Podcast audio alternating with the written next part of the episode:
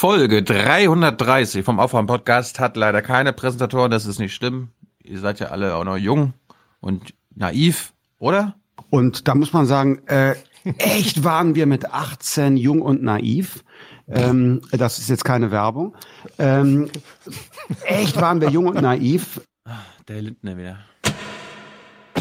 The first thing the leftists must do is must, we must look at ourselves in the mirror and say to ourselves, you're a stupid person. Let's begin with this. How can the SPD save or redeem itself? The SPD is finished. It's called the dead cat bounce. If you throw a dead cat from a, height, it will bounce a little bit. That's Greek recovery. When I was in the ministry, I could see the rules changing every day, and the question was who who was writing them. And I can tell you who was writing them the rich and powerful. If everything goes on as usual, what will Europe look like in 2025? There will be no European Union. It will have collapsed.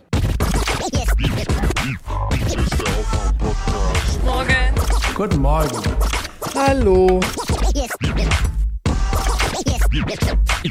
Hier ist der Aufwärm-Podcast.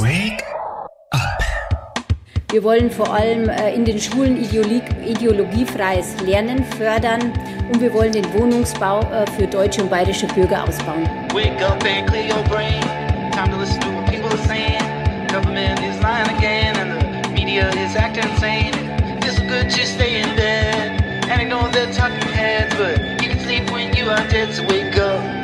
Soziale Armut, äh, Gleichberechtigung.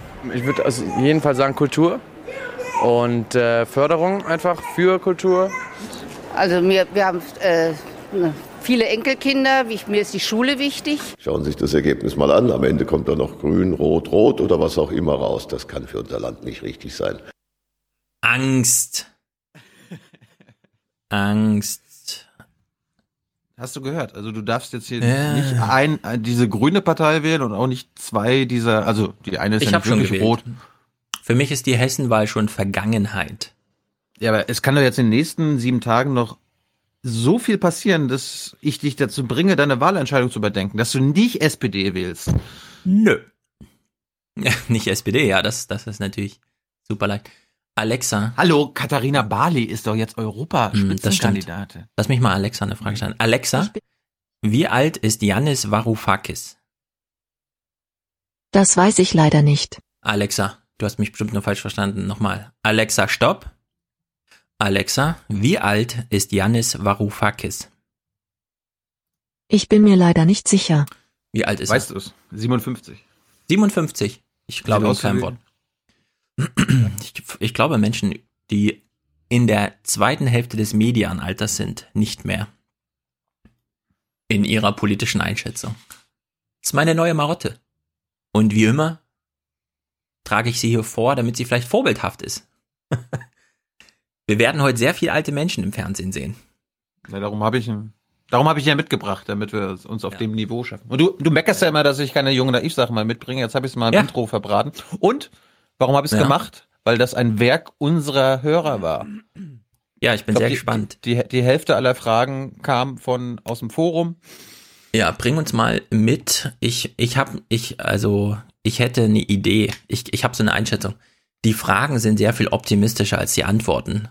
Gleichzeitig kommen die Fragen wahrscheinlich von sehr viel jüngeren Menschen als die Antworten von diesem, wie halt nochmal 57-jährigen Mann. Ja, gut, er, sieht, Ähm, er sieht aus wie Mitte 40, das musst du ihm lassen. Ja, Sport. Sport ist natürlich die neue Ideologie. Wir haben das von Michael Hartmann gelernt. Beim blauen Sofa. Wir hören nachher einen Clip davon. Äh, allerdings habe ich den, den ich jetzt kurz äh, sage, nicht mit. Früher. Michael Hartmann kümmert sich um die Eliten. Das sind drei bis 4.000 deutsche Staatssekretäre, manche Professoren, Behördenleiter und so weiter. Menschen, die nicht nur Geld haben, sondern auch Macht. Geld und Macht. Hauptsächlich geht es um Macht. Und der macht äh, eine ganz interessante Beobachtung über die letzten 30 Jahre. Die Mächtigen haben sich früher dadurch ausgezeichnet, dass sie wussten, wer, wer, wie die Protagonisten der Ilias sind. Wie Faust beginnt. Sie wussten Butenbrocks, ach ja, das ist nur so eine ausgedachte Familie, aber trotzdem nicht ganz unwichtig. Heute ist das natürlich ganz anders. Was ist heute den Eliten wichtig? Gib mal einen Tipp. Es ist nicht mehr die intellekt intellektuelle Belesenheit, sondern Machterhaltung, wirtschaftliche. Nee, nee, ich meine so ihn ganz persönlich. Woran kann man sehen, ah, das ist einer der Elite, ihm ist offenbar dasselbe wichtig wie vielen anderen Eliten. Zugegebenermaßen intellektuelle Belesenheit, kognitive Beschaffenheit konnte man nicht so ablesen. Die heutige Eliten haben allerdings häufig gemeinsam, ich löse mal die Frage auf, sie sind sportlich. Der Marathon, eine gute, die, die eigene Marathonzeit ist heute sehr viel wichtiger als die Frage, welche Zitate man auswendig kennt und von wem. Ich muss im ersten Moment jetzt an Oliver Bete denken. Der sah nämlich genauso wie so ein Marathonläufer aus. Bete ist genau das richtige Stichwort. Zetsche. Ja. ja. Das sind alles Männer. Äh, Olaf Scholz. Rank und schlank. Kannst du ins Wasserbecken stellen, die schwimmen dir einen Kilometer in einer Viertelstunde. Und Varoufakis ja. gehört zu diesen. Der gehört zu diesen Fitnessleuten. Der gehört nicht zu diesen klugen Leuten. Es ist so krass, also jetzt wo du sagst, ich meine, jetzt keine nichts persönlich gegen Hans, aber ich meine, ihr müsst mal am Ende der Folge, wenn der Abspann läuft, steht Hans neben Varoufakis. Der Unterschied zwischen denen ist, glaube ich, zehn Jahre oder zwölf Jahre. Ja. ja, also jetzt, wo du sagst, ja. Hans ist noch aus der alten Eliteschicht. Super krasser Tagsthemenredakteur. War nie Elite, alle Zitate, sagen, alle Zitate parat. So, Varoufakis. Das ist so diese Fitness-Elite. Guckt euch mal Richard David Brecht und so weiter an. Das schlägt sich bei den allen nieder. Das sind alles diese ausgemerkelten Marathonläufer, vegan und so weiter. Und so langsam, ich komme ja so langsam voran auch im Buch, so langsam schält sich das doch als allgemeine Beobachtung, die ähm, wirklich Beobachtungsmaxime für uns auch sein sollte. Wenn euch alte Menschen gegenübertreten, die schneller laufen als ihr, deren V VO2 Max hier, VO2 Max, wie das heißt, was die Fitnessuhren ermitteln, ja, ein jüngeres Sportleralter ausgibt als eures, glaubt diesen Männern nicht. Also ich bin sehr gespannt. Ich freue mich sehr auf Varoufakis. Ich, mich interessieren vor allem die Gegenüberstellung Frage und Antwort. Es muss nicht zwingend inhaltlich zusammenpassen. Mich interessiert wirklich Modus der Frage, Modus der Antwort. Hast Glück, diesmal sind es fast gar keine, gar keine von meinen Fragen. Ja, also umso interessanter, um diesen Modus zu vergleichen. Jede Frage stellten ist quasi ein Ereignis für sich und jede Antwort dann auch.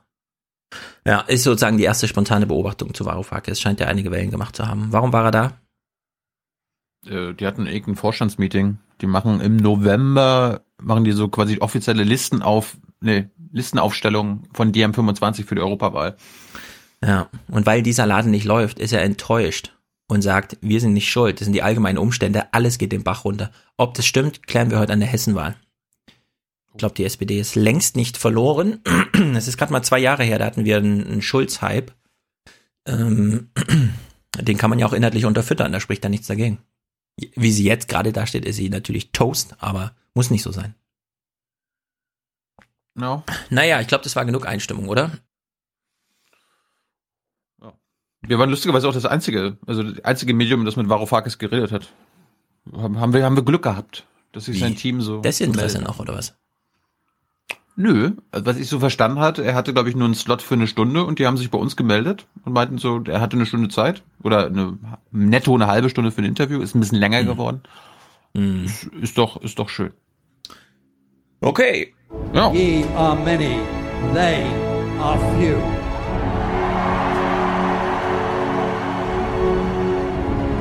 Willkommen im 1% Club. Ja, was ist das für eine Type?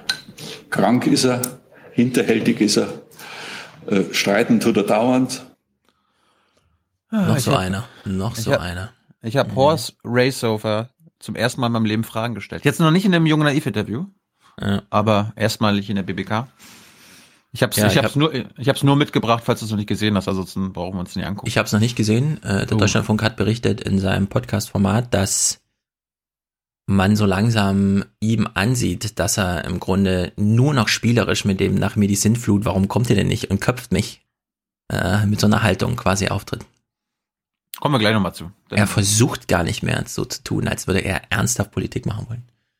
Gut, 100 Euro Jahresbeitrag Jean-Marie. Jetzt auch in Luxemburg gehört. Sehr gut, du führst unsere Liste an mit Ute. Ute hat auch 100 geschickt. Aufwachen, toller Podcast. Durch meinen Sohn aufmerksam geworden, bin ich jetzt treue Stammhörerin. Das ist gut für unser Land. So Absolut. eine Haltung.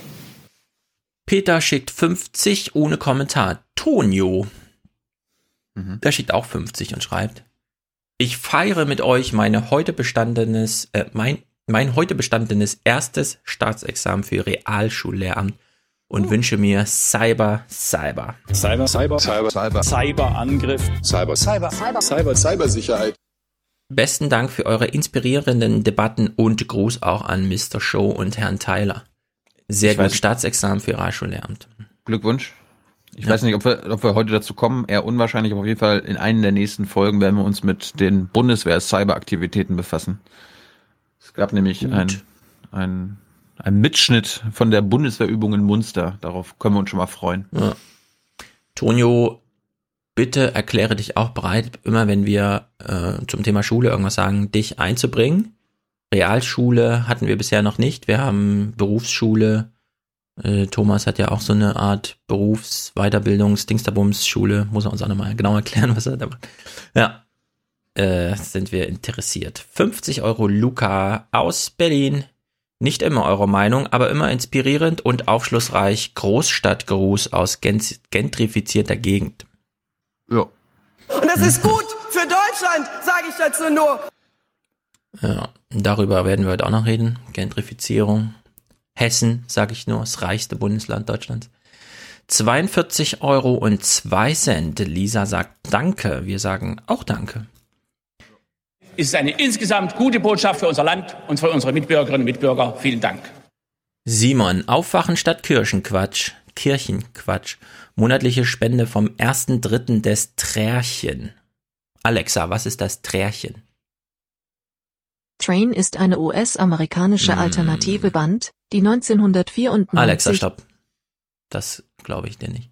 Das ist gut fürs deutsche R Deutschland. Äh, ja, will er jetzt für Deutschland oder den Rammel? No. Oh, machen wir beides. Die Merkel, die hat das deutsche Ra Deutschland und Europa zunichte gerammelt, hat die das mit ihrer Politik. Für Deutschland! Ich habe gerade Trärchen gegoogelt. Du hast es noch nie gehört, ich auch nicht. Okay, ich lese mal vor. Barmer. Barmer, das ist diese Krankenkasse, ne? Okay, drei sind besser als zwei, wie aus einem Pärchen ein Trärchen wurde. Acht Jahre sind Simon und Johannes nun schon zusammen. Eine verdammt lange Zeit, vor allem wenn man bedenkt, dass sie bei ihrem Kennenlernen gerade mal 18 waren. Ein Paar sind sie beiden aber schon seit vier Jahren nicht mehr und das nicht etwa, weil sie sich getrennt hätten. Im Gegenteil. Sie haben ihre Beziehung erweitert. Sie sind von Pärchen zum Trärchen geworden. Nummer drei im Bund. Äh, Ich komme mit der Modernisierung nicht mit, Leute. Das ist eine Dreierbeziehung. Äh, Ja, aber, da, so da bin, richtig. Da bin, ich, da bin ich so konservativ wie du, kann ich mir auch nicht vorstellen. Hm, Spende vom ersten, dritten des Drehchens. Simon, klär's doch nochmal auf. Jetzt hast du uns total verwirrt zurückgelassen. Wir dachten, wir sind auf der Höhe der Zeit, wenn ich Unterstützerinnen-Dank reinschreibe. Jetzt kommst du mit Trächen und so ein Kram. Müssen wir irgendwas beachten? Sind wir jetzt wieder zu arrogant gewesen? Ist Unwissenheit noch okay? Müssen wir, also, okay. Steffen. Aufwachen Nummer 330, dass Markus nicht im Labor ist. Doppelpunkt. Schlimm ist das. Schade auch für Deutschland. Auf baldige Genesung. Weiter so, ihr vier. Ja. Schlimm ist das. Schade. Schade auch für Deutschland. Mensch, Markus. Da gab es im Forum ja irgendwie so, ja, wer, wer ist denn diese Stimme? Das ist doch Per Steinbrück. Und ich so, nee, das war irgendwie so ein Bremer Bürger. Bremer Bürger. Ein Bremer, ja. Wir müssen jetzt immer dazu sagen, was, weil wenn die Bayern schon andere Deutsche sind, dann müssen wir auch bei den Bremern sagen, die Bremer. Nicht irgendwelche Deutschen. Monatsbeitrag. Nee, es, es, es, es gibt die Deutschen und die Bayern. Ja. Monatsbeitrag von Linda, Lydia und Robert. Vielen Dank, schreiben Sie. Vielen Dank, sagen wir. Thorsten, Andreas, Andreas. Sören, immer denken für Deutschland. Man muss immer nachdenken, immer denken. Denken hilft ungeheuer. Lesen ist auch gut, aber denken ist noch viel wichtiger als lesen. Ja. Sebastian. Für Deutschland. Für Deutschland. Sebastian, Claudia, richtig und wichtig für Tochter und Mutter, also Julia und Claudia. Herzlichen Dank, ihr beiden. Christoph, Alexander, Paul. Hm? Wir sagen so wenig richtig und wichtig in letzter Zeit, das müssen wir mal Stimmt. wieder. Wir müssen mal jemanden featuren, den wir, den wir vermissen. Das ist, denke ich, richtig und ja. wichtig. Ja, ich vermisse ihn sehr, ehrlich gesagt. Oh ja. Die BBK auch. Plate, Dimroth, Schäfer, was waren das für Zeiten, als wir die noch so gehasst haben? Aber jetzt, aber ich, ich hätte ja nicht gedacht, aber es ist schlimmer geworden. Naja. Schlimm ist es und schade. Ja, es ist wirklich schlimm. Sebastian, 10 Euro für Deutschland. Ich schätze eure Arbeit wirklich sehr weiter so und schöne Grüße aus Hamburg. Und er wünscht sich diesen. Wohlan, Kutscher. Spanne er die Pferde ein und spute sich, denn springend klingt die Münze. Der Monatsbeitrag der beiden Stephans ist angekommen. Herzlichen Dank. Kerstin, Jan, Mareike, liebe Grüße, ihr seid großartig, schreibt sie. Nora, herzlichen Dank. Nicole. For the many, For the many. Not, not the few. The few.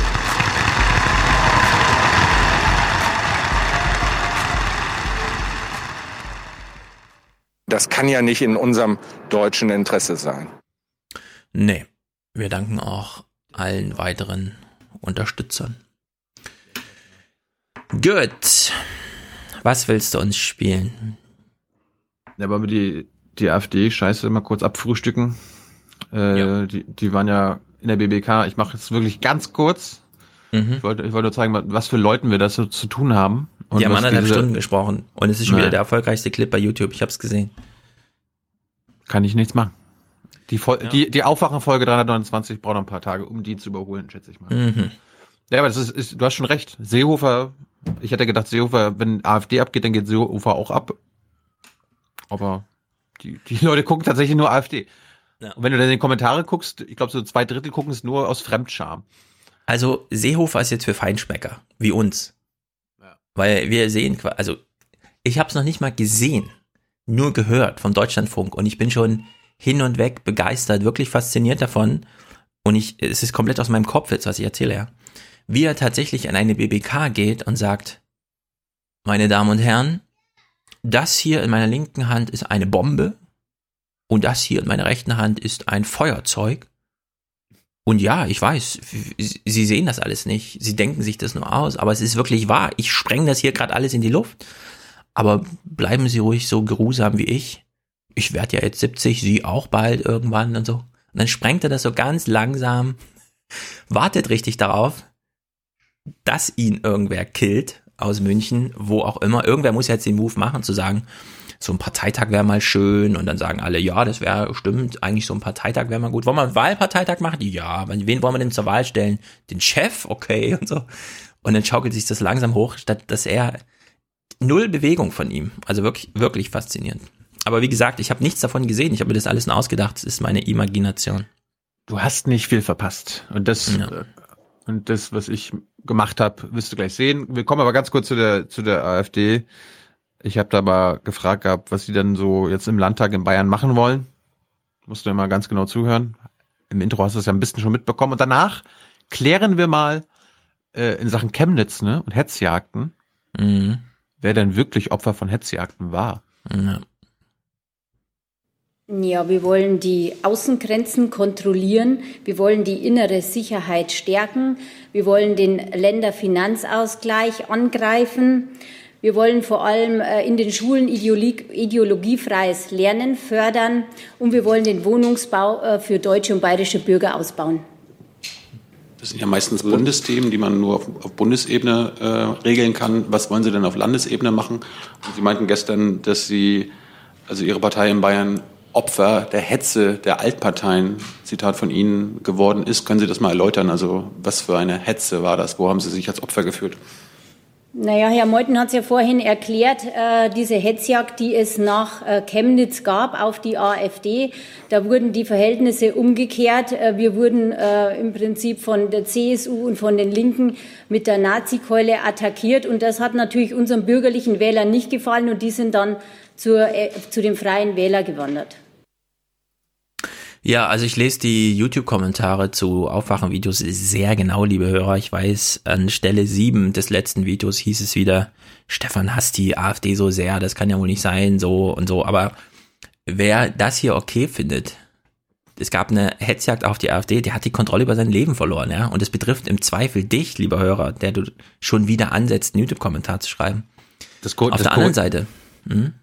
Ja, das Kuriose war, das hat Hans dann später aufgenommen und hat dann mal äh, Meuthen gefragt, ja, sehen Sie das auch? Also war das eine Hetzjagd? Und Meuthen, naja, also, ich würde das jetzt nicht so formulieren. Aber Meuthen ja. kommt ja halt auch aus einem anderen Lager und äh, darum der nächste Clip, du lernst das mal aus welchem Lager. Na, warte, warte, äh, zu dem Clip will ich noch sagen, Ach so. dass sie einfach anfängt mit, weil du ja dann gesagt hast, das sind aber alles Bundesthemen, da würde ich halt sagen, pff, weiß ich jetzt nicht so genau, aber ja, Bild, Grenzschutz Bildung, zum Beispiel. Ja, aber Bildung ist ja jetzt ja nicht, da, das stimmt schon, Bildung könnte man Lande, Länderebene machen. Bildung ist ausschließlich Landessache. So, das ja, aber darauf wollte ich, die Verfassung zu ändern. So. Ich wollte jetzt nicht darauf eingehen, die Förderung von ideologiefreiem Lernen nochmal anzusprechen. Ja, ja. Na gut, das ist dieser Pranger, das ist ja eine eigene Geschichte für sich, die werden ja alle wieder offline genommen, weil dann doch viele gleich die Idee hatten wie ich auch. Da kann man ja natürlich jetzt alles Mögliche anprangern in so einem Pranger, also machen das auch viele. Ähm, die Idee von ihr, dass Grenzschutz Ländersache sei, obwohl das nicht mal Bundessache ist, sondern eigentlich Europaangelegenheit ist eine CSU-Idee gewesen, die letzten halbe Jahre. Dass sie da jetzt das so kommt, finde ich erstmal nachvollziehbar. Ja. Nachvollziehbar. Gut. Und äh, aus welcher Ecke kommt dann diese äh, Spitzenkandidatin der AfD, beziehungsweise offiziell war sie Spitzenkandidaten von Niederbayern, weil sich die AfD nicht auf irgendeinen Spitzenkandidaten einigen konnten. Aber sie war quasi die Frontfrau in Bayern. Und sie, sie hatte sich in der BBK mehrmals äh, geäußert, dass sie, sie gegen alle Formen von Extremismus ist und das auch total ähm, sich dagegen einsteht. Und dann dachte ich mir, Herr Jung. Herr Steiner, wenn Sie sagen, alle drei Extremismusformen müssen bekämpft werden, äh, dann frage ich mich, warum Sie mit Herrn Höcke so eng sind. Ich bin mit Herrn Höcke privat befreundet. Allerdings äh, sind wir politisch nicht immer einer Meinung. In welchen Bereichen haben Sie denn eine andere Meinung als dieser Rechtsextremist? Ähm, Herr Höcke ist kein Rechtsextremist. Er ist ein angesehener Bestandteil unserer also, Partei in Bestandteil. Thüringen sehr erfolgreich. Äh, ich mache für Bayern Politik. In Bayern sind mehr marktwirtschaftliche Themen interessant, während Herr Höcke mehr sozialpolitische Themen bespielt. Ja, weiß sie, dass man nicht von Bestandteilen unter Nazis spricht, sondern von Elementen? Hat sie das übersehen? Elemente der Gesellschaft und so? Apropos, er hat mir einen Flyer zugeworfen hier. Herr Römer. Hessen. Erhard Römer. Professor Dr. Erhard Römer. Das ist der, der das Plakat selbst aufgehangen hat, was meine Kinder so witzig fanden. Freie Wähler. Wir haben heute auch einen sehr langen Kommentar, relativ früh in der Kommentarliste zu den Freien Wählern. Er schreibt hier, er sitzt jetzt schon im Stadtrat, ich möchte für Sie in den Hessischen Landtag. Und dann hat er hier eine Begründung nachgeliefert, ne? Das weiße Feld. Ich lese mal vor. Frage nicht, was euer Land für euch tun kann, fragt, was ihr für euer Land tun könnt, ohne Komma Kennedy. durchgeschrieben. Wow. Steht nochmal extra in Klammern, John F. Kennedy. Diese Aussage ist heute aktueller denn je. Fragen Sie sich, was Sie für den Erhalt unserer demokratischen Gesellschaft tun können? Fragezeichen. Nur wählen gehen ist zu wenig. Sich ehrenamtlich helfend engagieren ist mehr. Politik aktiv mitzugestalten, ist für unsere Demokratie überlebenswert. Ich würde sagen, überlebenswichtig oder so müsst ihr hin. Jedenfalls, jetzt kommt der Satz. Und das ist ein Auf, also das ist jetzt, er möchte gewählt werden mit diesem Satz. Werden Sie Mitglied einer Partei. Das muss nicht die Partei der Freien Wähler sein, aber auch nicht die der braunen, stinkenden Socken. und gestalten auch Sie Ihre Zukunft und die unserer Gemeinschaft mit. Ja. Freie Wähler ist irgendwie ein sehr illustrer Verein. Für Nachbarn. Ja. Mein Nachbar, der die Ukulele entgegengenommen hat, ist übrigens zwei Wochen lang im Urlaub. Und ich muss jetzt warten. Mm, Berlin. Ja.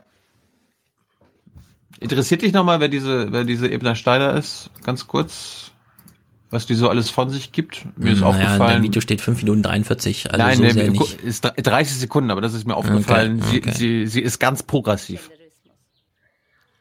Was bedeutet dies konkret für Bayern, Bayerns Kinder und Familien?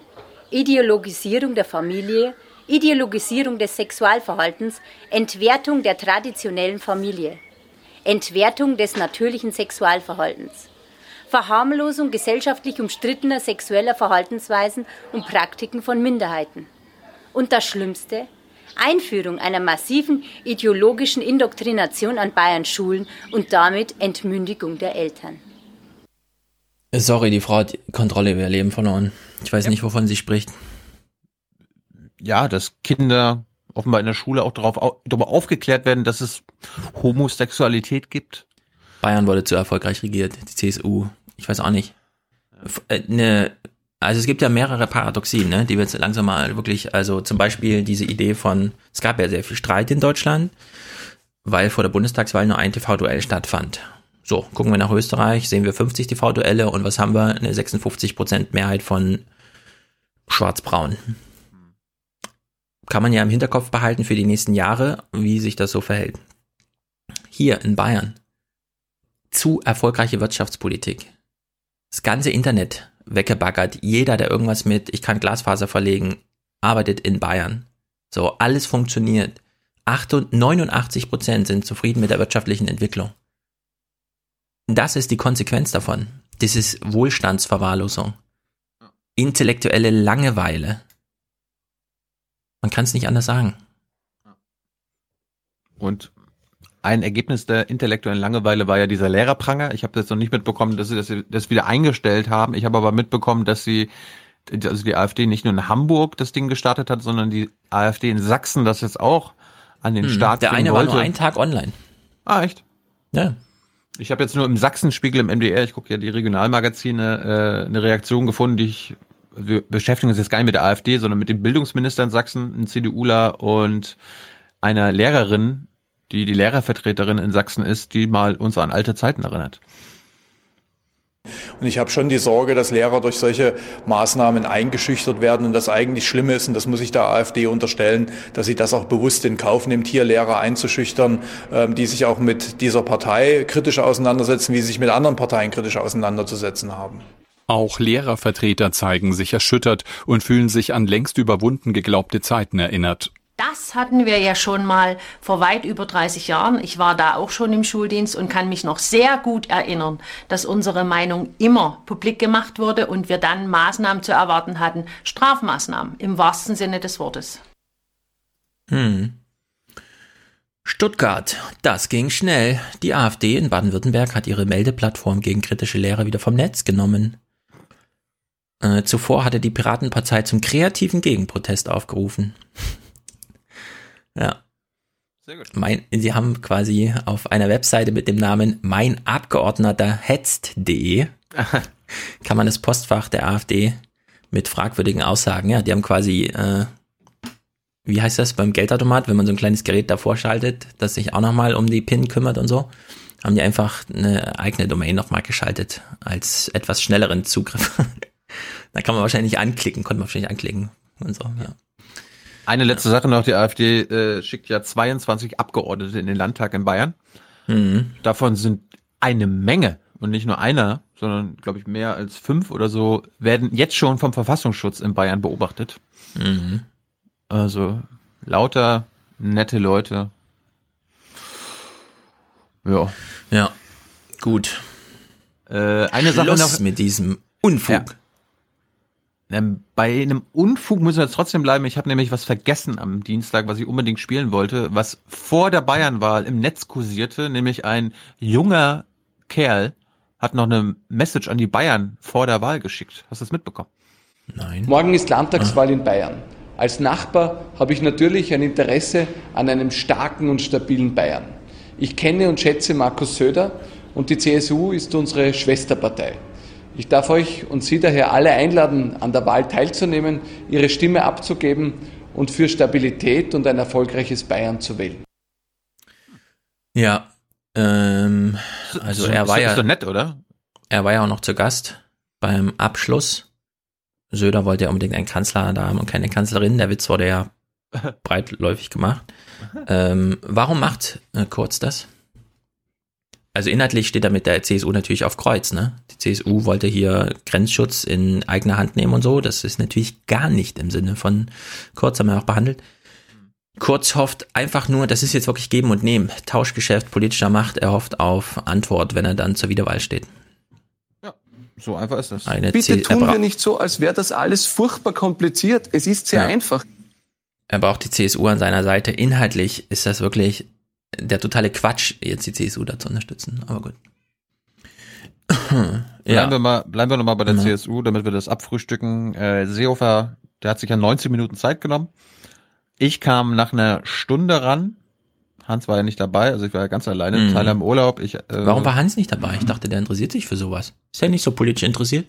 Hans hat auch andere Termine und moderiert Sachen. Zum Beispiel jetzt Mhm. Hans bald, arbeitet zu viel. Da muss ich mehr ums Vergnügen kümmern.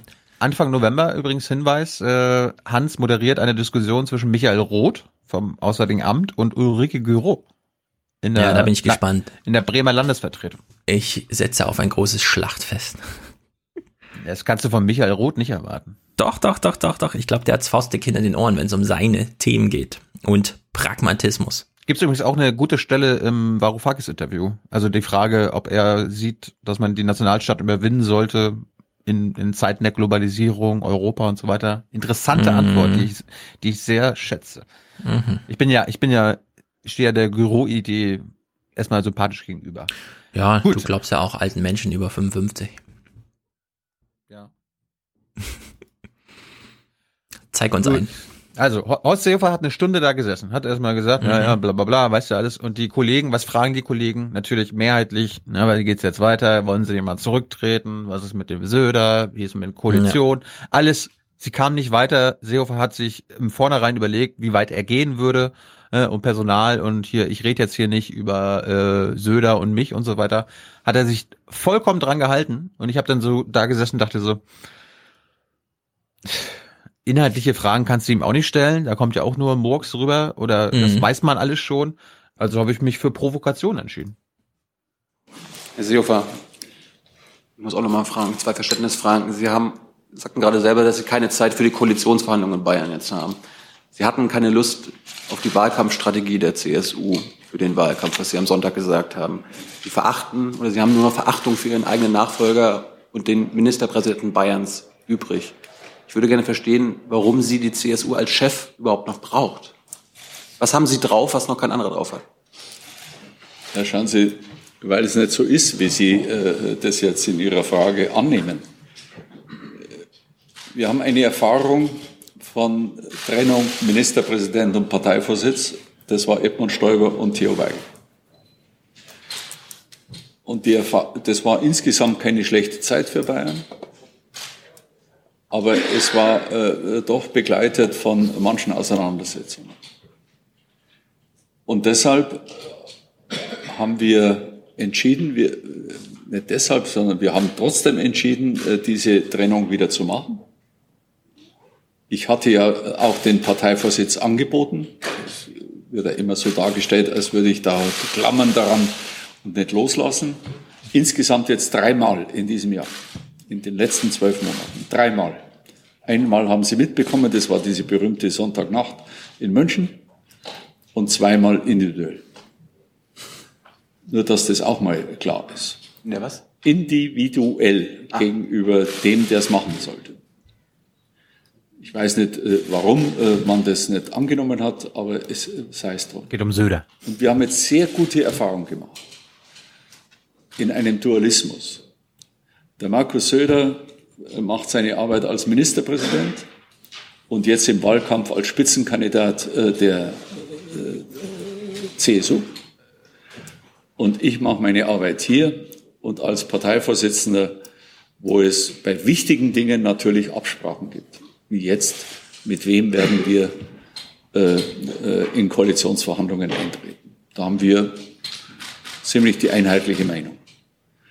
Wir müssen jetzt abwarten, wie der morgige Tag verläuft. Das ist dann eine Funktion eines Parteivorsitzenden, die er auch zu verantworten hat. Und äh, das hat mit dem Dualismus aus meiner Sicht bestens funktioniert. Ich habe mich nicht in das Tagesgeschäft von Markus eingemischt und er umgekehrt nicht in mein Geschäft als Innenminister. Und dort, wo wir äh, Verschränkungen haben in der Partei, reden wir miteinander. Zum Beispiel äh, die Spitzenkandidatur von Manfred Weber ist so eine Grundsatzentscheidung. Und äh, das hat hervorragend bisher funktioniert. Da wird auch in jeden Gesichtszug viel hineininterpretiert, wenn wir nebeneinander stehen. Äh, aber ich finde aus meiner Sicht jedenfalls gut, optimal eigentlich. Ja, äh, kleines. Das war, ja. das war Mhm. die einzige News, die aus dieser PK rausgekommen ist. Also das einzige, was Das war neu. eine News? Ja, dass er dreimal seinen Rücktritt angeboten hat und nicht nur das eine Mal. Weil du, Ja. du, du, konnt, du konntest richtig merken, sobald er gesagt hat, ja, also ich weiß nicht, ob sie das wissen, ne, aber ich habe dreimal meinen Rücktritt angeboten. Zweimal individuell. Und die Kollegen, und, und ich, ich brauchte auch gar nicht nachfragen, ich habe da eine andere Nachfrage gestellt, weil ich genau gewusst habe, wenn, äh, dass wenn die Kollegen, die jetzt nie nachkommen, die Spiegelkollegen und keine Ahnung, äh, abfragen, wer, wem haben, wer war denn das, wann haben sie das gemacht? Das haben sie, hat er dann auch gesagt. Und Wie er hat Markus Söder den Sitz, äh, den Vorsitz angeboten oder was? zweimal. Und Söder hat anscheinend abgelehnt. Ich glaube, also ich glaube ihm wirklich kein Wort mehr. Vorhin habe ich noch Witze gemacht über Nee, Varoufakis, das- aber das- ihm glaube ich kein Wort mehr. Das wäre, das wäre jetzt rausgekommen die letzten Tage, wenn das falsch gewesen wäre. Das kannst Ja, kannst du ausgehen. Also er kann natürlich jetzt so, ähm, habe ich doch damals, ne, was soll Markus Söder da jetzt öffentlich widersprechen? Nur Manfred Weber. Sie haben sich gemeinsam darauf geeinigt, dass der Manfred Weber diesen Spitzenjob da anstreben soll. Ähm, Merkel fand es ja nicht so cool, dass da plötzlich dieser Termin im Raum stand und man hatte auch Weber angesehen, so richtig vorbereitet wirkte der nicht mit diesem, ja, ich gehe jetzt mal hier und erkläre das. Es hatten, ich glaube, also meine Vermutung ist, Das war wie bei Katharina Barley mit SPD. Also einfach nur so ein spontan, wir Ja. müssen jetzt mal was machen. Also ich glaube, es war in einer sind sich wirklich parallel mit ihr, weil sie auch gedrängt wurde. Barley hat danach auch eingestanden, soweit ich das gelesen habe. So richtig wollten, wollte sie das nicht. Ja, so als Bundesminister ist man ja doch ganz gut, hat man gut zu tun und so. Und auf so einen aussichtslosen Posten da irgendwie, da, also da kommt ja nichts bei rum, außer dann Ja, das ist- Sitz halt in der Fraktion. Ja, das frage ich mich eh. Warum sie, sie gibt ja damit praktisch ihr Ministeramt auf. Weil wenn sie als Spitzen, wenn sie als Spitzenkandidatin der SPD in Europaparlament einzieht, Ja. da muss, da muss sie reingehen. Da kann sie nicht sagen, ich bin jetzt die Spitzenkandidatin, aber ob ich denn jetzt nach Brüssel gehe, weiß ich nicht.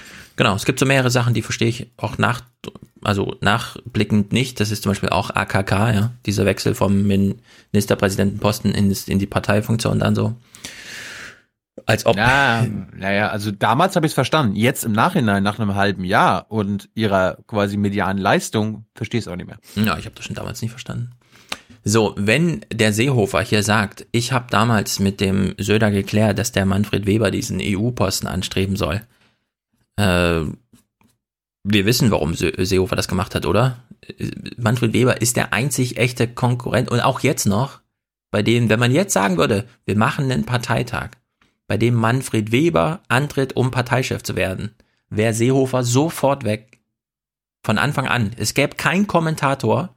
Es ist ja auch dieser Typ jetzt gestorben, der den Bayern-Kurier so lange gemacht hat, diese CSU-Zeitung, wie die hieß. Ja, der letzte Freund von Seehofer. Wenn Manfred Weber jetzt so richtig frei zur Verfügung stünde, okay, die CSU ist in der Krise, ich hole sie da raus. Wenn er jetzt nicht durch dieses EU-Zeug und so weiter. Seehofer hätte diesen Tag jetzt nicht überlebt, diese Bayernwahl, wenn das eine Option gewesen wäre. Es ist jetzt keine Option und dass er hier noch so suffisant da sitzt und sagt, ja, ja, da habe ich mich doch mit dem Söder, mit Markus drauf geeinigt, dass wir den nach Europa, ja, also nicht nur weiterhin schicken, sondern ihn da wirklich installieren wollen und so. Das ist einfach verlogen. Das zu verknüpfen in der gleichen Antwort, in der man sagt, und übrigens, ich wollte schon dreimal nicht mehr Vorsitzender sein. Ich, Ich, hatte ihn bleib auch bei meinem Bild, ich bleib bei meinem Bild, der sitzt da mit so einer Bombe und so einem Feuerzeug und genüsslich hält er jetzt immer ein Stück weiter ran und wieder weg und so. Ich hatte ihn danach noch gefragt, äh, was er zur Unteilbar-Demo sagte oder sagen wollte. War ja ein paar Tage vorher 200, circa 250.000 Menschen in Berlin, die sich auch, ich würde sag mal, mit großer Mehrheit gegen Seehofer ausgesprochen haben. Aber das hat ihn alles nicht gejuckt. Das, spielen wir jetzt aber. nicht. Könnt ihr, Ja. könnt ihr dann nachgucken. Ist, ist klar. Ja, guck das mal nach. Ich kenne es auch nicht, aber wir können es als ähm, sozusagen. Ja, das wäre wär jetzt einfach nur mal vier Minuten. Ja, ja, nee, wir können es im Hinterkopf behalten. Ähm, sehr viele Politiker sind sehr unzufrieden mit der Unteilbar-Demo, weil das einfach passiert, ohne dass Politiker da mitreden. Oh Wagenknecht, nein. Oh nein. Wagenknecht, er, Ja, die finden sowas blöd. Das muss man halt, ich würde sagen, da steckt eigentlich so ein mega Thema drin, von dem man nicht so genau weiß, wie soll man das behandeln. Nächste Woche zum Beispiel, am Dienstag, wenn wir zurückblicken auf diese aktuelle Woche, die ja sehr viel mit Bayernwahl zu tun hat, werden wir mal die Berichterstattung, den Modus der Berichterstattung zur Bayernwahl in Tagesthemen und Heute-Journal ins Verhältnis setzen da, dazu, wie Jay Rosen über diese Form von Politikjournalismus spricht. Und danach wird vielen sehr viel klar, um was es hier geht. Und es gibt, da werden sehr viel blinde Flecken auftauchen. Und einer davon ist, Politiker wissen nicht mehr genau, was sie machen sollen. Wir haben jetzt beim Klima schon, dass im Grunde Gerichte alles regeln. Ob was Politiker noch machen, ist so scheißegal, ja. Es machen jetzt Gerichte, Käufer und Autohersteller, die auf Käufervertrauen wieder hoffen, die da irgend versuchen, irgendwas aufzubauen, aber nach Marktlogik. Politik ist völlig egal. Seehofer war der, der da stand und meinte, wir regieren. Und danach kam genau gar nichts von der Politik, ja. Wir regieren. Wir lassen uns doch nicht von Gerichten vorschreiben, wo hier Auto gefahren wird. Nein, aber wir regieren hier gar nicht, ja. Nee, aber nee, nee, nee. Hast du falsch verstanden? Das meinte er ja. Weil wir regieren, passiert nichts. Ja, genau, so, müsst, so muss man es dann hindeuten. Aber er hat gegen die Gerichte argumentiert mit wir regieren, wir entscheiden. Und jetzt sieht man, nee, scheiß drauf, niemand aus der Politik entscheidet. Völlig egal, was die Politik macht. Und es gibt immer mehr Felder, in denen völlig egal ist, was die Politik macht. Das haben wir bei, in der ganzen digitalen Regulierung, ja, wo alle diese Wege Angst haben, oh, jetzt kommt irgendwas in Gesetze, nee, ist alles schon, es wird nur nachträglich geregelt. Wir haben das in der Klimapolitik, wo sogar der Weltklimarat da sitzt und sagt, ja, also die Wirtschaft macht hier irgendwas und die Politik sollte jetzt mal handeln, aber im Grunde ist egal, ja.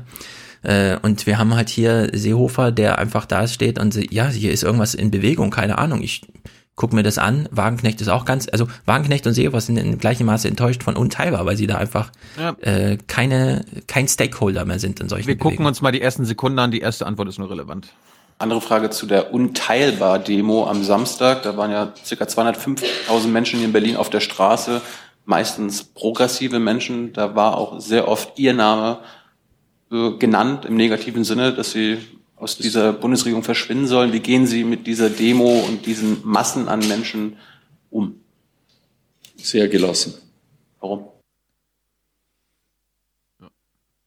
Ja. War ihm dann Ganz egal. genau, sehr gelassen. Genau das Gegenteil ist wahr. Genau das Gegenteil ist wahr. Er meinte dann so, ja, hier in München war ja auch die letzten Monate manchmal 50.000 Menschen auf der Straße. Am Ende, ja, ja. hat das auch nichts gebracht. Dann kam er nochmal mit seinen, ja, die Grünen und die SPD, was, das ist dein Argument ja auch gewesen. Der, der, der linke Block hat ja jetzt ja nicht wirklich äh, gewonnen und das meinte er ja auch. Mhm.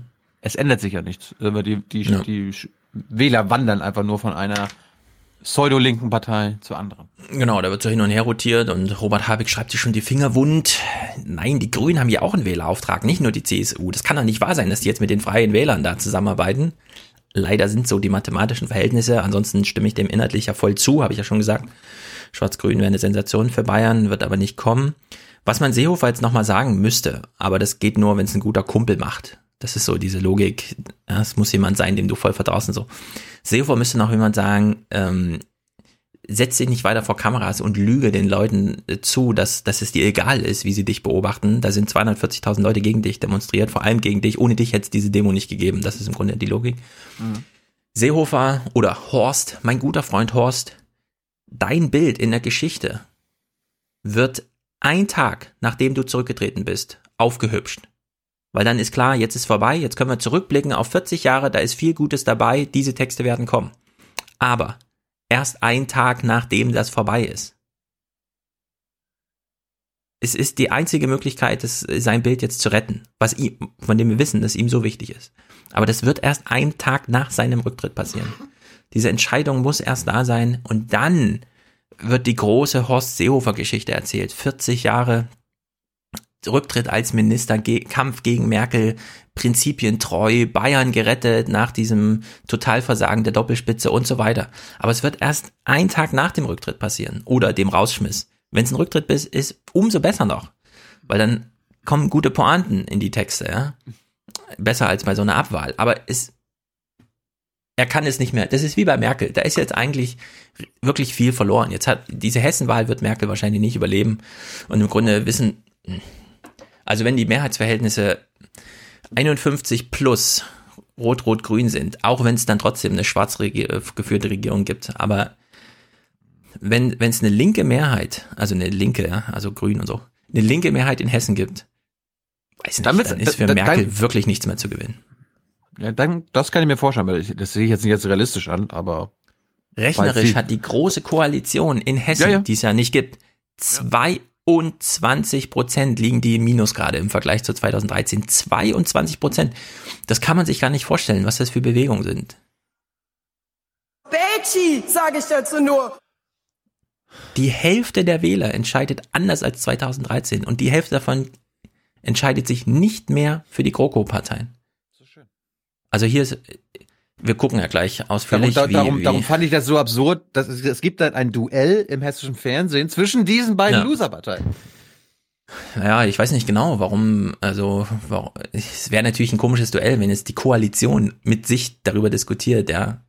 Also Ja, schwarz-grün. allein ein Tag, ein Tag später wurden die Grünen zweitstärkste Partei Ja. laut Umfragen. Da hätte Ja, man ist für mindestens so ein Dreier-Ding ein. Drama.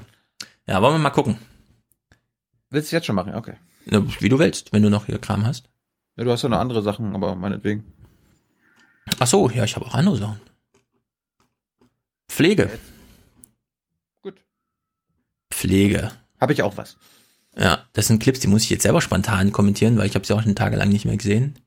Pflege. Hier steht, Technologie ist da, Pflegepersonal fehlt. Florentine bekommt hier eine maximale Therapie. So nennen es die Ärzte.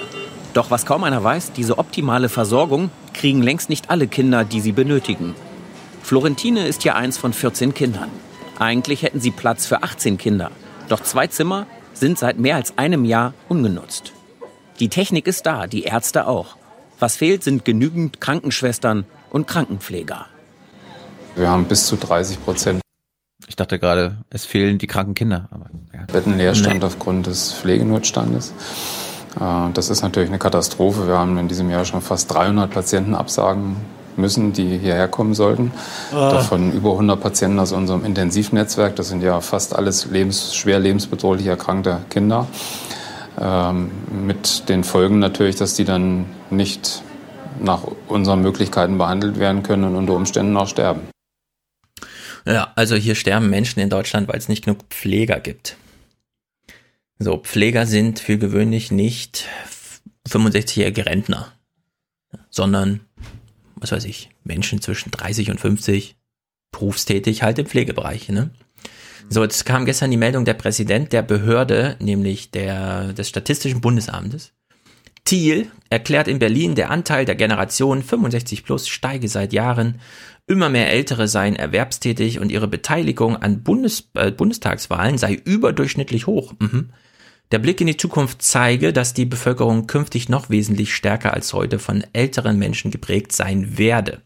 Nach Angaben der Statistiker hat sich die Zahl der Menschen ab 65 Jahren bundesweit von 1990 bis 2017 um 5,8 Millionen auf 17,7 Millionen erhöht. Das sind 21 Prozent der deutschen Bevölkerung. Erwartet wird, dass dieser Wert 2030 bei 26 Prozent und im Jahr 2060 bei 31 Prozent liegt. Also äh, Fachkräftemangel wird in solchen Berufen, wo man nicht bereit ist, gut dafür zu bezahlen und auch so ein öffentliches Ding dafür zu schaffen, zunehmen. Alle Tendenzen gehen in die falsche Richtung. Und wir haben jetzt schon ein ernsthaftes Problem. Und das fand ich ganz interessant, weil wir sind ja hier im Medizinbereich. Äh, Im letzten, in der letzten Freakshow, Tim Brittlaffs lustigen Technik-Podcast, war eine junge Dame Thala zu Gast und hat aus Japan berichtet. Und wenn wir an Japan denken, an was denken wir da so? Pflegeroboter. Roboter. Genau, Roboter, Maschine und so weiter. Nun kann man sagen, äh, ja, äh, gibt's wahrscheinlich genauso wie in Deutschland. Das Krankenhaus ist voller Technik, aber wovon hat sie noch erzählt? Man geht ins Krankenhaus und es wuselt nur so von Mitarbeitern. Betreuungsschlüssel eins zu eins. Große Lernerfahrung äh, der Japaner, die wir in Deutschland auch noch machen. Es gibt Berufe, die kann man nicht durch Technologie ersetzen und dazu gehört der ganze medizinische und Pflegebereich. Vom Hausarzt angefangen bis zum Krankenhaus. Überall Menschen. In Deutschland irgendwie nicht. Also wir, obwohl wir am Vorbild so gut lernen könnten und Japan ist eins zu eins die Vorlage dafür. Es sind einfach nur zehn Jahre dazwischen, zwischen der Entwicklung, aber es ist eins zu eins die Vorlage. Äh, Genau null Erfahrung. Kleine Kinder sterben, weil im mittleren Alter keiner da ist, der sie betreut, Gleichzeitig wächst, wächst in der Rentenrepublik die äh, Rentnerklasse auf 31 Prozent in der Perspektive, ja, die hier aufgemacht wird vom Statistischen Bundesamt. Naja, das führt natürlich zu der ein oder anderen Not.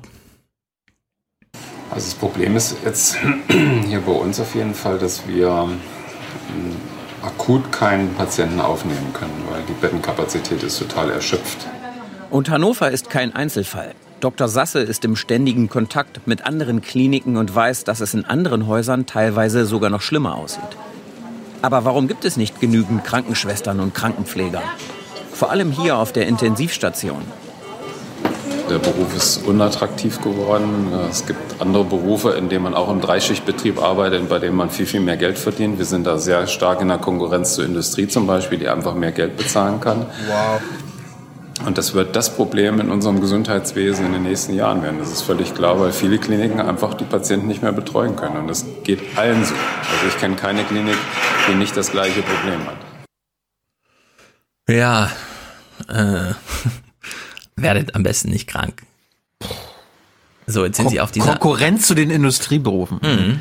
Ja, das sind ja so ist meistens halt. Ich meine, früher war es ja immer so, das ist quasi der als Mensch an sich ist der eine geht halt in so er wird Industriekaufmann oder wird irgendwie Ingenieur oder so weiter und so fort. Der käme nie auf die Idee Krankenpfleger zu werden.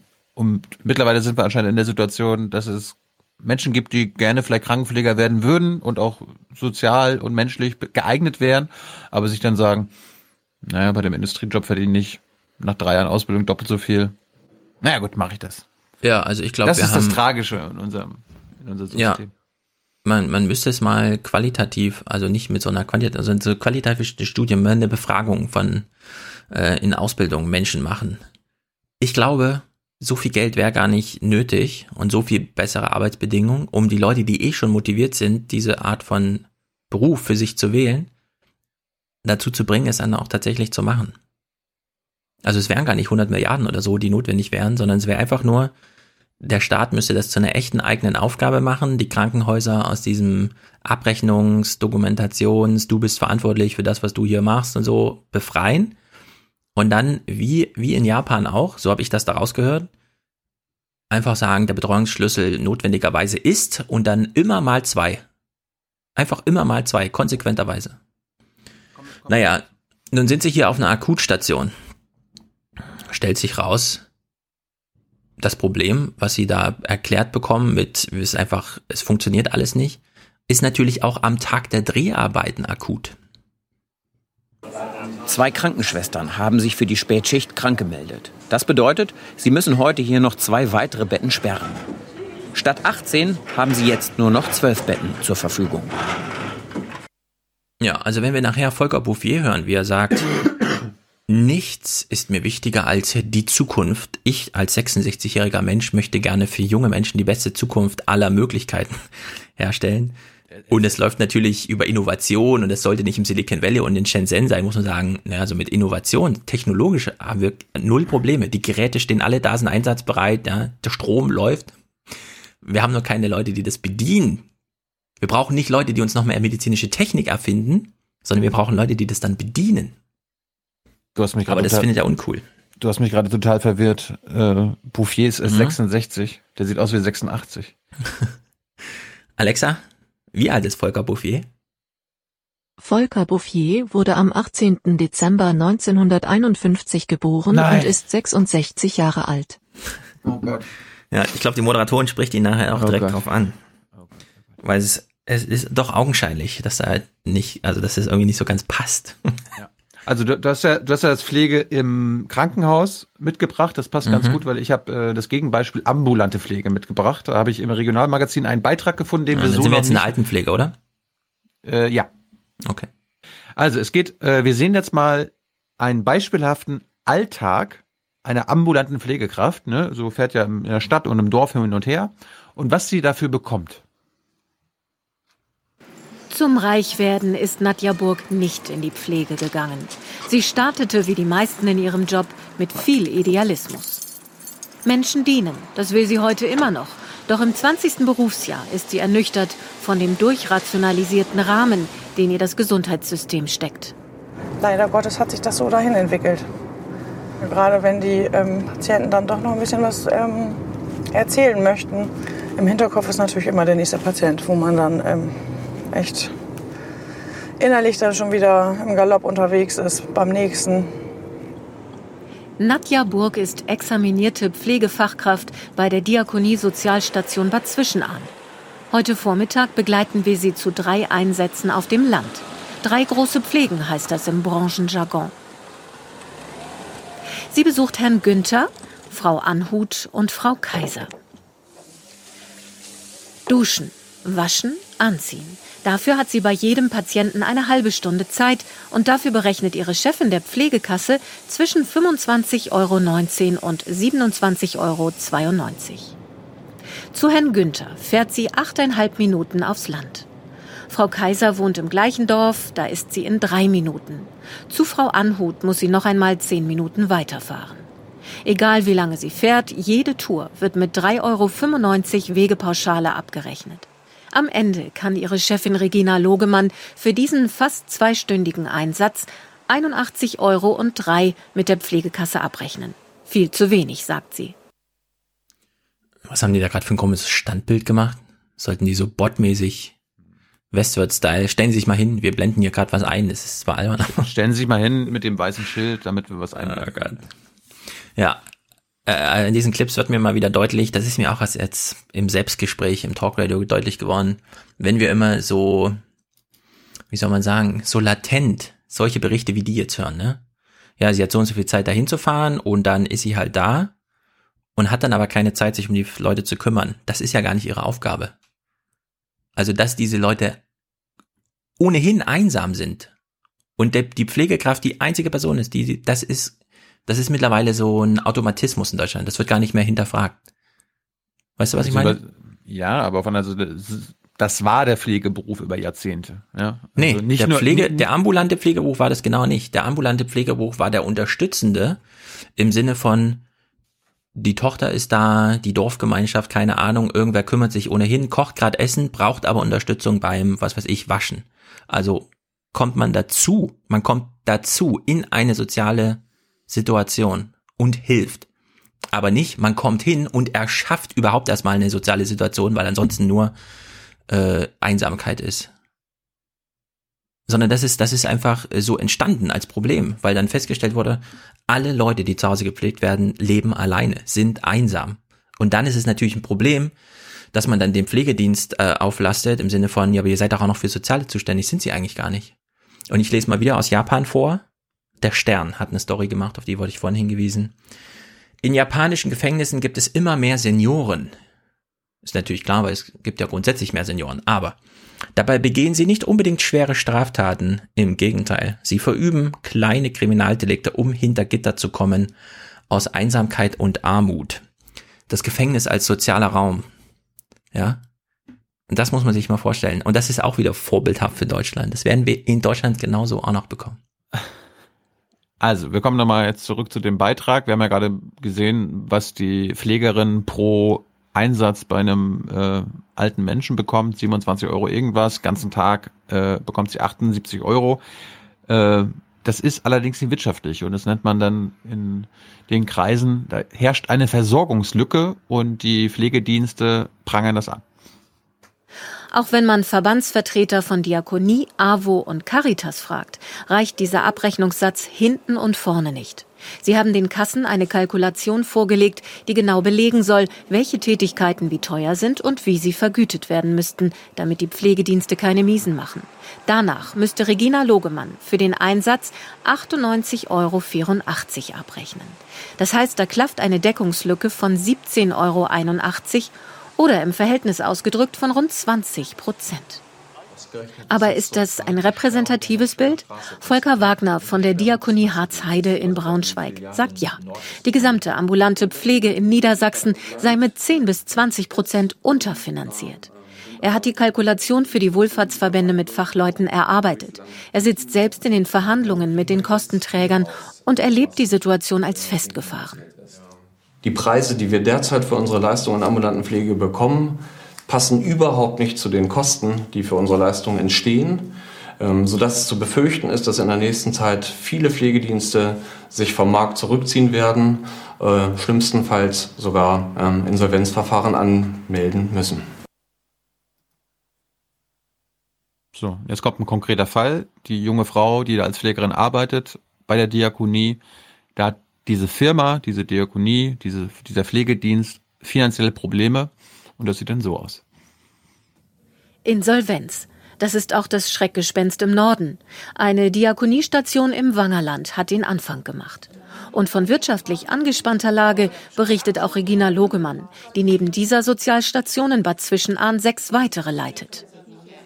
Das schlägt mittlerweile so zu Buche, dass wir seit vielen Jahren alle unsere Mitarbeiter auf Lohn verzichten. Wir haben eine Notlagenregelung, dass wir eine Dienstvereinbarung mit allen Mitarbeitern geschlossen haben, auf einer ganz transparenten Ebene. Jeder Mitarbeiter weiß davon. Wir verzichten auf sechs Prozent unseres Lohns, alle, die wir bei der Diakonie Sozialstation arbeiten, weil wir mit dem, was wir von den Krankenkassen und Pflegekassen erwirtschaften, eben halt die Personalvergütung nicht mehr auskömmlich finanzieren können.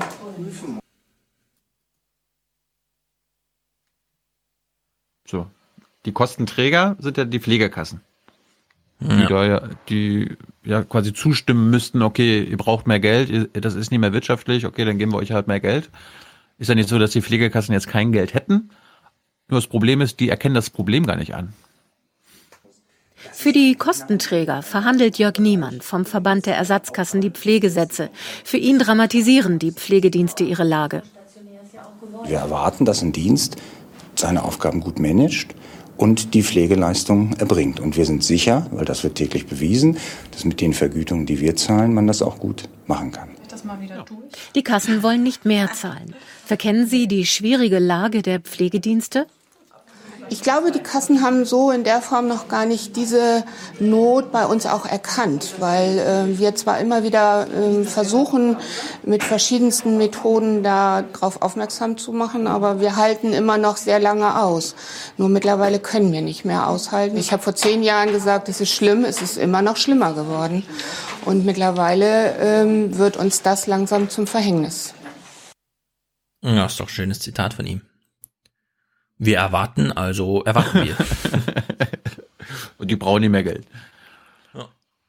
Also, das waren die Betroffenen, also die Pfleger und die Kostenträger. Was sagt denn die Politik dazu?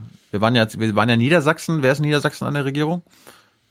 Die Oder SPD. Weil und der letzte, der letzte Mohikaner. Ja gut, jetzt kommt Weil nicht, sondern seine Ministerin, die Sozialministerin, die ist alarmiert. Keine Sorge, Stefan. Das sieht auch die Sozialministerin mit Sorge und mahnt, Tariflohn ist kein Luxus. Das eine ist, dass Krankenkassen akzeptieren müssen, dass äh, Tariflöhne als wirtschaftlich zu akzeptieren sind. Und das andere ist eine bessere Refinanzierung der Wegezeiten. Wir sind äh, Flächenland, wir haben viel ländlichen Raum und die Wege sind in Niedersachsen eben weiter.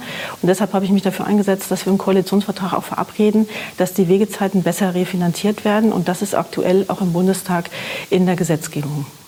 Ob die umstrittene Wegepauschale dann tatsächlich per Gesetz angehoben wird, bleibt offen.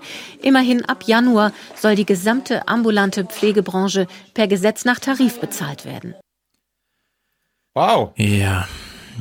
Also wenn ich das jetzt richtig verstanden habe, gab es gestern ein Bundesarbeitsgerichtsurteil, in dem jemand, der zur Dienstreise einen Umweg über Dubai machen musste, weil es ansonsten kein Business Class gab, sondern nur Economy, äh, diese ganze Reisezeit als Arbeitszeit abrechnen, ab, also jetzt abgerechnet bekommt.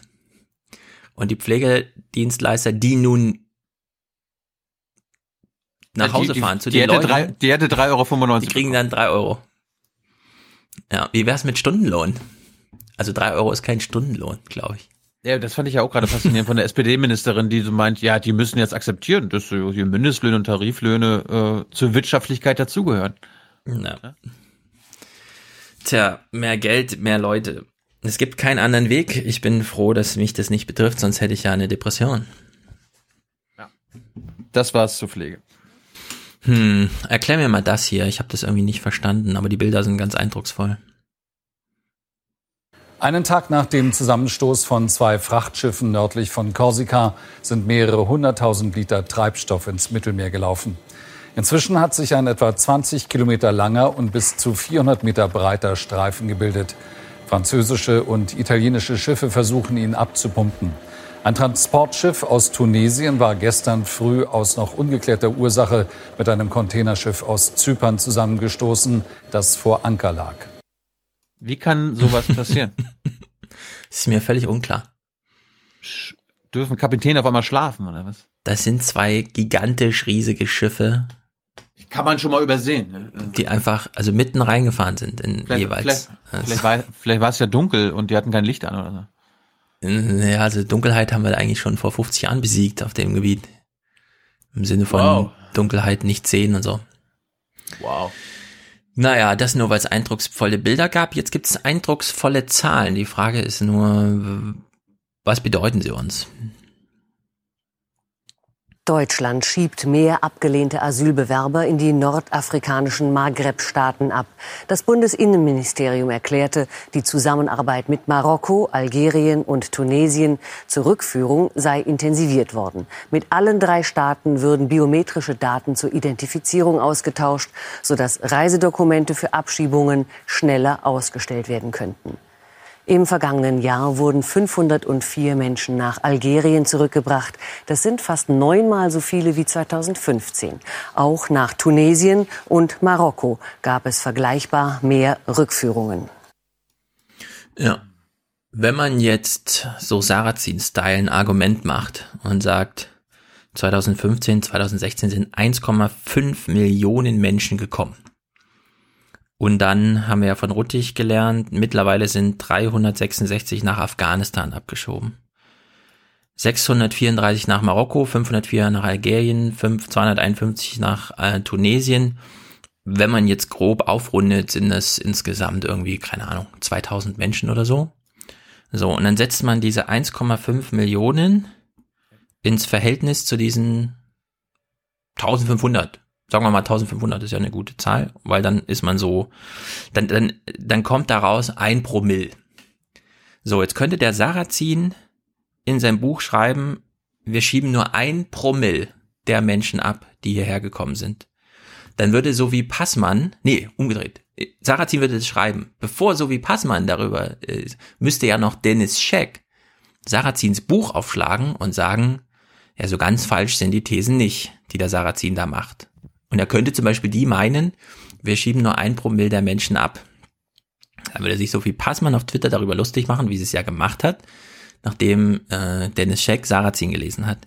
Nur, wir bekommen halt jetzt auch diese Zahlen und müssen uns jetzt mal verständigen, ist das jetzt eigentlich eine Abschiebeindustrie oder nicht? Also ist das viel oder ist das wenig? Jetzt nicht im Einzelfall argumentiert, sondern wirklich mal im großen Bild, so wie die Rechten, ich kriege auch immer diese Tweets jetzt, was gerade in der rechten Filterbubble aktuell ist und so weiter, und da taucht genau sowas auf. Also die Zahlen für 2017 waren 26.000 Abschiebungen. Jetzt nur mal. Wohin? Ja, überall hin, wo wir abschieben konnten. Maghreb-Staaten, äh, Jugosla eh- ehemalige jugoslawische Staaten, Afghanistan. Ja, ne, ne, ja, Mittlerer warte. Osten. Äh, Nicht so schnell. Maghreb sehen wir ja gerade vor uns. Das sind nicht mal 1200. Afghanistan sind insgesamt 366. Also das ist sehr weit weg von, von 26.000. 26.000 scheinen tatsächlich Kosovo und Balkan und sowas zu sein. Aber das ist ja nicht das, ja, was wir jetzt immer unter, äh, was weiß ich, Hungersnot in Afrika, Syrien, Krieg und so weiter, sondern das sind halt andere Abschiebungen. Es scheint tatsächlich sehr, sehr, also Gerald Knaus scheint irgendwie recht zu haben. Und ich frage mich, ob man auch unter Linken ähm, mal eine ernsthafte Debatte darüber, wie man darüber politisch diskutiert, weil mich schockieren diese Zahlen ehrlich gesagt nicht. 504 Ja. Menschen nach Algerien, ich meine, okay, Ja, ist ich natürlich mein- im Einzelfall eine Katastrophe, aber Ja, aber gerade weil es so wenig sind, bin ich dafür, dann können wir das auch ganz, ganz, ganz sein lassen. Also nach Algerien, Ja, Tunesien, ist- ja. Afghanistan und so weiter abzuschieben. bin ich völlig bei dir. Es sind äh, Scheinabschiebungen, die so gemacht werden, damit es Fernsehbilder dafür gibt. Die Frage ist aber im, in diesem Diskurs, rechte Blase, linke Blase, da ist das kein legitimes Argument zu sagen, na, wenn es so wenig ist, dann können wir es auch ganz sein lassen. Das wollen die genau nicht hören. Die Frage ist jetzt, wie redet man trotzdem mit dem? Also kann man jetzt nicht klären, aber ich will es nochmal darauf hinweisen, ja. Das sind, also mehr Gerhard Knaus zuhören. Dieser Pragmatismus scheint irgendwie, da, da ist mehr drin als in dieser linken Aufgeregtheit. Ich fand es jedenfalls überraschende Zahlen. Ich habe auch, auch Abschiebungen. Hast du noch was Abschiebungen? Mhm. Nee. Ähm, ich habe mal im Regionalmagazin in Sachsen-Anhalt einen Fall gefunden, wo ein Unternehmer quasi der Politik wieder äh, Feuer unter dem Arsch machen musste, damit seine Mitarbeiter nicht abgeschoben werden. Bestes Beispiel in Sachsen-Anhalt. Und rate mal, wie der am Ende dann doch zum Erfolg gekommen ist. Ein Lichtblick für den Unternehmer und seine indischen Arbeitskräfte. Er hat es geschafft, dass die Migranten Ende August nicht abgeschoben wurden, sondern weiter in seiner Firma arbeiten. Mein Chef ist richtig großartig. Niemand anders hat so etwas für uns getan. Mein Chef hat sich richtig hart eingesetzt. Doch der Reihe nach, mit einem Mal fünf Arbeitskräfte zu verlieren, das wäre für die Firma ein harter Schlag ins Kontor gewesen. Thomas Kohl schrieb viele Politiker an, mit der Hoffnung auf Hilfe. Niemand antwortete ihm. Seine Beharrlichkeit zahlte sich dann aber doch aus. Wir wussten uns nachher nicht mehr zu helfen und haben die Privatnummer von Herrn Lischka zugespielt bekommen. Dort haben wir angerufen und äh, so wie ich jetzt im Nachhinein erfahren habe, äh, hat Herr Lischka an seiner Waschmaschine auf dem Campingplatz versucht, uns zu helfen. Der hat einfach mal ge was gemacht. Der hat einfach versucht, im Unternehmen zu helfen und Leuten zu helfen. Und das finden wir fantastisch. Ja. Ich meine, wo, Sehr gut, wo Herr wir, leben, wir leben in einem Mhm. Land, wo der Unternehmer quasi Privatnummern von Bundestagsabgeordneten, das ist nämlich Konrad Lischka von der SPD, Mhm. herausfinden musste, ihn, ihn persönlich anrufen musste, damit was passiert. Weil sowas sollte ja eigentlich nicht sein. Es müsste ja eigentlich so sein, dass es da irgendwie behördliche Zugänge gibt für diese Unternehmer und die sagen, ey, das, kann doch ja nicht sein. Also das quasi Naja. das persönliche Engagement eines Politikers erst dazu führt, dass etwas, was nicht sein sollte, nicht passiert. Ja, also es ist so, äh, wir haben ja nicht mit Absicht eine politische Diskussion über Spurwechsel, weil genau dieser Fall natürlich juristisch vorher bewusst ausgeschlossen wurde. Das kann man sich ja heute nicht mehr ganz vorstellen, aber es gab eine bewusste Entscheidung, der Staat, der Bund hält sich aus der aus den Ländersachen raus, auch wenn die Schulen Geld vom Bund brauchen. Das waren alles mal bewusste politische Entscheidungen. Es war bewusst, ganz bewusst zu sagen, es gibt kein Einwanderungsgesetz, sondern wir haben ein Asylrecht und wir haben ein Migrationsrecht, wie auch immer. Das ist dann verankert in den ganzen. UN-Chartas und so weiter, genau, Ausländerrecht. So, jetzt wieder. Die SPD strampelt sich ein ab, diesen Spurwechsel, die juristische Nacharbeitung, damit das eben nicht alles immer so äh, mit Telefon, kurzer Draht, Campingplatz und hier schnell und so, ja. Sondern um genau das nicht zu machen. Das, das finde ich halt so, so krass, dass, dass man hier wieder mal die Politik völlig, ja, wir können das noch nachordnen. Gestalten ist hier nicht. Wir können nur sehen, oh, da ist jetzt echt ein drängendes Problem, nämlich, und es wäre ja gar kein Problem, wenn wir jetzt nicht Rentnerrepublik hätten und halt junge Leute genug gäbe, dann wäre das ja alles gar kein Problem. Nur jetzt kommt das halt alles zusammen und jetzt sitzt die Politik so an und ah ja, hm, okay. Und die CDU, und das hat man ja bei Merkel dann auch gesehen, wie sie selbst nochmal betonte, das ist für die CDU ein ganz, ganz großer Schritt, dass wir jetzt sagen, wir wollen ein Einwanderungsgesetz. Da mussten die 20 Jahre lang, ja, sich selbst und so. Also die Politik ist hier den sozialen Entwicklungen sowas von nachgeordnet. Hier kann man überhaupt nicht von Gestaltungsauftrag, Regierungsauftrag und so einem Scheiß reden. Ne? Das ist wirklich, da liegen Jahrzehnte dazwischen. Der Lischka kommt jetzt auch nochmal und äh, wie gesagt, er ist ja SPDler, ja, also ein anscheinend eher so linksorientierter Mensch. Und er betont jetzt auch nochmal, dass ihm natürlich jetzt wegen der Verhinderung einer Abschiebung es ihm natürlich nur um den Menschen ging, nicht irgendwie um, um Unternehmen oder so. Man muss sich ja in einem solchen Fall wirklich mal die Frage stellen, ob wir da nicht ein großes Eigentor schießen. Diejenigen, die hier händeringend als Fachkräfte gesucht werden, die Arbeit haben, die keinem auf der Tasche liegen, die sich nicht zu Schulden kommen lassen. Ich finde, da würden wir nur einen schädigen, nämlich ein Unternehmen wie Herrn Kohl. Wenn wir die Ach so, die Abschiebung eines eines Ausländers ist jetzt keine Schädigung, es wäre eine Schädigung fürs Unternehmen. Ja, auch Herr Lischka. Aber erstmal würde auch der Mensch leiden. zurückschicken würden. Herr Kohl hat das ja auch beziffert. Er sagt, mir fehlen dann im Jahr 600 bis 700.000 Euro an Umsatz, an Aufträgen. Die kann ich nicht erfüllen. Und die übernehmen dann ausländische Firmen. Das kann ja nicht in unserem deutschen Interesse sein. Ja, Also ich wiederhole nochmal, weil du auch so diesen zynischen Ton da drin hast. Der Lischka lügt hier einfach. Ganz bewusst. Der stellt sich hin und sagt, das ist inhaltlich so dämlich. Ich formuliere das genau so, dass alle mit so einer Vernunft drauf anspringen. Und natürlich sagen wir dann, na klar, ist das total unlogisch, jemanden, der einen deutschen Mittelstand trägt, abzuschieben. Nur es gab eine ganz bewusste Entscheidung damals, genau das zu machen. Und dann kam leider das Statistische Bundesamt und hat gesagt, euer Fachkräftemangel ist nicht leider so eine Fata Morgana, die ihr ausbeuten kennt, im Sinne von, ihr wollt die besten Bewerber, sondern das ist jetzt real. Es gibt jetzt wirklich zu wenig junge Menschen. Und plötzlich, von heute auf morgen, ist das für uns total logisch, dass wir diese Menschen natürlich nicht abschieben, weil wir sie wirtschaftlich brauchen. Aber diese Verknüpfung, die hast du auch vor drei Jahren noch mega beklagt. Wir können doch nicht die Leute nur hier lassen, weil wir sie wirtschaftlich brauchen. Das wäre doch völlig der falsche, ja? Und genau das jetzt zu verknüpfen, wie das übrigens Burkhard Lischka, nicht Konrad. Hat mich ganz verwirrt eben, musste extra nochmal googeln. Ja, ja. Dass er das jetzt hier so sagt, finde ich verlogen. Er muss da ehrlicher sein. Er muss den ja. Leuten sagen, wir müssen jetzt eine jahrzehntealte Gewissheit Nämlich, dass wir mit der deutschen Arroganz einfach sagen, ja gut, es gibt dieses UN-Charta-Zeug, wo drin steht, was ein Flüchtling ist, und dann halten wir uns halt dran. Ja, ich meine, es gibt auch andere Bestrebungen irgendwie in Österreich und so, gibt es jetzt schon in der Schweiz, gibt es jetzt demnächst übrigens direkte Demokratie Schweiz. In der Schweiz werden die Bürger jetzt gefragt, soll das Völkerrecht wirklich wichtiger sein als unser nationales Gesetz? Oder wollen wir Vetorechte gegen das Völkerrecht haben? Ja, mal gucken, wie die Schweizer sich da entscheiden. Die sind ja geübt mit direkter Demokratie. Aber dass der Lischka das hier so sagt, finde ich einfach, es ist seine, seine Partei gewesen, die das über Jahrzehnte genauso gehandhabt hat aus Gründen. Und dann kann er jetzt nicht einfach so an irgendwelche Instinkte appellieren, Mitmenschlichkeit und so weiter, sondern er muss jetzt sagen, der deutsche Wohlstand hängt davon ab, dass diese Menschen bleiben. Also sollten wir unser eigenes Gesetz brechen. Und da wir hier im Bundestag sind und keine Gauner, sagen wir, wir machen ein neues Gesetz und das ist dann, was weiß ich, Spurwechsel und der ganze Kram. Aber ich fordere da mehr Ehrlichkeit von der, von der Politik, weil so, das ist so, in, das ist in, einfach Instinktpolitik. Ja, ich meine, warum, warum hat er dieses Statement gegeben? Weil erfolgreiche Abstimmung verhindert. Er ist der Held ja. für, für den ja. Unternehmer und da kann er nochmal sagen, ja, ist doch, muss man, muss man doch machen. Es war doch eine Vernunftssache. Da ja. gibt's doch ein Naturgesetz, nach dem ich gehandelt habe, ja? Nee, gibt's nicht.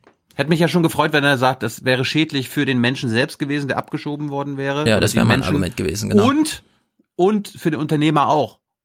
Das, das würde ich akzeptieren ja. von der SPD. Aber ja. Na, ich fände es völlig legitim, wenn die Politik jetzt sagt, so red, er redet im Sinne des deutschen weißt du? Wohlstands. Ja, ja ich, aber ich wäre völlig dafür, wenn die jetzt sagen, wir können den deutschen Wohlstand nur halten, wenn wir jetzt die Menschen, die wir hier über welche illegalen ja, und ja. wie auch immer hingebogene Wege auch immer, wenn wir die jetzt einfach hier lassen. Am Amnestie im Grunde. Also wäre so eine, ja, das im Grunde müsste jetzt so eine Amnestiewelle losgehen. Herr Lischka, das kann doch nicht nur ein Einzel im Einzelfall richtig sein. Das müsste doch als allgemein, wollen Sie nicht mal eine Amnestie und so weiter, ja? Also weit über Einwanderungsgesetz und Spurwechsel hinaus. Dann wäre es ehrlich. Gut, das war's zum äh, Dings. Ja, ja. dann. Äh, ähm, Wir ergänzen uns ganz gut heute. Studentenwohnung. Na, mal gucken, ob du jetzt was hast. Interessante Zahlen. ich, ich, ich, hatte, ich hatte einiges gesehen. Äh, jetzt bring, ich bring's quasi jetzt ohne Clips mit. Äh, mhm. Es war Studentenbeginn oder Studiumbeginn auch im Norden.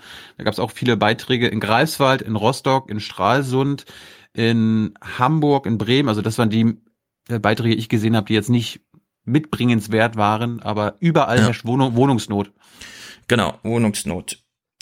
Wohnungsnot ist ja nicht ein Problem für die alten Leute, die ja Jahrhunderte im Grunde in ihrer Wohnung sind, wo dann irgendwann mal, wir wollen hier mal ein bisschen sanieren, die Miete steigt von, also hatten wir ja im Bundestag solche Sachen, ne? Die Miete steigt jetzt von 500 auf 800 Euro für deine 70 Quadratmeter Wohnung. Das ist ja so, was wir bisher mal, ne? So. Das wäre also eine Steigerung von, was weiß ich, irgendwie 30 Prozent, aber nachdem man halt schon 30 Jahren gut gewohnt hat. So, jetzt hören wir mal die jungen Menschen, die tatsächlich neue Wohnungen suchen. Also die richtig mit Mobilität und so. Was haben die eigentlich so für Steigerungsraten in welchen Zeiträumen? Studentenwohnungen in Deutschland werden immer teurer. Laut einer Studie des Instituts der deutschen Wirtschaft ist die Miete an den Hochschulstandorten seit 2010 um bis zu 67 Prozent gestiegen. Spitzenreiter ist München mit einer monatlichen Miete von durchschnittlich 600 Euro. Am günstigsten leben Studenten in Magdeburg mit rund 200 Euro.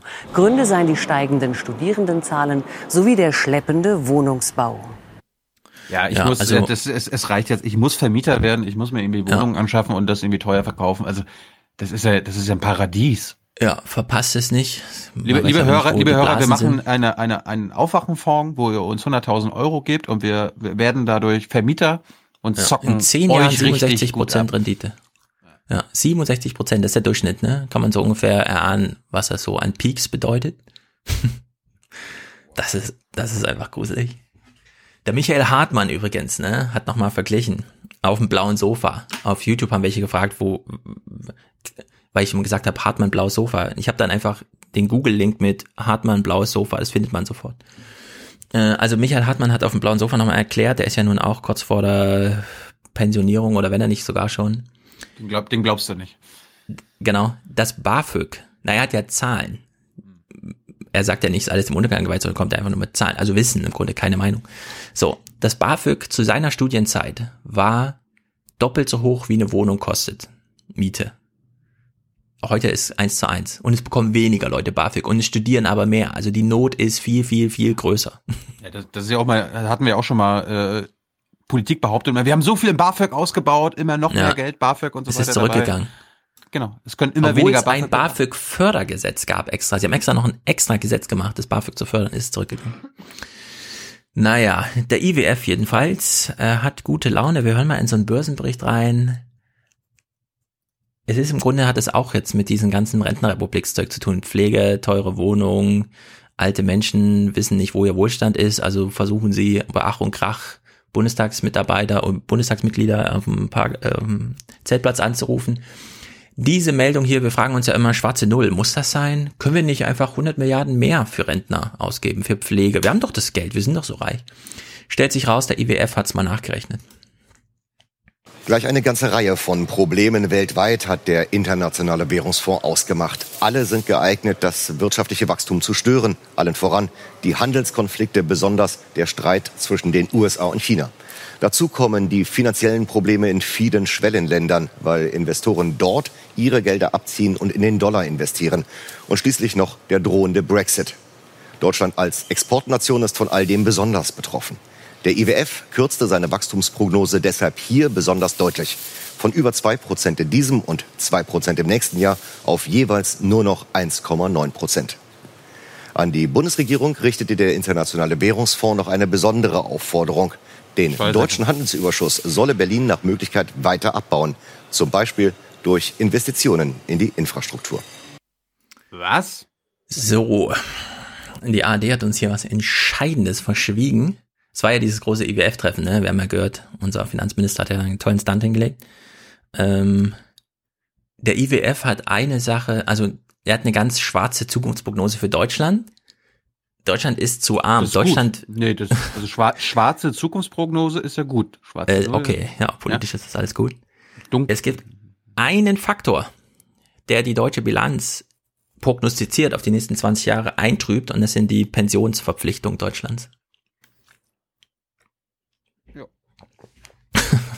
Also für alle, die sich dafür interessieren, ich werde auch nochmal reingucken. Das scheint ein krasses Dokument zu sein. Aber sie haben genau diese Rentenrepubliks, also äh, Vorausschau mal gemacht auf die nächsten 20 Jahre.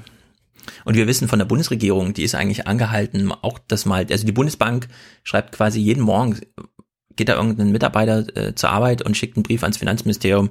Wir bräuchten jetzt wirklich mal die Rentenprognoseberechnung bis 2045. Und dann antwortet die Bundesregierung immer gar nicht. Und einmal im Monat schreibt sie so, wir rechnen noch. Dabei liegen diese Zahlen längst parat. So wie äh, jedes gute Unternehmen und der öffentliche Rundfunk, also alle im Grunde, darunter leiden, dass sie extreme Pensionsverpflichtungen eingegangen sind, die sie dann irgendwann mal, es beginnt jetzt glaube ich 2023, so der große Renteneintritt der Babyboomer. Es betrifft auch den deutschen Staat als den größten Pensionsversprechensgeber. Apropos Bundesbank, ich werde Anfang des Jahres den Bundesbankchef Sehr gut. haben. Weidmann schickt Fragen. Nee, noch nicht. Noch nicht. Okay. Ja. Der ist jedenfalls nicht ganz kongruent mit dem Bundesfinanzministerium, wie man immer glaubt. Ist seine Aufgabe auch, ja. Außerdem wurde er jetzt ausgestochen. Der hat also auch noch ein Hühnchen zu opfen. Mit dem einen oder anderen in Berlin. Gut, die Frankfurter Kirche, der kleine Beitrag macht mich ein bisschen stolz, dass es Frankfurt geschafft hat ins Heute-Journal. Gut, wir kommen jeden Tag im Heute-Journal vor, wir sind eine verwöhnte Stadt, aber hier ist doch nochmal so ein kleiner Snippet, ganz interessant. Das ist verletzend für mich, aber ich finde es vor allem auch verletzend für viele schwule und äh, Männer und lesbische Frauen, die angefangen haben, aufgrund der Frankfurter Stadtkirche und der Initiative hier wieder einen Zugang zur Kirche zu finden, der noch sehr zart ist. Und jetzt habe ich den Eindruck, da wird da jetzt mit dem Hammer draufgehauen. Ansgar Wucherpfennig war bis vor kurzem nicht nur Rektor an dieser katholischen Hochschule, sondern gehörte auch zu einem Team, das sich um die Seelsorge für homosexuelle Gläubige kümmert. Diese Arbeit und ein Interview, das er vor zwei Jahren einer Zeitung gab, ist für Rom nun Stein des Anstoßes. Auf die Frage, warum die katholische Kirche Homosexuellen gegenüber ablehnend sei, antwortete er, mein Eindruck ist, dass das tiefsitzende, zum Teil missverständlich formulierte Stellen in der Bibel sind. Liebe sollte eine egalitäre, freie Beziehung sein. Diese Aussagen seien mit der katholischen Kirche völlig im Einklang, sagt Pfarrer Werner Otto, der zusammen mit anderen Frankfurter Pfarrern in einem offenen Brief seiner Empörung Luft gemacht hat. Das ist schon ein Unding, dass sich der Vatikan da einmischt. Und das verstößt auch ziemlich klar gegen das ganz katholische Subsidiaritätsprinzip, das die Kirche äh, sonst predigt. Hier wurden der Bischof von Limburg und auch der Provinzial äh, der Jesuiten schlicht und ergreifend übergangen. Das sieht der Provinzial genauso. Johannes Siebner ist der direkte Vorgesetzte von Ansgar Wucherpfennig und findet das Vorgehen des Vatikans inakzeptabel. Genauso wie dessen Haltung zu Homosexualität. Erstens so verschwurbelt und, und, äh, und unklar und verschämt daherkommt. Huhu, da kann man nicht drüber reden. Und zweitens, dass es auch, meine ich, in der Sache inzwischen obsolet ist. Wir müssen endlich die Beziehungen von gleichgeschlechtlichen Menschen als das akzeptieren, was sie sind. Revolution! Oder wie es hier heißt, Reform. Ja. Ich fordere 95 Thesen. Das, lustigerweise, ich habe hier äh, auch seit zwei Tagen einen Artikel auf, dem, auf katholisch.de gab es ein Interview Mhm. mit, ähm, wie heißt die, Bibelforscherin Ilse, Ilse Müllner. Die sagt auch, es an keiner Stelle verurteilt die Bibel Homosexualität und die bezieht sich auf den Umgang mit dem Ansgar Wucherpfennig. Können wir ja, mal Ja. verlinken. Also inhaltlich finde ich es ganz gut, dieses äh, Johannes Siebner, ne? Also der Provinzial deutsche Provinz der Jesuiten, wie auch immer. Er wurde hier vorgestellt als, oder ich drösel es nochmal auf. Also der Herr Wucherpfennig äh, leitet als Rektor die katholische Hochschule St. Georg Frankfurt-Main. Das ist also eine Ausbildungsstätte für Pfarrer und so weiter. Da kann man das einfach studieren, was man dann später machen muss und so. Dann hat er eben in diesem Interview damals äh, gesagt, ja, also pf, keine Ahnung, ich habe jetzt nichts gegen Homosexuelle, warum sollte ich und so. Und dann darauf hat der Vatikan gesagt, wir verlängern deine Stelle nicht. Und was ich so sensationell nee, nee. finde, Er, Mhm. er hat gesagt, er hat nicht nur, dass er nichts dagegen hat, sondern die Bibel auch nicht. Genau. In der Bibel findet sich nichts, das dagegen spricht und deswegen so. So, und dann kommt der Vatikan und sagt, äh, wir verlängern hier deine Stelle nicht. Und dann rebellieren, rebelliert die ganze deutsche Hierarchie, also Bischof von Limburg haben wir ja gehört, jetzt der Johannes Siebner als direkter Vorgesetzter, als Provinzial von diesem Rektor, dann der Rektor natürlich selbst und sagen, ja, die, der Vatikan ist hier gar nicht zuständig, das ist hier unsere Kirche, hier gilt das Prinzip der Subsidiarität. Also das ist eine Sensation, finde ich. Äh, ich bin sehr gespannt, wie das weitergeht.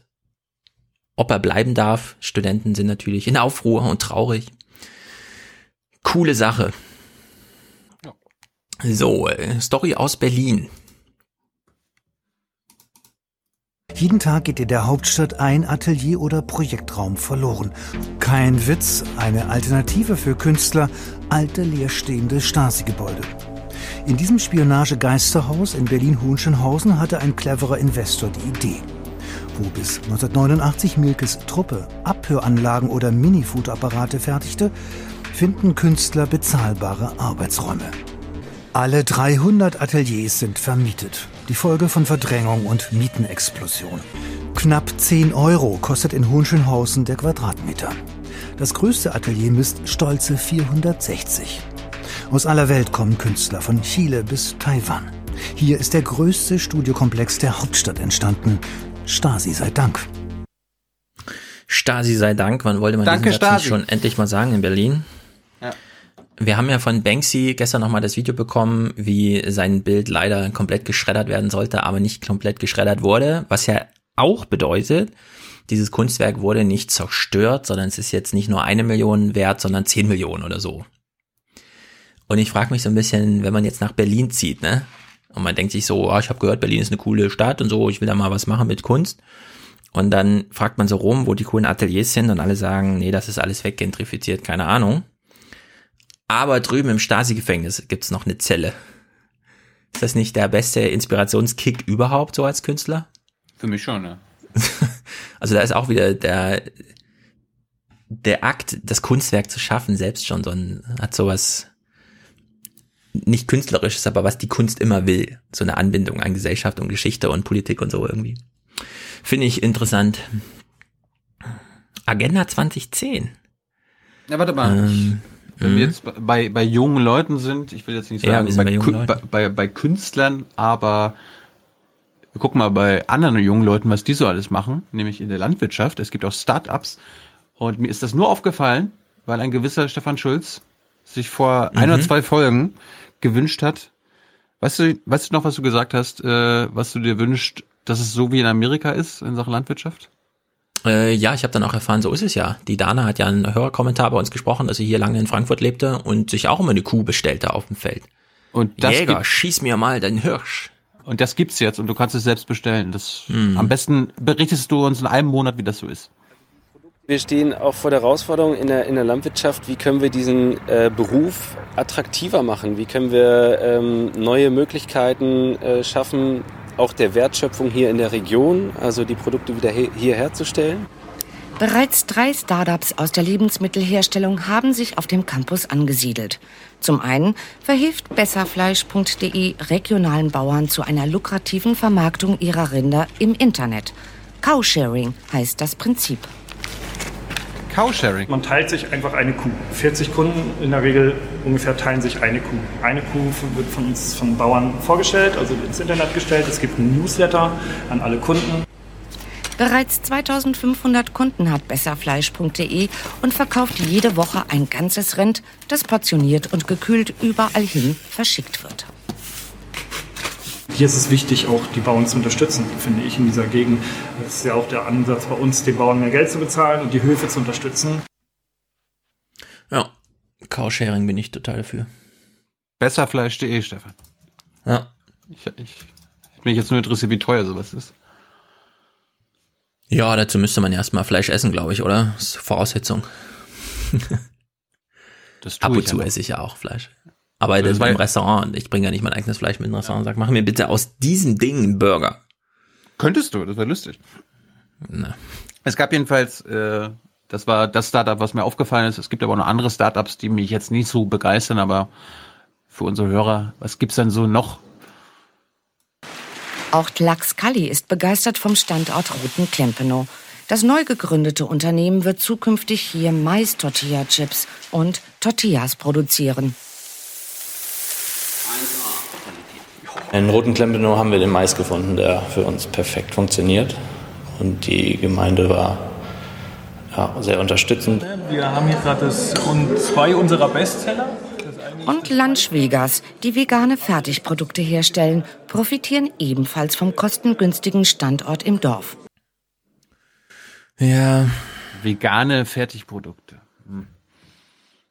Hört sich jetzt bei mir jedenfalls nach Mikrowellenprodukte an. Aber ich Ja, also die Doktrin sollte zuallererst sein, wenig verarbeitet. Ja.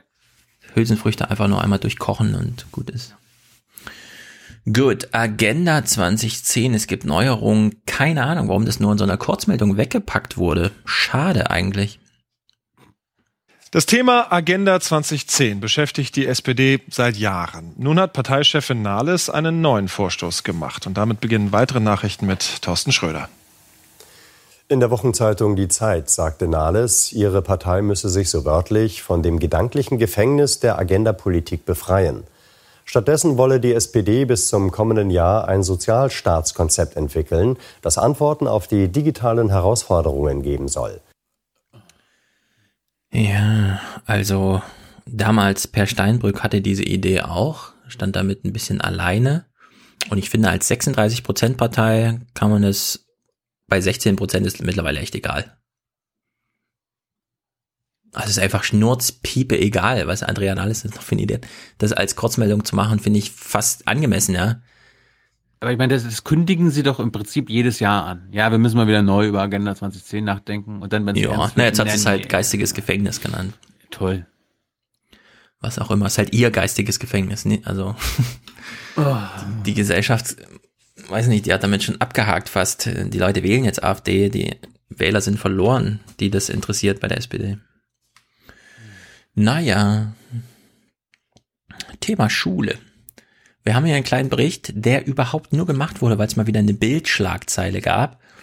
Und ich fand das sensationell, weil die Bild, von der wissen wir ja, gestern ist was passiert, also wird es heute zum mega Aufreger. Riesenschlagzeile, alle fragen sich, echt, ist es so gruselig? Ist diese Schlagzeile gerechtfertigt? Geht Deutschland den oder hier die Schulen den Bach runter? Na, die Tagesthemen haben sich da gesetzt haben halt so ein echt, vielleicht hat Hans da noch so einen Nachzügler, ja, der einfach erstmal hinsetzen, ganz ruhig, guck mal ins Archiv und so weiter. Das ist jedenfalls ein sensationeller Bericht, der einfach mal aus so einer Bildschlagzeile komplett die Luft rauslässt. Gerät an unseren Schulen etwas ins Kippen? Nein, sagt der Kriminologe Christian Pfeiffer. Schülerbefragungen und Daten von Krankenversicherern ergäben ein anderes Bild. Da sind wir sicher, die schwere Gewalt an Schulen ist rückläufig. Bei der leichten Gewalt wissen wir jedenfalls für die überschaubaren letzten vier Jahre, dass sie auch stabil geblieben ist, nicht gestiegen ist. Gestiegen ist nur die Anzeigebereitschaft, die Sichtbarkeit. Das macht die Menschen nervös. Nervös beim Thema Schulgewalt aber waren die Älteren offenbar schon vor Jahrzehnten. Ein Blick ins Fernseharchiv zeigt, schon 1978 schien die Jugend am Abgrund. Pädagogen aber stellen fest, dass Brutalität und Abartigkeit in Angriffen gegen schwächere Mitschüler zunehmen. Im Klartext heißt es unter anderem Erpressung, Bedrohen mit Messern, Ketten, Totschlägern und Pistolen.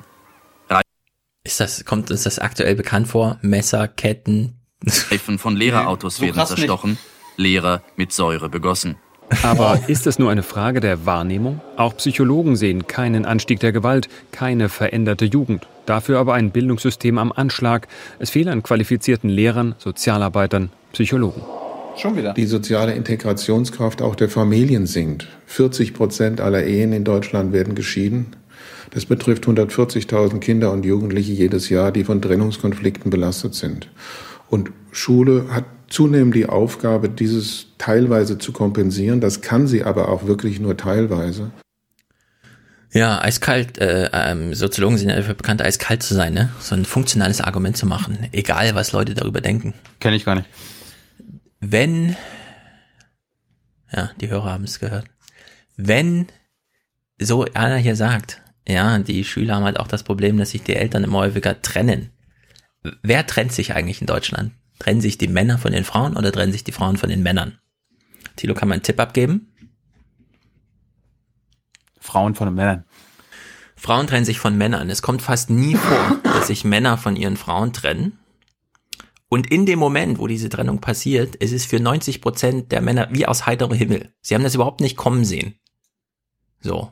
Dass die Frauen sich aber von ihren Männern trennen und damit auch teilweise Kinder zurücklassen, die dann eben mit den Folgen zu tun haben, hat vor allem mit der Emanzipation der Frau der letzten 50 Jahre zu tun. Denn Selbstbewusstsein gehört schon dazu, ökonomische Unabhängigkeit auch. So einfach kann das manchmal sein. Und damit ist jetzt überhaupt nichts werten gesagt, es ist einfach nur eine funktionale Darstellung, was so passiert ist die letzten Jahre. Was ich allerdings tragisch finde, ist, dass die Tagesthemen wieder nicht eins plus eins zusammenzählen und dann sagen, Leute, zwei Uhr ist es, sondern ausgelagert in eine andere Sendung, in eine andere Kurznachricht, diese Meldung.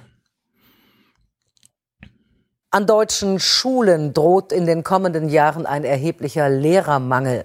Bis 2030 müssten laut einer Prognose der Kultusministerkonferenz pro Jahr rund 32.000 neue Lehrer eingestellt werden. Handlungsbedarf bestehe unter anderem in Grund-, Berufs- und Sonderschulen. Vor allem im Osten des Landes sei der Lehrermangel erheblich. Ja, ihr habt die Zahl gehört, 32.000 pro Jahr. Ich habe es schon mehrfach gesagt, vergleicht das nochmal mit diesem, was wir bei der Pflege diskutieren und so, ne? Ja, da gibt's auch große Zahlen, aber die Zahlen sind nicht 32.000 pro Jahr für die nächsten Jahre.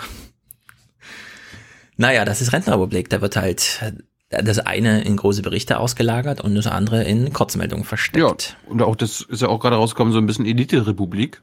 Weil wenn die meisten Lehrer oder die, die Lehrer wollen, wollen dann Gymnasiumslehrer werden und sich irgendwie nicht ja, Grundschule, Sonderschule, Berufsschule. Ja, weil Gymnasium am besten bezahlt wird. Richtig. Wenn das, das wie in Finnland wäre, alle gleich. Ja. Dann wäre das natürlich Bezieh anders. Beziehungsweise, beziehungsweise je, je jünger die Kinder sind, desto mehr sollten die äh, bekommen. Also ich bin ja bin ja dafür, dass so eine Kindergartenerzieherin deutlich mehr bekommt. Ja, das ist wieder so ein ja. normativ herbeigefühltes Argument. Das stimmt. wieso nicht alle gleich? Wieso, wieso sind jetzt die Jüngeren auf einmal wichtiger? Nee, darum. Ja, um quasi, das ist meine Maximalforderung, aber klar, alle gleich auf jeden Fall. Bin ich dafür. Gut. Ja. Würdest du einen Professor mehr bezahlen als einen Lehrer? Ja. Ich auch. Gut. Gut, die SPD hat eine gute Idee gehabt, lag aber irgendwie auch auf der Hand. Jetzt Moment, hat sie ja festgestellt. Das, das, das muss ich ja. mir aufschreiben. Folge 330. Äh, nach zwei Stunden, nee, noch nicht mal zwei Stunden, Stefan. Mhm. SPD, gute Idee. Okay, ich bin gespannt. Ja, die, für die SPD gilt ja nicht nur, was ihr junger Herr Kühnert sagt. Die SPD beschließt gerade so viel Scheiße und ich glaube nicht, dass das noch umkehrbar ist. Ja, wo sie wo, ist. Wo ist, wo, ey, das ist ganz gut. Wo ist Kevin ja. Kühnert die letzten Tage? Der, der Vermisst immer, du ihn oder was? Nee, nee, nee, aber ist es mal aufgefallen? Nur wenn GroKo-Stress gibt, wenn so Maßen, wo ganz klar äh, ja. wie die Lage ist für jeden, da ist Kühner dann auf einmal medial ja. präsent. Aber jetzt, wo die SPD in der Scheiße hängt, ja. wo ist Kevin Kühnert? Hm. Tja, der plant seine glorreiche Zukunft in dieser Partei. Die tote Partei. Ja, also die SPD hat eine gute Idee gehabt, aber irgendwie finde ich, erstens, die lag auf der Hand, zweitens wahrscheinlich bei den Grünen abgeschrieben, aber ist auch egal. Im Grunde, es ist halt einfach mal eine gute Idee. Bundesumweltministerin Schulze will jährlich 100 Millionen Euro für den Schutz von Insekten ausgeben. Ein Viertel des Geldes soll demnach in Forschung und Monitoring fließen, um einen Überblick über das Insektensterben zu bekommen. Außerdem will die SPD-Politikerin, die heute ihr Aktionsprogramm Insektenschutz vorstellte, die Regeln für den Einsatz von Düngemitteln und Pestiziden verschärfen. Details müssen allerdings noch mit dem Landwirtschaftsministerium abgestimmt werden, bevor das Kabinett das Programm endgültig beschließen kann. Ja, sie will das noch mit dem Bundesministerium beschließen, das uns beim Glyphosat so ausgetrickst hat, sodass wir überall diese Monokulturen haben, weshalb die Insekten sterben und so weiter. Kommt natürlich viel bei rum. Das ist eiskalt durchkalkuliert. Hier geht's nicht um Insekten, sondern den deutschen Wohlstand, um deutsche Bauern. Aber gut, 100 Millionen für die Umwelt. Die Umwelt ist natürlich auch ziemlich gut. Es sind immer mehr Menschen im Internet. Warte mal. Mhm. Wo, wir, wo wir jetzt gerade bei Tieren waren und Artenvielfalt und so, lassen wir uns doch mal bleiben. Äh, wir hatten ja vor ein paar Wochen festgestellt, dass der Aal in Gefahr ist. Ne? Im Vergleich zu den 50ern um 99 Prozent äh, zurückgegangen. Mit dem Hering sieht es jetzt nicht besser aus. Noch vor fünf Jahren konnten die Fischer in Mecklenburg-Vorpommern ungefähr 9000 Tonnen Hering fangen. Nächstes Jahr ist nur noch ein Drittel erlaubt, also knapp 3000 Tonnen. Das ist notwendig, so die Wissenschaftler. Der Hering der westlichen Ostsee ist in schlechtem Zustand. Die Ursachen sind diesmal ausnahmsweise nicht die Überfischung, sondern äh, nach unseren Erkenntnissen ist es die nachlassende Nachwuchsproduktion. Das heißt, dieser Heringsbestand liefert einfach immer weniger Kinder und das hängt nach unseren neuesten Erkenntnissen daran, dass zu bestimmten Zeiten Zeiten in bestimmten Gebieten der westlichen Ostsee die Temperatur sich erhöht hat. Dadurch ist der Bestand insgesamt im Vergleich zu vor 30 Jahren nur noch halb so produktiv. Ja, die haben einfach keinen Bock mehr, das kann jeder verstehen. Auf Kinder? Ja, weil, weil die Kita-Plätze fehlen in der Ostsee. Ja, scheiß Lärm durch diesen Pipeline-Bau und so. so, wir haben, wir haben ja letztes Mal mitbekommen, die EU, wenn es dem Aal schlecht geht und der Aalbestand in Gefahr ist, dann handelt die EU total rational. Das hat sie jetzt auch wieder gemacht in Sachen Hering. Sie hat auf die Wissenschaft gehört, die gesagt hat, na, eigentlich müssen wir jetzt einen Fangstopp machen, beziehungsweise das muss auf jeden Fall ganz, ganz krass zurückgehen. Und die EU so, okay, klar, auf jeden Fall.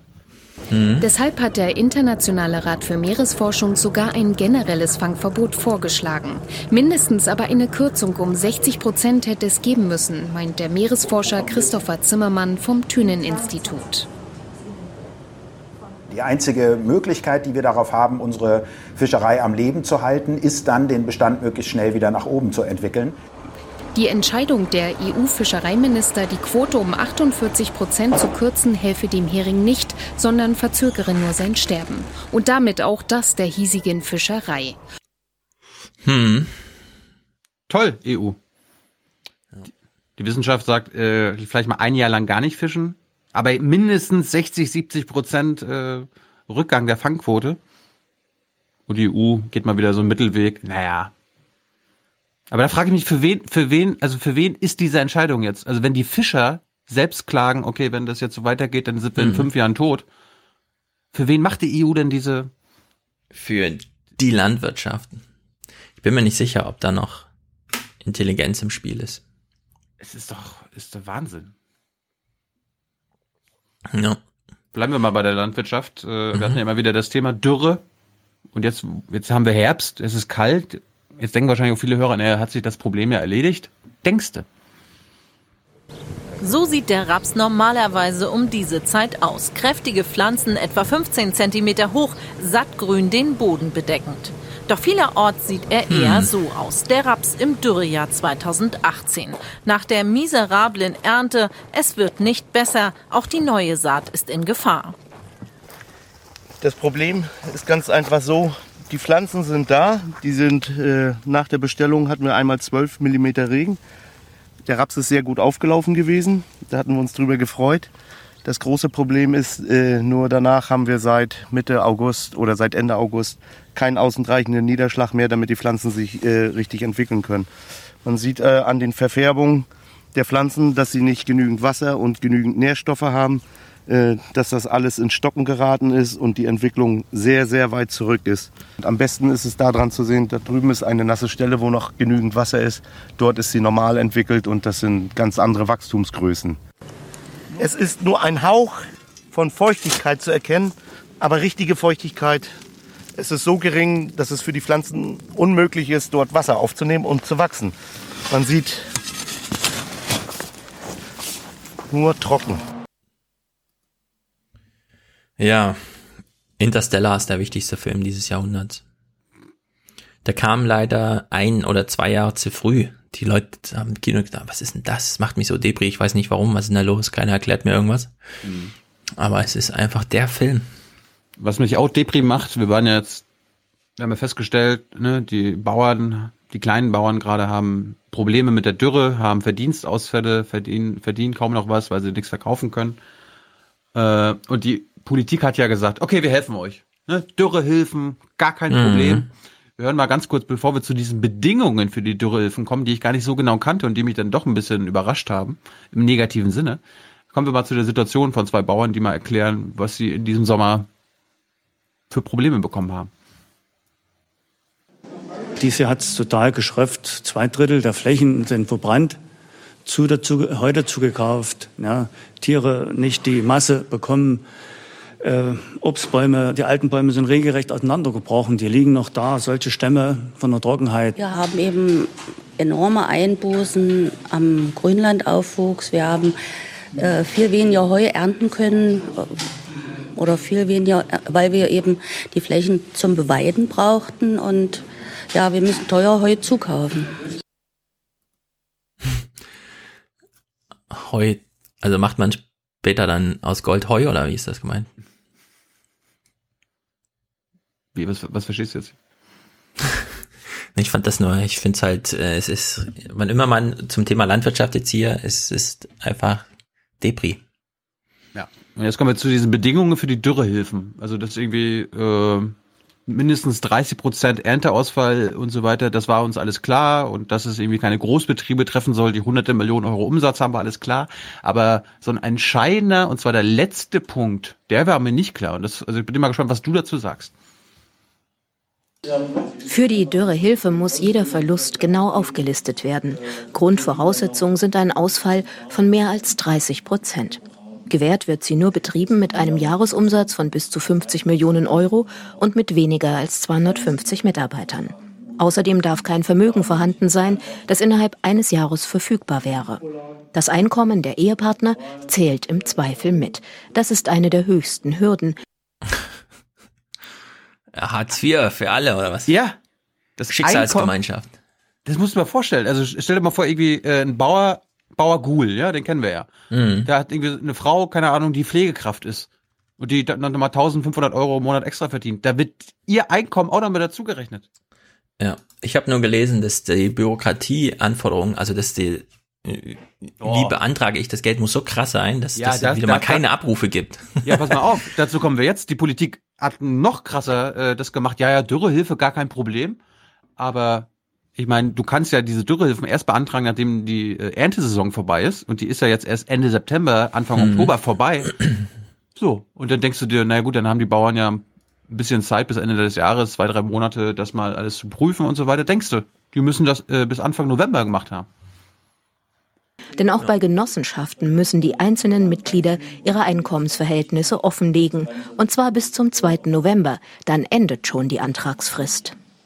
Das ist, ähm, wenn wir das ausrechnen, relativ knapp, vier Mhm. Wochen. Äh, das liegt daran, wir glauben im Interesse der Landwirte zu handeln, wenn wir sagen, wir wollen alle Mittel, die uns zur Verfügung stehen, möglichst in diesem Jahr auszahlen. Und Sie können sich ausrechnen, wenn wir äh, bis äh, vor Weihnachten alles auszahlen wollen, müssen wir Gelegenheit haben, ein bisschen zu arbeiten. Außerdem müssen Steuerberater oder Gutachter die Anträge bestätigen.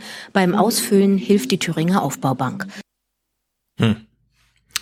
Ja, ist nicht einfach. Ja, aber da- das sind wieder diese, äh, das hat mich so ein bisschen an Breitbandausbau erinnert. Ja, ja, wir, wir stellen das Geld zur Verfügung. Ja. Das müssen sie sich dann auch schon holen. Innerhalb von vier Wochen. Und indem sie das alles mal hier schön. Ja, aber es gäbe jetzt für diesen Fall wahrscheinlich auch keine einfachere Lösung. Naja, man könnte einige Bedingungen streichen, wie zum Beispiel das Einkommen des Ehepartners hinzu, äh, hinzuziehen, ja, oder Vermögensverhältnisse offenlegen. Ja, aber du musst halt immer, es gibt halt nur so einen bestimmten Betrag, der muss dann nach irgendwelchen Kriterien verteilt werden. Das muss dann zum einen gerichtsfest sein, dann irgendwie fair Ja. und so, und dann gibt's Ja, große ich- Bauern, kleine Bauern. Ich, ich ahne, dass wir im Januar oder im Dezember, nachdem die, das soll ja vor Weihnachten alles durch sein, dann hören wir dann irgendwie in der Kurznachricht, ja, von den zwei Milliarden, ich weiß jetzt nicht mehr, wie viel die Summe war, wurden nur eine Million abgerufen oder so. Ja. Dann wissen, dann wissen wir warum. ja. Wird halt auf Nummer sicher gespielt. Gut, eine Sache noch zur La äh, Landwirtschaft, dann wollen wir danach zu Hessen kommen. Ja, na, die Online-Zahlen müssen wir uns noch angucken. Nee, Ach, zwei, zwei tolle Zahlen. Er macht. Nee, da, nee, wir machen Landwirtschaft nächste Woche, dann haben wir noch was für nächste Woche. Okay. Zwei Zahlen. Zum einen immer mehr Deutsche online. 1, 14, 18, Noch ein paar Zahlen. Lottozahlen. 32, 37, 45, Superzahlen 0, weitere Gewinnzahlen auf Bingo! Wenn wir das so hören, können wir uns ja fragen, warte mal, Lottozahlen. Es kommen wirklich noch Nachrichten nach den Lottozahlen? Ja. Eigentlich die Nachrichten, die am wichtigsten sind für das ZDF selbst, aber sie tun so, als wäre das nur so nebensächlich. auf Lotto, ZDF.de und im ZDF-Text. Und ähm, weitere Zahlen zur Internetnutzung. Immer mehr, aktuell über 90 Prozent der Deutschen sind online. Im Schnitt verbringt jeder täglich drei Stunden und 16 Minuten im Internet. Das geht aus der neuen Online-Studie von ARD und ZDF hervor. Drei Stunden und 16 Minuten im Durchschnitt, das ist ein normaler Aufwachen-Podcast. Sehr Mhm. gut, Hörer. Besonders viel Ja, aber wir sind ja noch zusätzlich, weil wir, äh, uns hört man ja, während man gerade nicht am Bildschirm klebt und nicht am Computer sitzt und so, sondern in diesen ganzen Lückenmomenten. Wir haben, wir haben bestimmt auch Hörer, die während des Surfens uns hören. Das kann auch sein. Viel Zeit verbringen unter 30-Jährige im Netz, fast sechs Stunden am Tag. Altersübergreifend hat sich im Vergleich zum Vorjahr der Online-Medienkonsum fast verdoppelt. Die meiste Zeit, 87 Minuten, dient der individuellen Kommunikation. Und täglich 82 Minuten werden Filmen, Fotos und Texten gewidmet, nachzulesen online auf heute.de. Ja, der Bayerische Rundfunk war ja letztens auch im Internet. Mhm.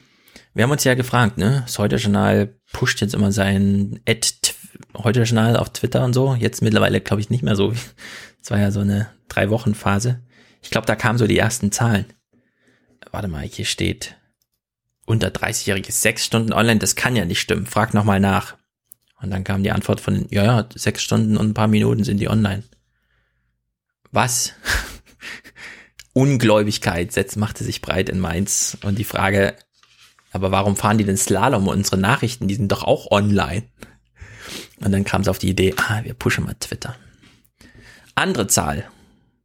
Ich weiß nicht, ob ihr es wusstet, aber wir werden ja digital angegriffen. Vielleicht sollten wir uns nochmal einstimmen. Cyber, Cyber, Cyber, Cyber, Cyberangriff, Cyber, Cyber, Cyber, Cyber, Cybersicherheit.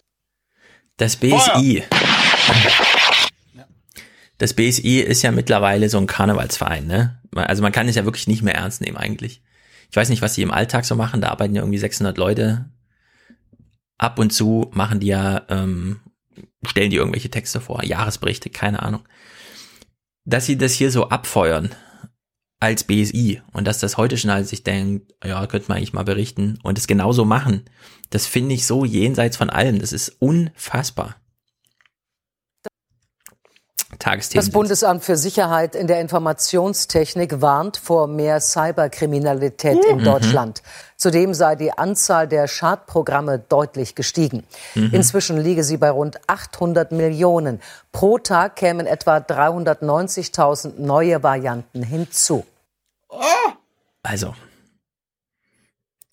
Definition von einem Schadprogramm, also mich würde das mal interessieren das müsste ja, also eine Definition, die wirklich inhaltlich was taugt und gleichzeitig diese 800 Millionen Zahl äh, ja, einfasst. Jeden Tag kommt 390.000 Schadprogramme dazu.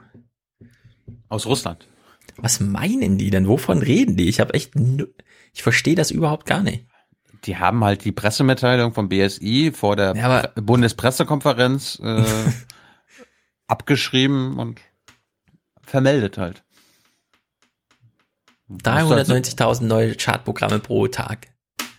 Meinen die jetzt irgendwie Apps bei Google, wo die nicht so genau hingeguckt haben? Oder ist das jetzt einmal durchgezählt, Portscanning in der Mittagspause? Oder meinen die jetzt konkret irgendwie das, was sie selber herstellen? Was sie ermöglichen als Staat, weil sie zum Beispiel sich nicht an der Schließung der Lücken, sondern an deren Hortung beteiligen. Ich finde das, also, dass wir 2018 immer noch so über Cyber Cyber sprechen, das finde ich wirklich unwürdig. Tagesthemen, das ist ganz, ganz, ist ganz schlecht irgendwie. Was genau naja. sie damit meint, bleibt unklar. Ja, absolut unklar. Hessenwahl. Willst du uns einstimmen? Ich habe das Duell geguckt. Wir machen es andersrum. Erst Duell?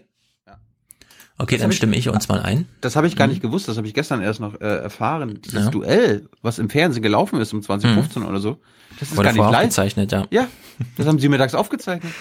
Ja. Was ich fand's auch eine Katastrophe, weil die dann danach diese typischen Umfragen und so, alle, die die Fragen stellten, kannten es schon. Und dann musste so spontan und der, ach, hören wir dann gleich, die hatten dann noch so einen ja, ja. So Bauchredner, hätte ich fast gesagt und so. Ja, ja, den ja, ja. jemand mit Gesten wissen. Ich habe nur, ich habe nur gesehen, die haben quasi nach dem Duell in so einen, in so einen Raum geschaltet, wo der Typ war, ne? Also den du gerade beschrieben hast, den ich jetzt, den Bauchredner. Ins Foyer. Und dann haben da Schüler gesessen und die Schüler haben alle nur so. Mhm. Nee, anders. Ich habe das anders die, gesehen. Das gucken wir uns nachher an. Die Lehrerin hat uns hierher her verfrachtet, so ein Scheiß. Äh, nicht ganz. Diese Schülerinnen wirkten auf mich irgendwie total eingeschüchtert, im Sinne von, jetzt ist die Kamera an. Und ich frage mich, wann lässt das mal nach? Ihr filmt euch selber jeden Tag drei Stunden. Warum seid ihr eingeschüchtert? Weil neben euch jemand ganz laut moderiert und diese Situation so künstlich wirkt. Das macht ihr doch selber die ganze Zeit. Ja, in euer Smartphone sprechen und so. Ja, aber, das, aber du, also das ist mir aufgefallen, dass die da immer noch so. Ja meistens, du sprichst ja meistens im Smartphone, wenn du an einem Ort bist, wo du dich gerade wohlfühlst. naja, aber das lässt auch nach.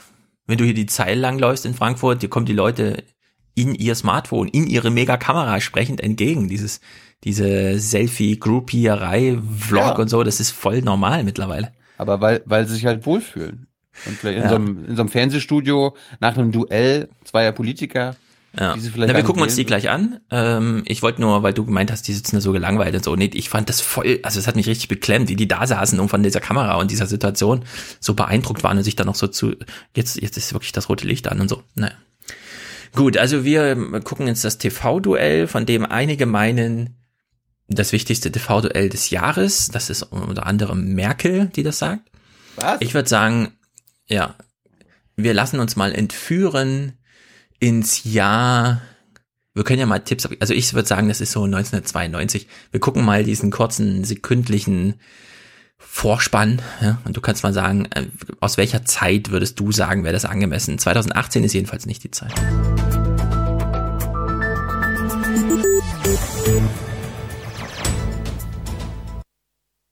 Ja, also ich würde sagen, so erinnert mich an meine Kindertage, wenn wir bei den ja. Großeltern MDR gucken oder sowas. Ja, aber das, das hatten wir doch letztens auch schon. Also Wahlberichterstattung. Aber hier um die Bankenstadt und so. Wahlberichterstattung ist seitdem ich lebe genau gleich. Ja. Hören wir uns mal die Begrüßung an. HR-Wahl, das Duell. Guten Abend und herzlich willkommen zu unserer Sendung. Ja, Ihnen einen schönen Abend. Wer wird Hallo. die nächste hessische Landesregierung in den nächsten fünf Jahren anführen? Diese Frage haben Sie, die hessischen Wählerinnen und Wähler, in elf Tagen zu entscheiden. Und wenn wir diese Frage schon spannend finden, dann gibt mhm. es hier im Studio zwei Männer, für die das bestimmt noch viel spannender sein dürfte. Ja, ganz genau. Denn diese beiden bewerben sich jemals darum, der nächste Ministerpräsident Hessens zu werden. Amtsinhaber Volker Bouffier von der CDU und sein Herausforderer Thorsten Schäfer-Gümbel von der SPD. Herzlich willkommen. Guten Abend. Guten Abend. Guten Abend. Ich bin Volker Bouffier. Jawohl. Wo, ist denn Tarek Al-Wazir? Ja, gute Frage, weiß ich nicht, haben wir vorhin schon geklärt. Das ist halt die, also ich fände witzig, ein TV-Duell mit den Lehrern unter sich. Ich bin ja eh dafür, dass, ich bin ja eh dafür, dass die Duelle abgeschafft werden und einfach nur nee. eine Runde von, von Spitzenkandidaten. Ach nee, nee, Zweierduell finde ich schon gut. Ich bin aber auch nicht dafür, 50 verschiedene Versionen davon zu machen. So ein schönes Duell ist halt wie 1992. Danach moderiert irgendwie Thomas Gottschalk irgendwas und so. Naja, sie haben sich jetzt begrüßt, jetzt werden kurz die Regeln erklärt, gehört ja alles dazu. Das Fernsehen ist ja fesseln, das sollen sie ja fesseln. Also nach welchen Regeln wird denn hier gespielt? Ist es wie bei Big Brother oder es wird viel spekuliert, aber wie heißt mhm. es so schön im Fußball? Grau ist Ach, alle Fußball. Theorie. Die mhm. Wahrheit liegt auf dem Platz. Mhm. Ja, und damit es fair bleibt, da sollten beide in diesem Duell etwa gleich viel Redezeit haben. Keiner sollte zu lange Antworten geben. Deshalb werden wir freundlich darauf hinweisen, wenn die Redebeiträge länger als 90 Sekunden werden. Aber gute Schiris wollen ja auch, dass das Spiel ja, läuft. Deshalb Schiris. werden wir nicht bei jeder überschrittenen Sekunde schon die gelbe Karte ziehen.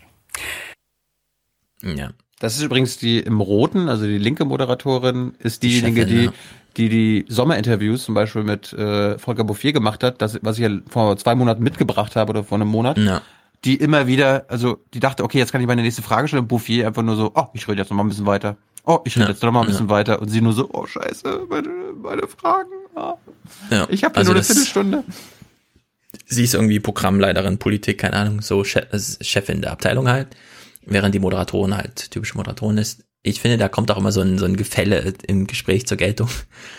Weil, so wie sie hier so, also die haben sich irgendwie den Redetext aufgeteilt, aber haben nicht mehr klar die Markierung gemacht oder was. Jedenfalls macht sie diesen Fußballspruch, guckt danach so rüber, ach so, ich muss ja noch weiter, und dann redet sie so weiter. Also, es, wenn das am Anfang solche Nuancen schon so misslingen, bin ich irgendwie, weiß nicht, dann finde ich es immer besonders betrüblich. Naja. Es, also, es kommt mir auch sehr choreografiert vor. Ja, du also sagst das. Okay, dann sag ich das. Okay, dann sag ich das. Ja. Keine Spontanität. Ja. Ah, jetzt hier. Wie alt ist jetzt Bouffier? Sie müssen es in der ersten Frage zum Thema machen, weil selbst, obwohl nur Leute zugucken, die noch älter sind, ist, ist es, also man kommt nicht drum rum um das Thema. Herr Bouffier, Sie sind seit 19 Jahren in der Regierung beteiligt. Ich verrate kein Geheimnis, Sie sind 66 Jahre alt, ein Alter, in dem viele andere an Ruhestand denken oder auch schon da drin sind. Was treibt Sie an, dass Sie dieses harte Amt des hessischen Ministerpräsidenten noch mal fünf weitere Jahre machen wollen? So, und jetzt kommt seine Antwort. Und ja, ich bin fast vom Stuhl gefallen. Ja, aber mhm. so eine Frage musst du anders formulieren. Wieso? Aber ist doch eine gute Frage. Sind, sie nicht, sie sind Sie nicht so alt? Warum gehen Sie nicht endlich in Rente? Und dann. er hat sie ja im Grunde gefragt. Sie sind 66. Nicht mal mein Vater ist so alt, war irgendwie die Botschaft. Was wollen Sie noch? Naja, also was will er denn jetzt noch? Ja, es war eine sehr offene Frage und seine Antwort, also irgendwie, ich weiß auch nicht, wir werden hier veralbert, glaube ich. Zum einen meine Freude an der Gestaltung der Zukunft, mhm. den Zuspruch, den ich erfahre bei vielen Menschen, nicht nur in meiner eigenen Partei. Und ich habe noch viele Ideen für die Zukunft. Zweimal Zukunft untergebracht, Zukunft. einmal so dahingestopft. Zukunft! Die Zukunft. Ich habe noch vieles vor in Hessen. Wir haben vieles erreicht, wir haben vieles geschafft. Jetzt müssen wir noch die Zukunft regeln. Hätte, hätte, hätte, nur, hätte nur noch gefehlt oder fehlt nur noch, vielleicht kommt es da noch, dass er irgendwann schreit, Zukunft wird aus Mut gemacht. Mut gemacht. Jetzt brauchen wir Radikalität im ja. Alter. Nicht ja. aktiv im Alter, wie das Statistische Bundesamt schreibt, sondern Radikalität im Alter. Also die Zukunft. Okay. Ähm. Dafür steht ja die CDU schon traditionell. Ja, fragt man sich ein bisschen. Er ist jetzt 19 Jahre in der Regierung. Nur. Ehrenwerter Innenminister, hat ja ganz toll gemacht alles damals. NSU-Untersuchungsausschuss verhindert und solche ja. Sachen.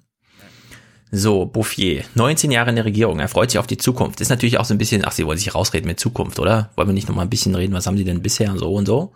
Und er stellt jetzt mal denen, den einen Punkt voran. Wir haben ja vorhin schon gehört, vieles läuft mittlerweile in dieser Rentenrepublik so selbstverständlich mit, was eigentlich nicht selbstverständlich ist. Wie zum Beispiel, dass der Pflegedienst nach Hause kommt und ausschließlich auf einsame, alleinlebende Menschen trifft.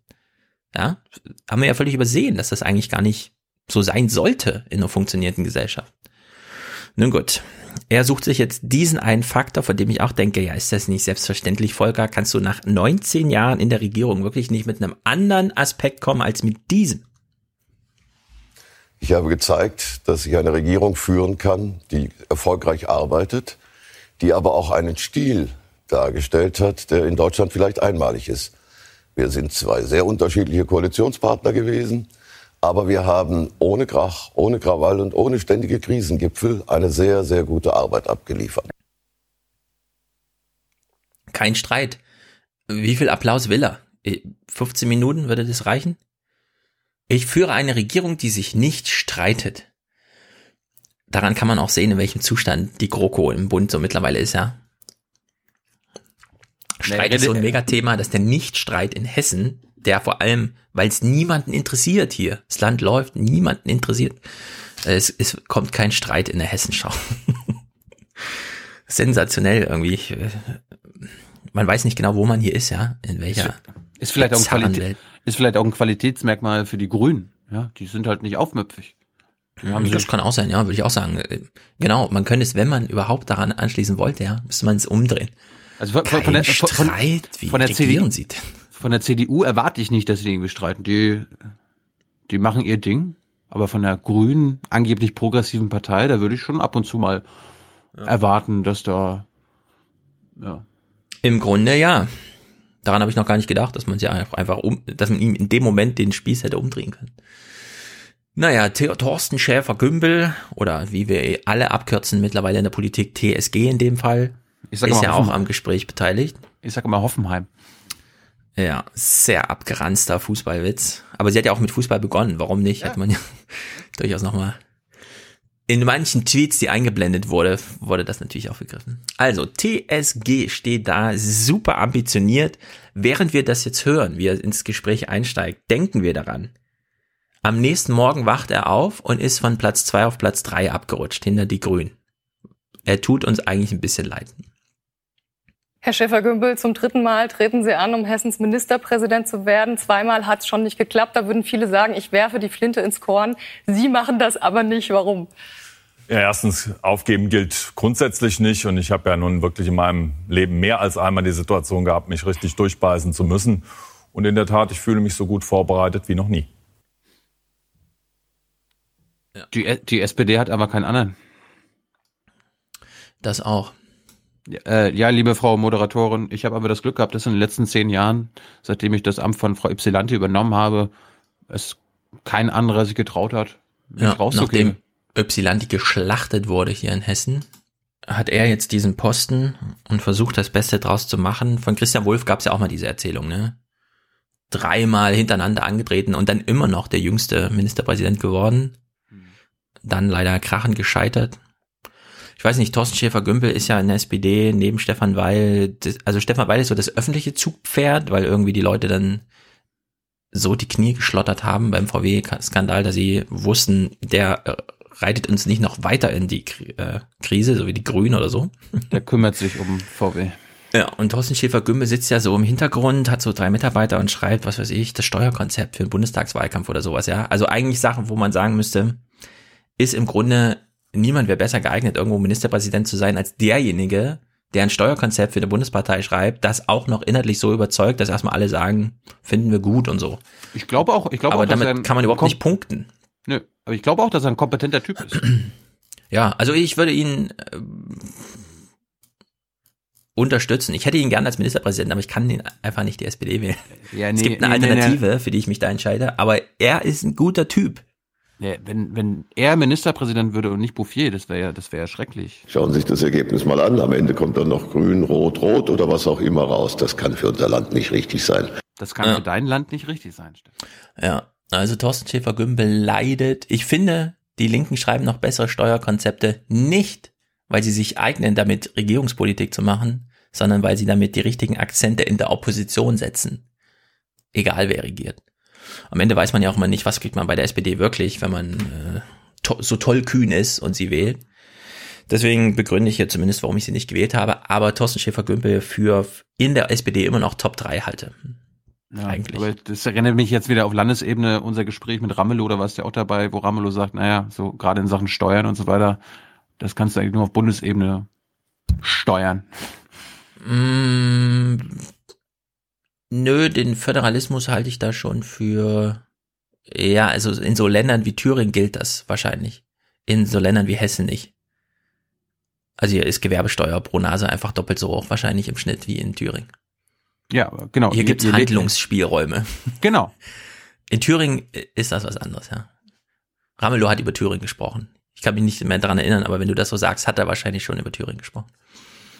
Gut, also es gibt ja nur drei Länder, die einzahlen oder was? Und Hessen, Baden-Württemberg, Bayern, glaube ich. Ja, also ein reiches Land. Jemand wie Thorsten Schäfer-Gümbel, der sich mit Steuern wirklich auskennt, wäre eigentlich der richtige Ministerpräsident. Wenn er die Option hätte, Ministerpräsident zu werden, hätte ich es mir nochmal überlegt.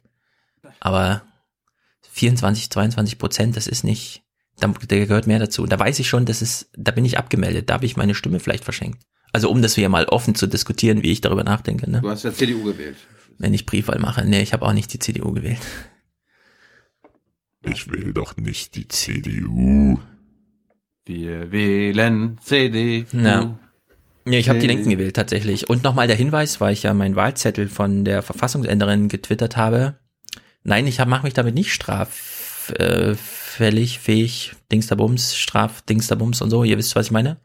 Man darf über seine eigene Wahlentscheidung öffentlich Auskunft geben, wenn man nicht dazu gezwungen wurde, wurde ich nicht. Alles andere, was in Gesetzen steht, gilt nur, wenn man über die Wahlentscheidung anderer sich informieren möchte oder andere informiert, weil man davon Kenntnis erlangt. Gut, haben wir das geklärt? Auch wenn der Bundeswahlleiter in 47 Fällen Strafanzeige erstellt, die Staatsanwaltschaft hat das alles kassiert. Wir haben das ausführlich bei Twitter durchdiskutiert. Gut, also wir sehen hier, ihr wisst, ihr seht, wir, wir langweilen uns im Grunde schon, obwohl wir erstmal nur die ersten Drittel Clips geguckt haben, aber es ist das Fernsehereignis des Jahres, wie gesagt. Wenn Sie stürzen, könnte auch die Kanzlerin stürzen. Sie hat ja heute gesagt, dieses TV-Duell in Hessen ist für Sie das wichtigste TV-Ereignis des ganzen Jahres. Spüren Sie diesmal mehr Verantwortung als bei den vorangegangenen Landtagswahlen in Hessen? Aber warum, warum, hat, warum hat Merkel das gesagt? Weil ist in Bayern eigentlich oder so, keine Ahnung. Weil es in Bayern eigentlich keins gab. Ja. Gut, es gab es gab Söder und der, den Grünen, aber ja, also mein größtes Fernsehereignis dieses Jahr war, wie sie alle vor der CDU-Zentrale standen und sich gefragt haben, ist das jetzt gleich wirkungsgleich, wenn er auskommt oder nicht? Na gut, also das TV-Ereignis des Jahres findet Merkel, sie jetzt wahrscheinlich auch geguckt. Wahrscheinlich hat sie sich vorher schon die DVD schicken lassen von der Aufzeichnung. Bouffier lügt. Bouffier lügt jetzt und ich würde sagen, jeder durchschaut's. Die Menschen in Hessen sind mit der Arbeit der Regierung sehr zufrieden. Übrigens auch mit meiner. Das war in Bayern anders. Ja, das war in Bayern anders. Deswegen haben wir das genauso diskutiert, dass nämlich in Bayern eine sehr große Unzufriedenheit mit der Politik der CSU da war. Ich meine, nur 89 Prozent waren mit der Wirtschaftspolitik einverstanden. Schlimm. Nur 89 Prozent. Das ist in Hessen natürlich anders. Hier sind's was, was glaubst du denn, Bouffier, 95 oder was? Nein, also es ist tatsächlich gelogen, ja. Aber er hat, er hat ja gerade für dich gesprochen. Du gehörst ja auch zu den Menschen in Hessen, die mit ja. ihrer Regierung zufrieden sind. Stimmt das also nicht? Ja doch, nein, doch, doch eigentlich schon. Hast du ja gesagt ja. über die letzten Monate. Ja, stimmt ja auch. Nur, ja. das stimmte in Bayern auch. Die Menschen waren zufrieden. Er hat eben gesagt, das war in Bayern anders. Da waren ja die Leute unzufrieden mit der Politik. Das stimmt aber nicht. Die waren sehr zufrieden mit der Politik. Die Landesregierung hat durchweg Höchstwerte bekommen. Störfeuer aus München, äh, aus Berlin war es dann Seehofer und dieses ganze Parteitheater. Aber mit der Regierung waren die Leute total einverstanden. So, jetzt kommt eine sehr gute Frage. Die ist auch an Bouffier besonders gut gerichtet, finde ich. Haben Sie auch mal überlegt, ob in Ihrer Politik der vergangenen Jahre Gründe dafür liegen könnten, dass eine rechte Partei in Deutschland wieder solchen Zulauf bekommen hat? Tja, ich glaube, die Antwort sparen wir uns ein bisschen. Wir sind ja auch eine rechte Partei. Was wollen Sie? Ja, genau, wir sind ja auch eine rechte Partei, ist im Grunde die richtige Aussage. Wir sparen uns mal seine Antwort. Wir hören mal eine andere. Denn es gibt doch einen kleinen Hinweis jetzt mal zu machen. Ähm, er hat, wie soll man sagen, schon einen Vorläufer gehabt, der irgendwie kam mit Inder, äh, Kinderstadt Inder und dem ganzen Kram, ja. Dann wird dem Thürsten Schäfer-Gümbel auch gleich Vorhaltung machen, dass er selbst Rechtspopulisten in seinen eigenen Reihen hat. NSU-Ausschuss soll er gar nicht erst zulassen. Den anderen hat er 120 Jahre weggeschrieben, äh, weggesperrt und so, ja, mit äh, der Unterschrift des Ministerpräsidenten. Er redet jetzt äh, auf diese An Frage, haben Sie was mit dieser AfD und so weiter Stärke zu tun?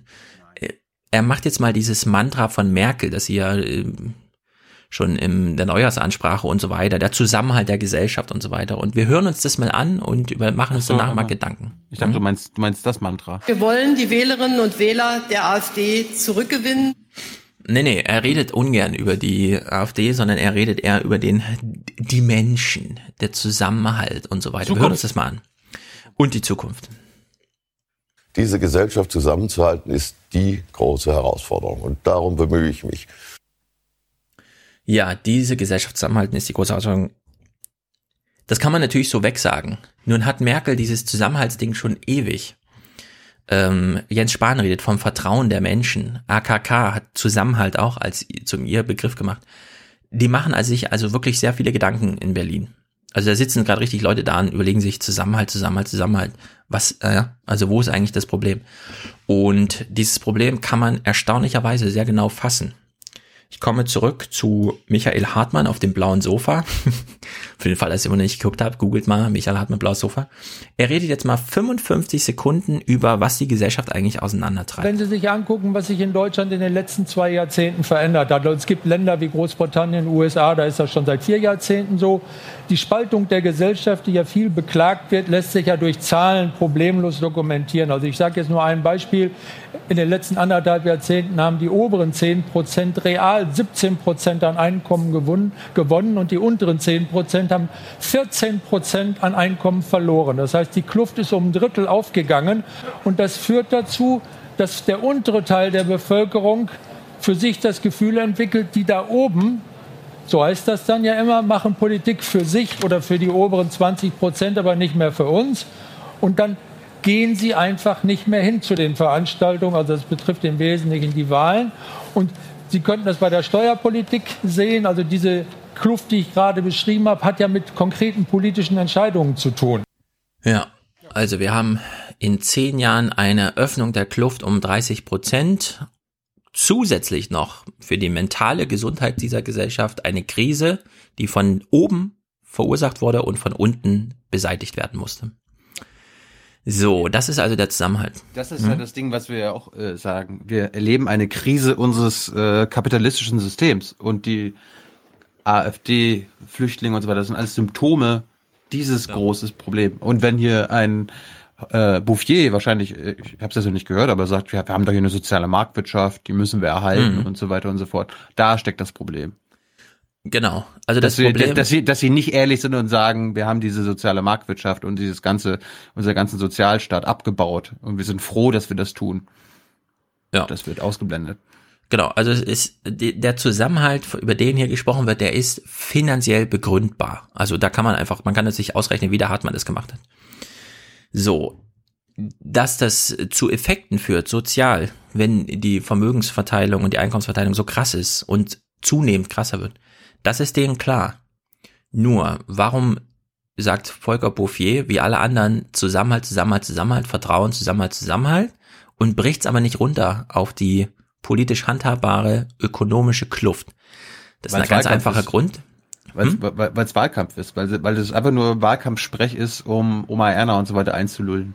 Zukunft. Genau, es ist, es ist Vertrauen. Einlullen. Ja, aber es ist nicht Oma Erna einlullen, sondern es ist. Alle, alle einlullen. Die Medien einlullen. Also hör, äh, sagen jetzt die Moderatorinnen mal, was meinen sie denn damit genau? Zusammenhalt und so weiter. Wie wollen sie das dann machen? Na, ich würde sagen, es wäre jetzt Aufgabe der Moderatorin, das finanzielle Fundament für das Problem darzustellen. Die, die, ja, die, auf, die, ja, genau. Die Aufgabe wäre, Talking Points, danke Herr Bouffier für die Talking Points, jetzt werden, jetzt werden Sie mal konkret. Genau. Nur, warum? Das ist ja die Frage. Warum hält Bouffier und die Antwort ist relativ einfach, aber nicht so einfach. Warum sagt Bouffier, ja, das Problem des Zusammenhalts gibt's, aber die eigentliche ökonomische Grundlage davon will er nicht thematisieren? Weil das mit dieser, wie Hartmann beschrieben hat, asymmetrischen Demobilisierung zusammenhängt. Er will, dass die Armen denken, es würde eh keinen Unterschied machen, weil die Politik redet ja nur. Ja, die redet nur, die sagt nämlich Zusammenhalt, die sagt aber nicht Einkommensunterschied. Wenn sie es machen würde, könnte man daraus politische Programme ableiten und dann müssten lauter linke Populisten diese Straßenzüge, hier in Nürnberg haben wir es ja gesehen und so weiter, also in allen großen deutschen Städten gibt es eine Kluft zwischen 40 Prozent Wahlbeteiligung in manchen Bezirken und 80 Prozent plus. Also im Faktor zwei. In, wenn Volker Bouffier sagt, der Zusammenhalt ist uns wichtig, zeigt er den Jungen, äh, den Jungen sage ich, also den Jungen und Arm, ja, zeigt er diesen armen Stadtviertelleuten. Ich verstehe ja, dass ihr da im Diffusen irgendwo ein Problem habt. Nur wir können es nicht beschreiben. Wir hier oben, also da gibt's gar nichts konkret zu machen. Das ist so im Ungefähren. Ja, also er demobilisiert da, er stärkt die, die Haltung, da kann man eh nichts machen, die da oben, keine Ahnung, das hat mit mir nichts zu tun, wählen lohnt sich nicht. Das bestärkt das die ganze Zeit. Gleichzeitig weist es aber darauf hin, ja, das Problem sehen wir schon, aber es gibt da nichts zu machen. Ja, und das ist ein aktives Belügen äh, von Bevölkerung. Martin Schulz hat damals nicht ohne Grund von einem Anschlag auf die Demokratie gesprochen, als er Merkel unterstellt hat, dass sie genau das als Taktik wählt.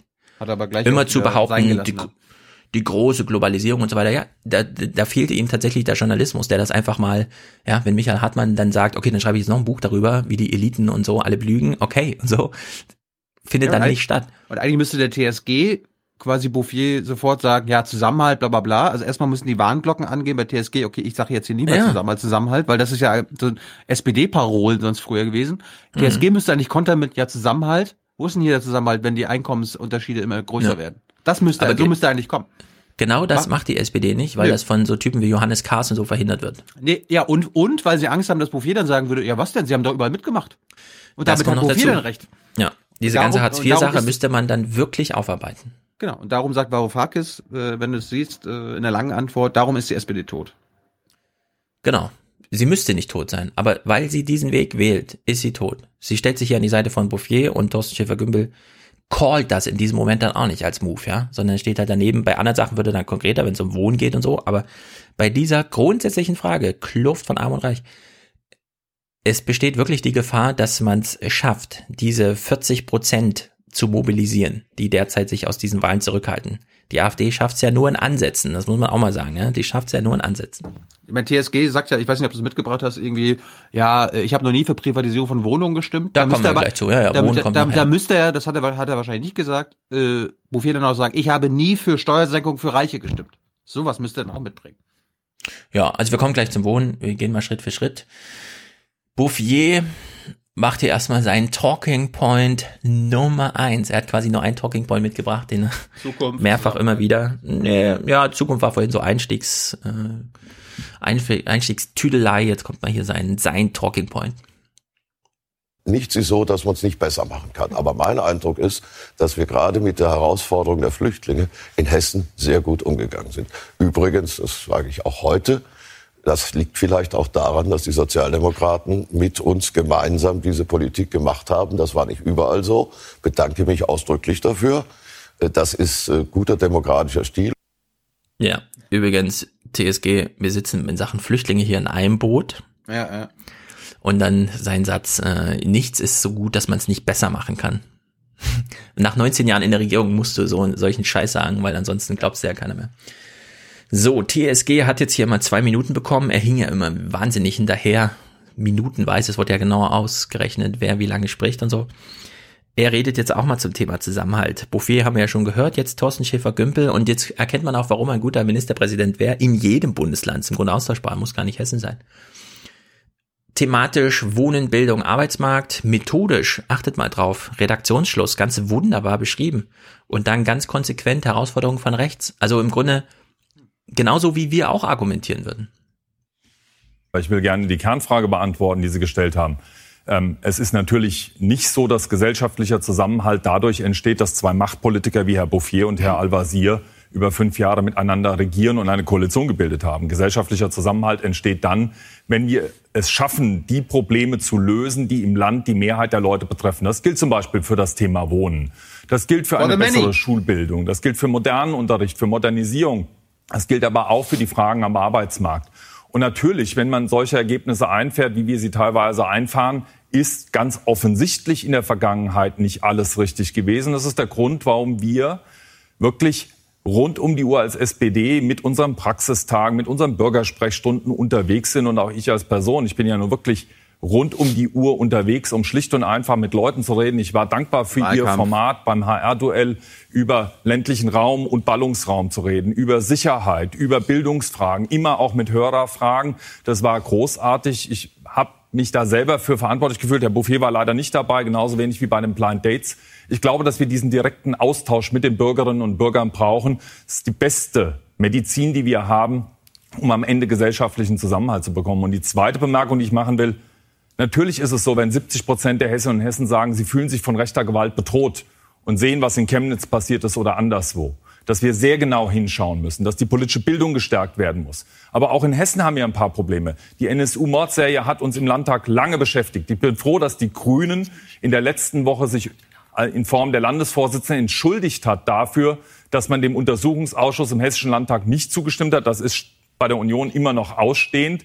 Und in ähnlicher Weise gilt das, Herr Bouffier, ich kann Sie nicht ersparen, auch für Ihren nach wie vor distanzierten Umgang mit einem Rechtspopulisten wie Hans-Jürgen Irmer in Ihren eigenen Reihen, den Sie wirklich zehn Jahre geschützt haben, obwohl er gegen Muslime, Homosexuelle, politisch Andersdenkende gehetzt hat. Sie haben niemals die Kraft gehabt, ihn zu attackieren und zu sagen, das geht so nicht. Sie haben immer andere vorgeschickt. Also man muss schon auch vor der eigenen Haustür kehren, um solche Probleme zu lösen. Ja, Bouffier sieht, äh, guckt echt wie so ein Mafiose, oder? Also der kommt mir echt ja. wie so ein Mafia-Boss vor. Ja, der ist ein bisschen, na, ich weiß auch nicht. So, also wir haben hier einen Thorsten Schäfer-Gümpel, der sich auch Gedanken darum macht. War gut. Warum er über die Zeitung die Menschen nicht mehr erreicht. Und er entscheidet sich dann für den Weg des direkten Bürgergesprächs, kennen wir aus Sachsen und so weiter. Thüringen. Kacke, wenn die Kacke so richtig am Dampfen ist, dann macht man einfach mal Termine. Das ganze Jahr über, jede Woche ein, stundenlang sitzt man dem Bürger gegenüber. Ist natürlich nicht besonders massenmedial wirksam, weil da sitzt keiner da und macht eine Instagram-Story draus, sondern ja, es verpufft dann halt. So, was hier allerdings fehlt, wie eben besprochen, er markiert alle Probleme, ja. Herausforderungen von rechts, Redaktionsschluss, irgendwie muss man ja mit den Menschen reden, also bedankt er sich nochmal beim Herr Eier, dass er so ein Blind Date gemacht hat. Wohnbildung, Arbeitsmarkt. Warum stellt er hier nicht die Machtfrage, ja? Hessen ist das reichste Bundesland. Jetzt mal Bayern durch die Größe und so, ja, aber es gibt auch in Bayern Orte, die sind dann reich und so, aber Hessen ist für sich erstmal ein sehr reiches Bundesland. Wenn, wenn er hier wirklich Wahlkampf in diesem Sinne macht, im Duell mit Bouffier muss er, also ich finde, das ist Pflicht in dem Moment, ja, muss er als SPD-Mann sagen, lieber Volker Bouffier, Hessen ist ein erfolgreiches Land. Ja, wir haben hier viele Vermieter, viele alte Menschen, die genauso wollen, dass es diese soziale Probleme gibt, weil die davon extrem profitieren. Ja, Mieten sind hoch. Es gibt Vermieter in Hessen, die unendliche Milliarden pro Jahr von den armen Studenten einsammeln, indem sie einfach Quadratmeterpreise von 30 Euro einkassieren. So, das sind Volker Bouffiers Wähler, aber nicht Thorsten Schäfer-Gümbels Wähler. Sollten es zumindest nicht sein. Und er macht aber diesen Unterschied hier aber einfach überhaupt nicht klar, sondern er sagt so, ja, sie haben jetzt hier regiert und äh, da müssten wir jetzt mal so einen kleinen Kniff und so, ja, die Herausforderung von rechts liegt doch in diesen ganzen ökonomischen Ursachen begründet und nicht, ja. naja, dass in der CDU-Fraktion auch noch einer den man eh nie mitbekommt, was medial da, ja, über den Zaun frisst oder wie man das sagt. Er könnte das ganz äh, runterbrechen wie Corbyn halt, ne? Ich will hier for the many Politik machen und Sie, Herr Bouffier, machen ja. Politik for the few. Ja. Herr Bouffier, Sie machen seit 19 Jahren Politik. Wir wissen jetzt für wen. für die Vermieter, für die Arbeitgeber, von denen es in Hessen sehr viele gibt. Das ist eine wichtige Basis für sie. Alles ja. einverstanden. Ja. Aber wir sind nicht dafür, dass diese 15 Prozent, um die es da geht, 50 Prozent vom Landtag abbekommen. Sondern ich fordere hier 40 Prozent für die eigentlich 80 Prozent, die unter hohen Mieten leiden, die, ja, sich nicht freikaufen können mit separierten Bildungseinrichtungen und so weiter und so fort. Und das ist halt, finde ich einfach lame. Autobranche, man, also hakt ihr nicht weiter nach und so. Es verpufft halt dann, ja, solche zwei Minuten. Hallo, wir haben eine Stunde Zeit, wir wollen 20 Themen durchpeitschen, also. Ja, genau. Nächstes Thema Autobranche. In Hessen jetzt nicht so das Wahnsinnsthema, äh, weil die Autobranche ist ja nicht so bedeutend, aber es gibt halt viele Autofahrer mit teuren Autos. Volker Bouffier macht mal ein kleines Argument. Es ist nicht das, auf das alle anderen so scharf waren. Ich weiß gar nicht, warum das so eine mega Welle gemacht hat. Er macht hier mal einen anderen Punkt, den ich ganz wichtig finde. Und dann sind leider die 90 Sekunden rum. Obwohl die Moderatorin vorhin sagte, vorher sagte, ja, wenn es gerade heiß hergeht oder relevant wird, könnten wir auch mal ein paar Sekunden mehr laufen lassen. Aber ihn hier abzubrechen, finde ich wirklich frevelhaft. Wenn zum Beispiel VW Milliarden Gewinne macht und in USA 13 Milliarden, wenn ich das richtig im Kopf habe, bezahlt, damit mhm. dort keiner in den Knast geht. Dann kann mir hier keiner erzählen, dass die nicht auch in Deutschland ihren Beitrag leisten. Also habe ich noch viele Fragen zu, aber kommen wir gleich zu, weil jetzt haben Sie die ja. 90 Sekunden schon ausgeschöpft. Ja, Volker Bouffier will gerade ein Argument machen, dass die, die sich hier mal beteiligen und auch die Bürger und die Fahrer entschädigen und den Betrug eingestehen und dann sagt sie, ja, die 90 Sekunden sind leider um. Es ist also das Tiefpunkt dieses Gesprächs. Naja, die Moderatorin zählt mal kurz Minuten zusammen. Ich will mal einen Zwischenstand ähm, geben über Ihre Redezeit beide. Wir hatten das ja versprochen. Schauen wir uns das mal an. Volker Bouffier hat bislang 10 Minuten und 6 Sekunden gesprochen. Herr Schäfer-Gümbel nur 6 Minuten und 22 Sekunden. Also Sie haben einiges aufzuholen. Ja, Bouffier ist eine Labertasche, hat man in den vorherigen Duellen auch immer schon festgestellt. Am Ende machen sie sich sogar lustig drüber, als haben die, hat die FAZ vor fünf Jahren schon geschrieben, aber es ist wieder passiert in diesem Gespräch, ja. naja, Bouffier nochmal mit seinem Satz, weil den wissen wir ja nicht. Nichts ist so gut, dass es nicht besser werden kann. Ist doch töricht, wenn eine Regierung sich hinstellt und sagt, alles ist super. Das kann es gar nicht geben. Ja, kleine Entschuldigung für die ein paar Makel, die Hessen noch hat. So, jetzt kommt ein typisches Streitgespräch unter Politikern. Die Opposition fordert irgendwas, der Herausforderer will irgendwas für die Menschen und dann sagt der äh, bestandsschützende Ministerpräsident, ja, wollen, wie wollen Sie das bezahlen? Wie wollen Sie das finanzieren? Und jetzt steigt Thorsten Schäfer-Gümbel da mal ein. Diese Frage ist großartig. Ich habe sie ja schon vor vier Wochen mit Ihrem Kollegen, Sie mir geschickt haben, Herrn Schäfer, diskutiert, ja. der auch anfing mit seinen Mondzahlen. Fakt ist, das sind doch keine Mondzahlen. Das sind doch also hören Sie mal, ich bin außer mir, das ist doch keine Mondzahlen. Wir führen ja eine Debatte vor Publikum. Zahlen, die können so nachlesen. Ich habe akzeptiert, dass ich vorhin dazwischen gekrätscht habe, ich akzeptiere, dass Sie jetzt Sie recht. dazu 1-1. Haben Sie recht, okay? ja. Also sportlich. Ähm, wir haben ähm, ein neues Finanzierungsmodell vorgeschlagen, weil das Land in der Verantwortung von 19 Jahren die Kinderbetreuung bei den Kommunen mit am schlechtesten finanziert hat, bundesweit. Und deswegen haben wir in der Tat gesagt, es muss einen Schwerpunkt auf der kommunalen Finanzierung dafür geben. Dazu wollen wir in der Tat erstens die Ersparnisse und die Gewinne aus der Reform des Länderfinanzausgleiches von über 500 Millionen Euro pro Jahr nutzen. Wir wollen zweitens in der Tat die Zugewinne von 5 Milliarden Euro Steuermehreinnahmen in den nächsten Jahren nehmen. Und wir wollen... Im ja, also hier wird gerade mal zusammengezählt, ne? 5 Milliarden mehr Steuereinnahmen, 500 Millionen Ersparnis aus Länderfinanzausgleich. Das ist der ganze thüringische Landtag. Da würde, würde jetzt man, da würde man, ja Schwesig ist ja SPD-Ministerpräsident sagen, da tilgen wir Schulden mit. Da tilgen wir Schulden mit, ja. Thorsten Schäfer-Gümbel hat anderes vor. Wir hören uns mal zu Ende sein Snippet, denn es gibt eine Bouffier-Rampe in Hessen. Das finde ich doch ganz interessant. Wo haben Sie das Teile, Ich habe die Zahlen noch nirgends gelesen. Äh, und darüber hinaus wollen wir im Übrigen das ändern, was Sie in den letzten Jahren ja aufgebaut haben. Sie wissen ja, dass Sie für Ihre politische Verwaltung im Durchschnitt deutlich mehr Geld ausgeben als die meisten anderen Bundesländer in der Republik. Das hat was damit zu tun, dass sie andere Prioritäten setzen. Es gibt Länder, die sehr viel weniger Geld haben als Hessen und es trotzdem hingekriegt haben, weil es was mit politischen Schwerpunktsetzungen zu tun hat. Ja, die Landesminister erleiden das, äh, Ministerien erleiden das gleiche Schicksal wie die Bundesministerien. Da kommt jemand und führt die Regierung und fünf Jahre später ist der Haushalt, der nur für das Haus allein ist, plötzlich doppelt so hoch Plötzlich hat man Geld für zwölf Staatssekretäre, ganz komisch. Beraterhonorare im dreistelligen Millionenbereich. In Hessen auch. Gibt andere Länder, die können das auch mit weniger machen, ne, Herr Bouffier. Das müssen sie gar nicht so aufpumpen. Aber das ist halt, was sich so einspielt, ja. Deswegen ist grundsätzlich immer mein Regierungswechsel ganz gut. Wollte ich gerade sagen. Das ist die Folge ja. von 19 Jahren in der Regierung. Oder 20 ja. Jahre, die CDU ist ja 20 Jahre dabei. 20 Jahre. So, Wohnen. Die Moderatorin schwenkt um auf das Thema, was uns alle interessiert, vor allem ihr in Hessen. So, wir kommen zum Thema Wohnen und Mieten. Das ist ein großes Anliegen in Hessen, Top 4. Eine große Demo wird auch am Wochenende stattfinden gegen die hohen Mieten. Es fehlt Wohnraum in Hessen. Es gibt eine Zahl der Landesregierung, eine halbe Million Wohnungen bis 2040.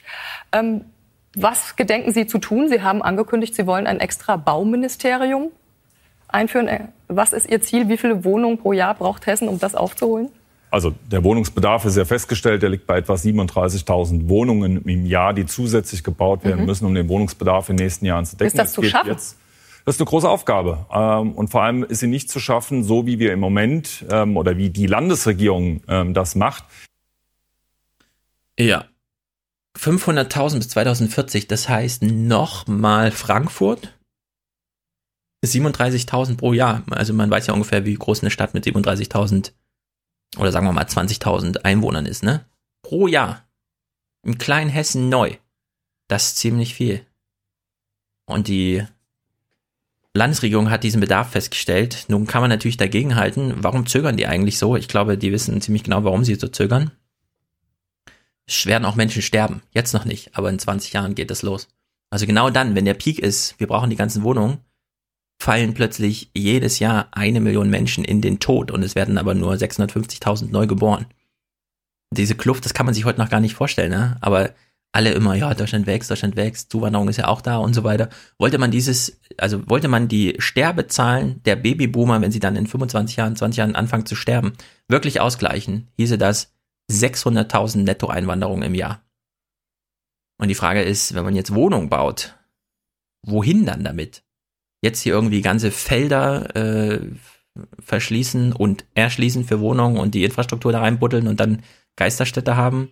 Also das ist ziemlich knifflig, so ehrlich. So insgesamt ist es im Grunde auch durchkalkuliert, aber öffentliche Meinung äh, wurde damit noch nie belästigt mit dieser Entwicklung. Erstmal geht es um die nächsten 20 Jahre so grob und da hat man halt Wachstum vor sich, weil da stehen dann die aktiven Rentner vor sich und so. Naja, danach gibt's dann den großen Generationenabriss. Kleine Performance-Kritik noch bei, bei TSG, wo die Moderatoren mhm. fragten, na, sie wollen jetzt hier 37.000 Wohnungen pro Jahr schaffen. Schaffen sie denn das?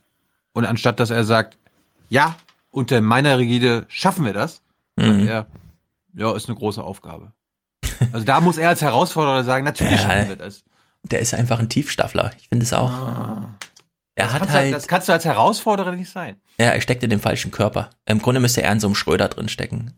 Sein Wissen und seine in so einem, in so einem hier. Die Schwarzen glauben, dass der Staat ihnen gehöre.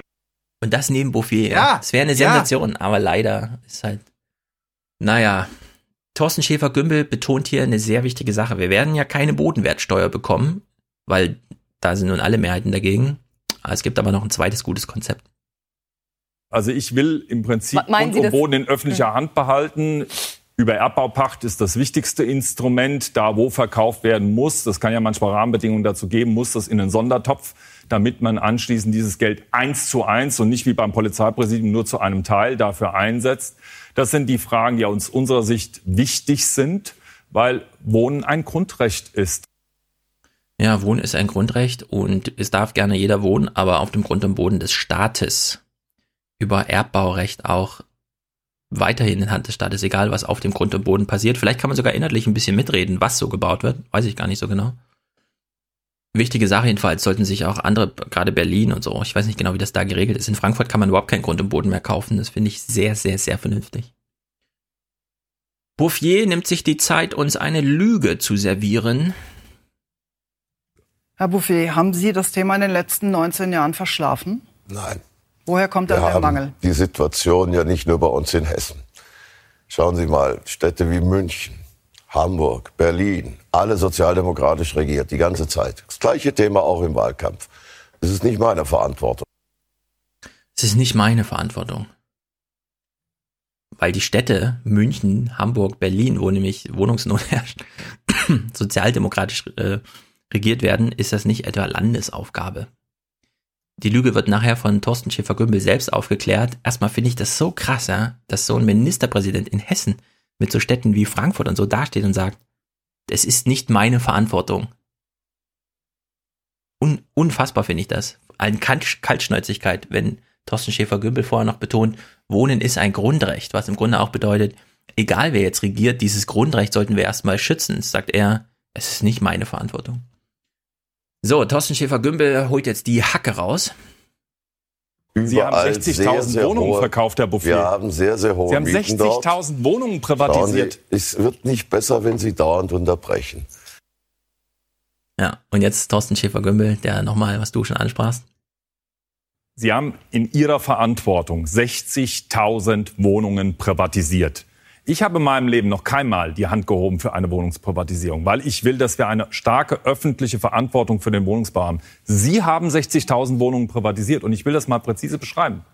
Ich weiß nicht, Sie lesen ja die Frankfurter Rundschau nicht, aber neu stand eine Geschichte von Marianne Ried. 82 Jahre alt, seit 59 Jahren lebt sie in ihrer Wohnung im Ostend in Frankfurt. Jetzt steht Luxussanierung an. Diese Luxussanierung bedeutet, dass sie in dieser Wohnung nicht mehr bleiben kann. Sie verhindern, weil Sie die entsprechende Verordnung nicht geben, das Recht der Stadt Frankfurt, Einspruch gegen diese Eigentumsumwandlung, also von einer Mietwohnung in eine teure Luxuswohnung. Diese Verordnung verweigern Sie, damit die Stadt Frankfurt in bestimmten Quartieren so eine Umwandlung verhindern können. Und jetzt mache ich Ihnen einen Vorschlag, weil ich ja noch ein bisschen Zeit habe. Sie haben jetzt eine Minute Zeit, die schenke ich Ihnen. Erklären Sie mal, Frau Ried, wieso Sie diese Verordnung verweigert haben.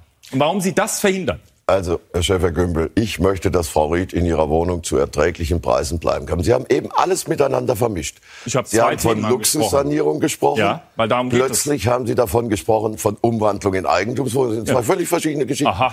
Und Sie sollten sich jetzt nicht kleiner machen, als Sie sind. Wir haben in der Großen Koalition, die wir beide ja mitverhandelt haben, nämlich eine Kappung Warum vereinbart, dass auch nach Sanierung maximal 8 Prozent Warum machen Sie die Modern Warum machen Deshalb, Sie die Verordnung nicht? Sie haben mir jetzt eine Minute geschenkt ja. und nach 10 Sekunden gehen Sie wieder dazwischen. Ja, also hm. wir haben doch damals im Koalitionsvertrag äh, festgeschrieben, dass es eine Mietpreisbremse, also wir wissen ungefähr das Schicksal der Mietpreisbremse und so weiter, ne? Also er redet jetzt hier über den Berliner, also die GroKo, die große GroKo. So. so, dann fragt ihn Thorsten Schäfer-Gümbel, ja, was ist denn jetzt mit der Verordnung? Wir als äh, normale Bürger fragen uns, welche Verordnung, keine Ahnung, kann das mal ausführen und so.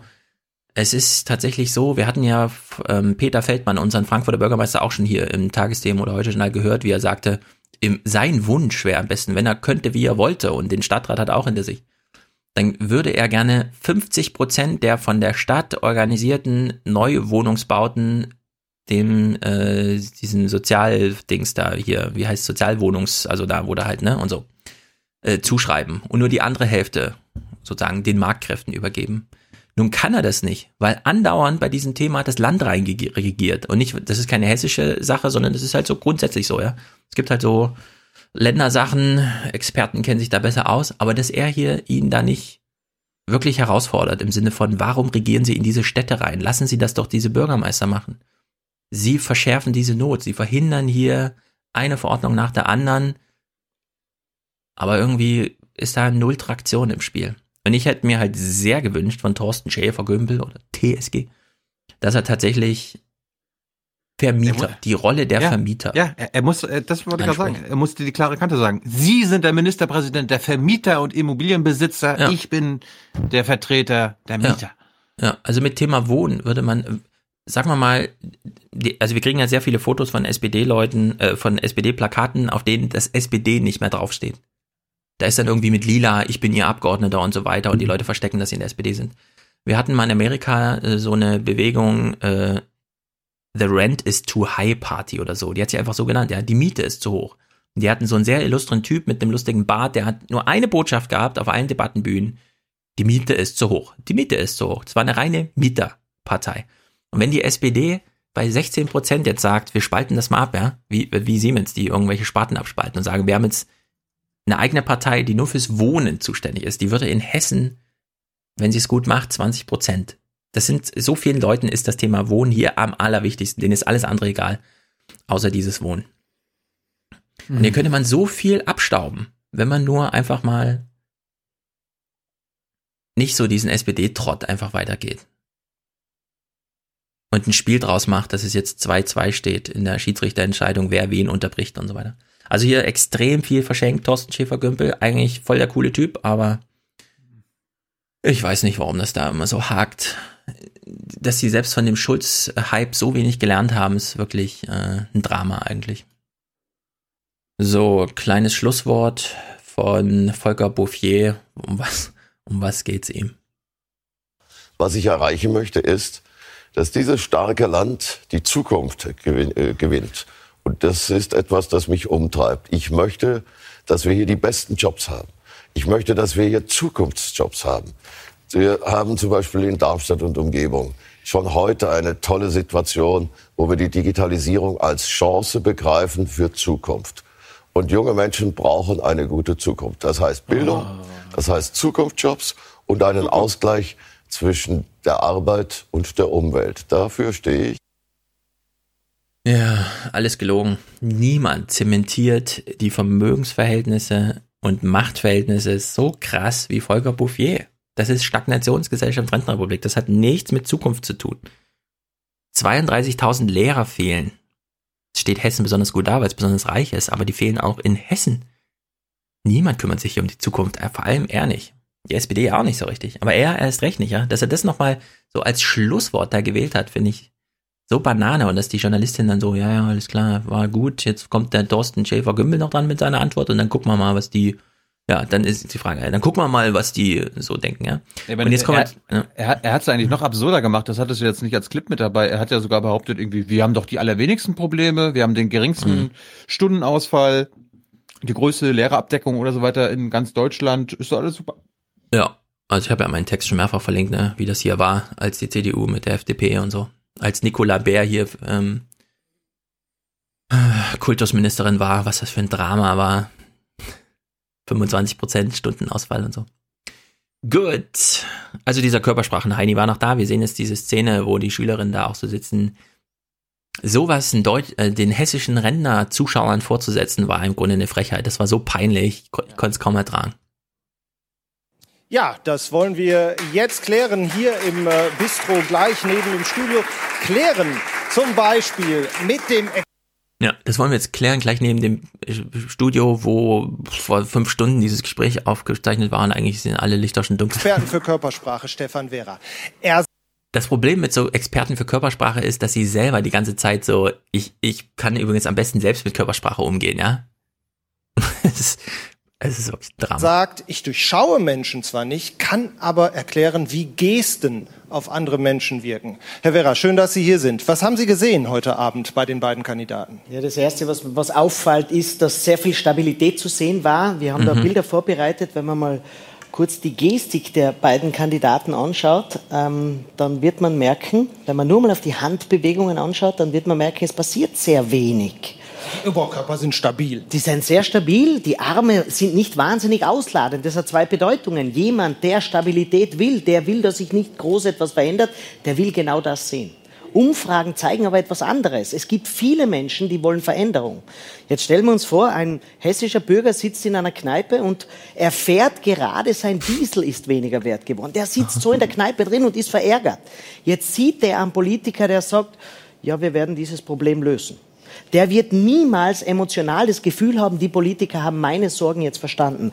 Und da sieht man schon die Diskrepanz zwischen zu viel Stabilität und vielleicht zu überbordenden, in diesem Fall von beiden Kandidaten. Der erste große Blick sagt eindeutig, es war zu viel in Richtung Stabilität zu sehen. Das war der Anfang. Das war der Anfang. Es kamen andere Momente, wo Sie gesagt haben, da hat es gezündet. Ganz andere Momente. Da hat es gezündet, wisst ihr? Also wer das gucken will, muss es selber tun. Ich finde es eine Katastrophe. Wir kommen ja nächste Woche auf Jay Rosen zu sprechen, der auch nochmal schön darlegen kann, wie Journalisten Entscheidungen treffen, wahrscheinlich selber dann ihre Sendung zu Hause sehen und denken, was haben wir da eigentlich getan? Einen Körpersprachexperten eingeladen, der uns nochmal zeigt, wo es gezündet hat im Gespräch. Und das gleich als allererstes in die Nachbesprechung reingeholt, obwohl da junge Leute am Tisch saßen. Hm. Das, das Kuriose, was mir jetzt auffällt, ich habe ich hab das ja dann auch nicht weitergeguckt. Die Hessenschau hat, also das ist ja die Sendung um 1930, hat vor diesem Duell schon gezeigt, wie die reingekommen sind und haben ja auch gesagt, das war aufgezeichnet. Und dann hatten sie am Ende dieses Beitrags den Typen in dem, in dem Regieraum und der hat genau dasselbe gesagt. Eins zu eins, was er gerade jetzt da nochmal am Tisch gesagt hat. Geil. Ja, es ist, es ist einfach ein Drama. Journalisten wissen nicht mehr, was sie tun. Politiker wissen nicht mehr, was sie tun sollen, weil sie äh, komplett aus dem Spiel sind bei allem. Ich mein, und Journalisten haben, sitzen daneben den, und. Der erste Experte, den sie äh, zu Wort kommen lassen, hm. ist ein Körpersprache-Experte, also ein Performance-Typ, nicht irgendwie inhaltlich oder weißt ja. du, Polit Ja, und das bei Bouffier und TSG. Weißt oh. du? Es ist einfach, man, man versteht es nicht mehr. Ja. Naja, also du hast ja auch noch ein paar Hessen-Clips, ne? Hm. Zeig mal. Ich finde, das ist die beste politische Sendung, die ich in diesem Jahr gesehen habe. Und darum habe ich da einiges mitgebracht. Wir haben ja schon gehört, mhm. dass Volker Bouffier sich nicht beteiligt hat an den Blind Dates in mhm. Hessen. Und äh, ich habe mich bisher auch nicht beteiligt als Zuschauer. Ich bin sehr gespannt. Es ist echt gut. Und äh, liebe Hörer, am Ende, wenn ihr durchhaltet, bekommt ihr den besten Beitrag des Jahres von den öffentlich-rechtlichen zu sehen. Aber wir fangen mhm. mit Thorsten, Thorsten Schäfer-Gümbel an. Ja, ich habe ja gewusst, dass du, dass du der Duell guckst, darum habe ich ihn am Anfang gepackt der Thorsten war am Anfang erstmal, also das Prinzip ist, der äh, Politiker nimmt sich drei, vier Stunden Zeit, wird irgendwie eine halbe Stunde irgendwo hingefahren, dann wieder zurückgefahren und in den zwei, drei Stunden äh, muss er sich mit WLAN auseinandersetzen, wo er dann gefilmt wird. Und er wurde nach Frankfurt Riederwald gefahren. Mhm. Wo ist das aus deiner Sicht? Ist das weit weg? Es ist genau auf der anderen Seite der Stadt. Ich sage zwar immer, Frankfurt ist klein, man kann alles durch mit zu Fuß ablaufen. Also man kann, wenn man an der Hauptwache aussteigt aus der S-Bahn und da kommt man von überall hin, kann man innerhalb von fünf Minuten an der Paulskirche vorbei, über den Römer, durch die neue Altstadt zum Dom. Und wenn man dann Lust hat, geht man am Main runter zu den großen Museen, an der Schon vorbei bis hoch zum Städel.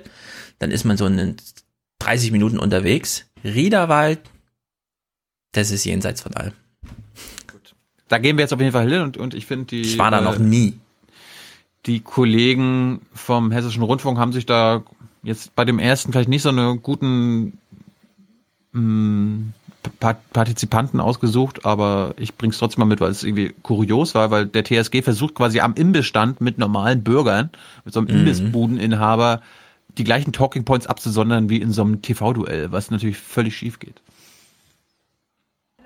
Ich war immer SPD-Wähler, gebe ich dazu. Immer. Bis vor drei, vier Jahren, wo ich dann gesagt habe, was ist denn das eigentlich? Jetzt probierst du auch mal was Neues, ging auch in die Hose. Ja. Was sind die Hauptthemen, warum sie die Verärgerung da ist? Ist das, das, ist das Rente, ist das Arbeit, ist das... Das ist das, was sich die Leute in den Kneipen oder hier in so Kaffeeboot die Köpfe heiß reden und sich ärgern.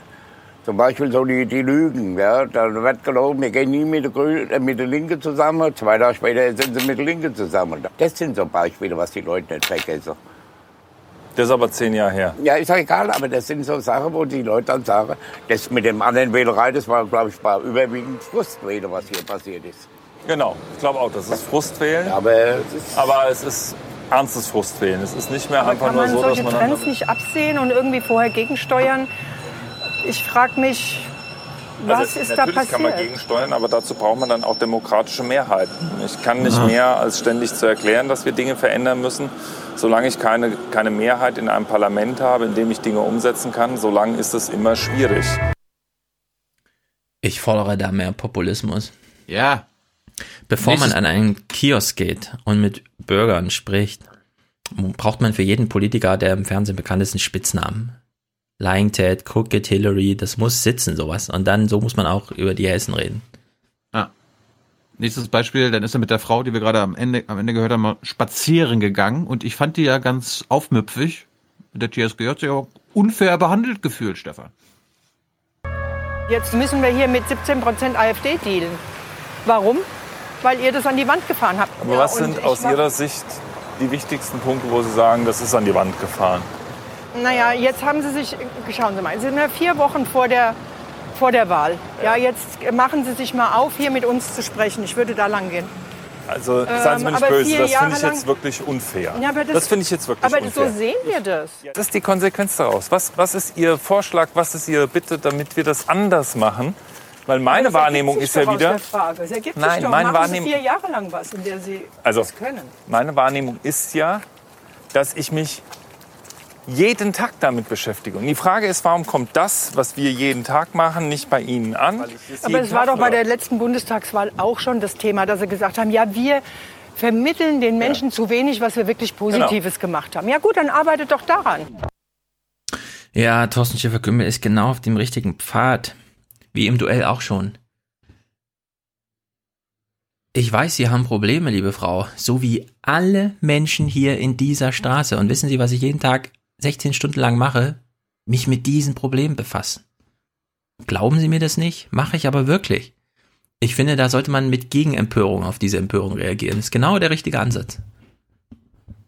Dann eine wunderbare Szene, er ist dann mit der Frau in ein Café gegangen, wo er noch andere junge äh, und ältere Frauen getroffen hat. Und das ist ja zwei Minuten lang, aber ich finde die zwei Minuten voll wert. Hier im Riederwald ist ja sozusagen ein sozialer Brennpunkt. Es sind viele Dinge, die hier aufeinanderprallen, wie ähm, fehlende Plätze für Betreuung für die Kinder. Es ist ähm, die Integration, sei es die Rentner, sei es die Mieten. Also es ist eigentlich ziemlich viel im Argen, wo ich mir denke, früher war das ja eine SPD-Hochburg, wo die Leute einfach unzufrieden sind und sagen, will ich nicht mehr. Was ist Ihre Vermutung, warum das so ist? Ich habe für mich das Gefühl, dass man alleine gelassen wird. Oben finden Machtkämpfe statt in der Politik. Es wird, geht um Profit, es geht um Macht, es geht um wer siegt über wen. Und ähm, unten ist das dann so, ja, die Bürger, die müssen halt irgendwie dann zurechtkommen. Die Frau Labus zum Beispiel, die wohnt in engstem Raum mit drei kleinen Kindern. Wie viele Und, ähm, Quadratmeter haben Sie? Ich habe 54 Quadratmeter und habe eine Zwei-Zimmer-Wohnung. Ja, das ist wenig. Ja. Mit wie Personen? Mit fünf. Mit fünf. Ja, aus bezahlbarem Wohnraum wurde Wohnraum gemacht, der nicht mehr bezahlbar Genau. ist, Ja, ja, in der genau. Nebeniusstraße. Also ich also ich kann mir keine Fünf-Zimmer-Wohnung für 1500 Euro leisten. Ja. Nee, die Standards haben ich gerne, genau. Die Standards haben, aber es ist einfach zu wenig gebaut worden in den letzten Ja. 20 Jahren, zumindest in dem Segment, das bezahlbar ist.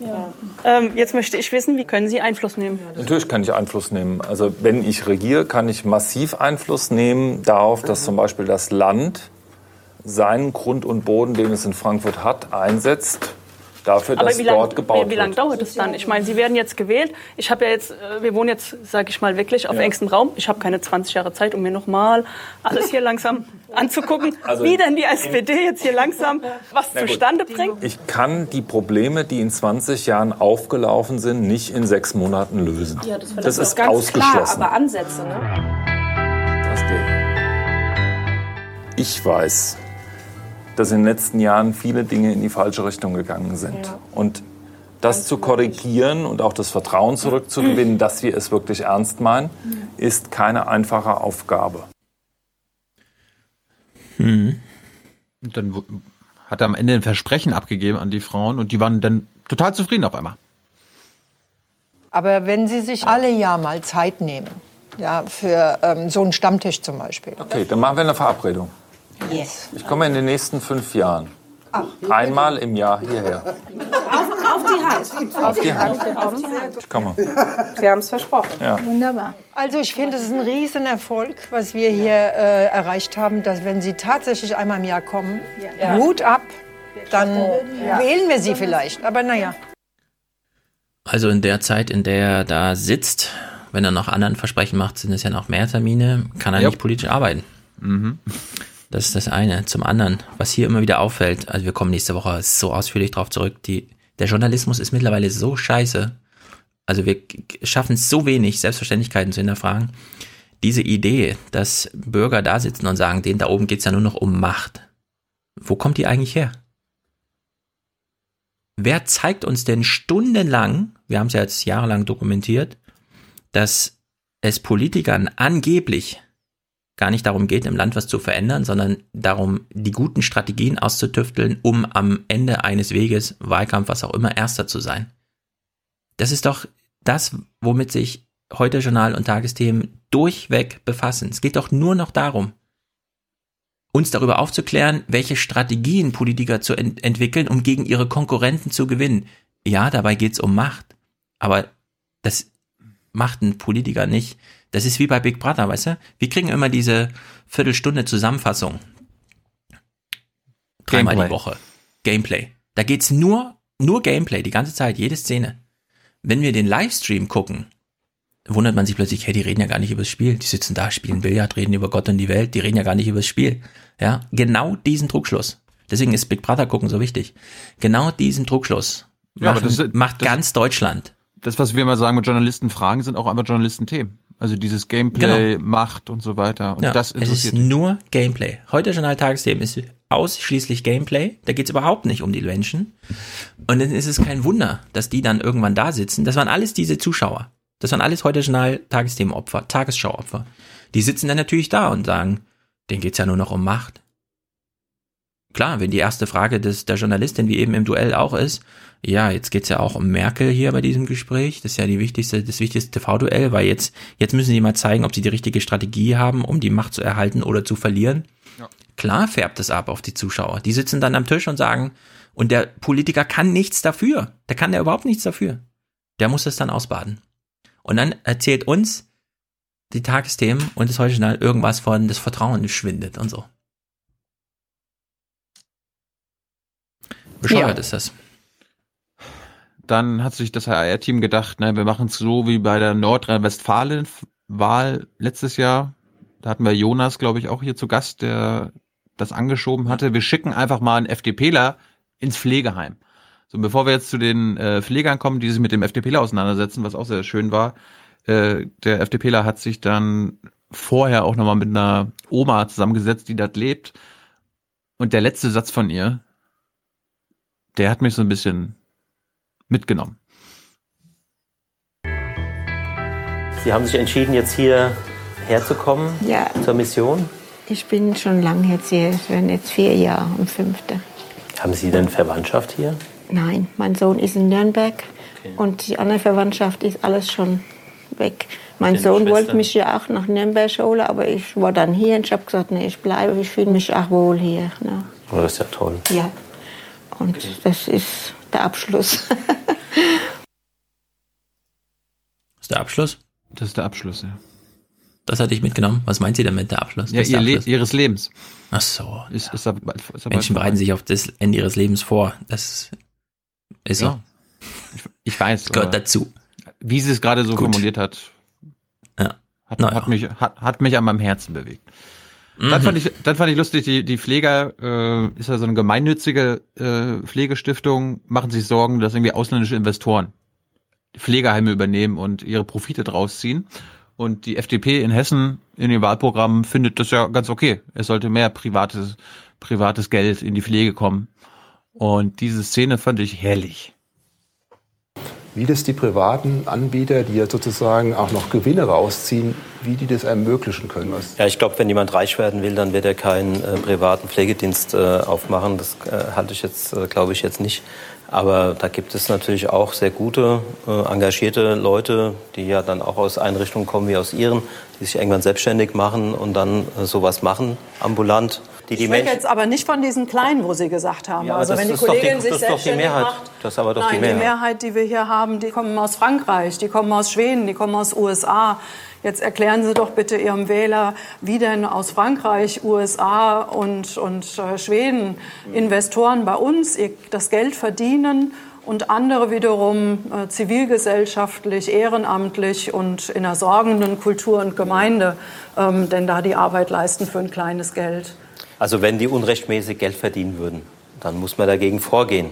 Das ist doch klar. Nein, es geht ja nicht aber um ich, unrechtmäßig. Es geht überhaupt, dass man daran. Aber Sie betreiben doch selbst ein Pflegeheim. Wie soll man denn hier Geld verdienen? Also ich meine, naja, ich bin doch in vielen Pflegeheimen. Da wird man doch nicht reich mit.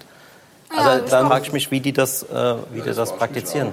Ja. Na, das, sie sparen an, an, Personal, sie sparen an anderen Mitteln und das quasi, was sie an Überschuss haben, das ist halt der Gewinn. Wenn Sie sagen, hier gibt es äh, sozusagen Einrichtungen, die würden sich äh, in der Pflege mhm. sozusagen bereichern und da äh, eine Menge Geld verdienen, ich gucke mir diese Einrichtung gern mal an und wenn es da Mängel gibt, dann muss man dem nachgehen. Aber wir haben eine Situation, in der wir sagen, das sind unsere Vorgaben, die gesetzlichen Regeln. Mindestpersonalvorgaben, Pflegevorgaben, Zeitvorgaben. Und wer die einhält, darf Menschen pflegen. Ja. Also der FDPler glaubt, es gibt Investoren in USA, die nur aus, aber auf jeden Fall nicht aus Profitinteressen äh, in Deutschland in Pflegeunternehmen investieren. Mhm. Ja. Vielleicht solltest du deine Wahlentscheidung doch nochmal überdenken. Na, wirklich. Dein, dein, dein Wahlbrief. Scheint ja so einiges möglich zu sein. Weil jetzt kommt nämlich die Linke. Du hast ja gesagt, dass du diese gewählt hast. Ey, das sind ja so eine Sozialisten. Das ist Hm. ganz schlimm. Zeig mal, zeig mal, zeig mal. Ja, pass mal auf. Die, der HR hat sich gedacht, wir machen das auch wieder wie bei der NRW-Wahl. Wir schicken mal eine Linke zu Unternehmerin. Ah, sehr gut, ja. Und ich meine, ein Problem, was die Unternehmerinnen in Hessen haben, ist natürlich der Mindestlohn. Der kann doch jetzt nicht für alle gelten, oder? Die Linke fordert 12 Euro pro Stunde.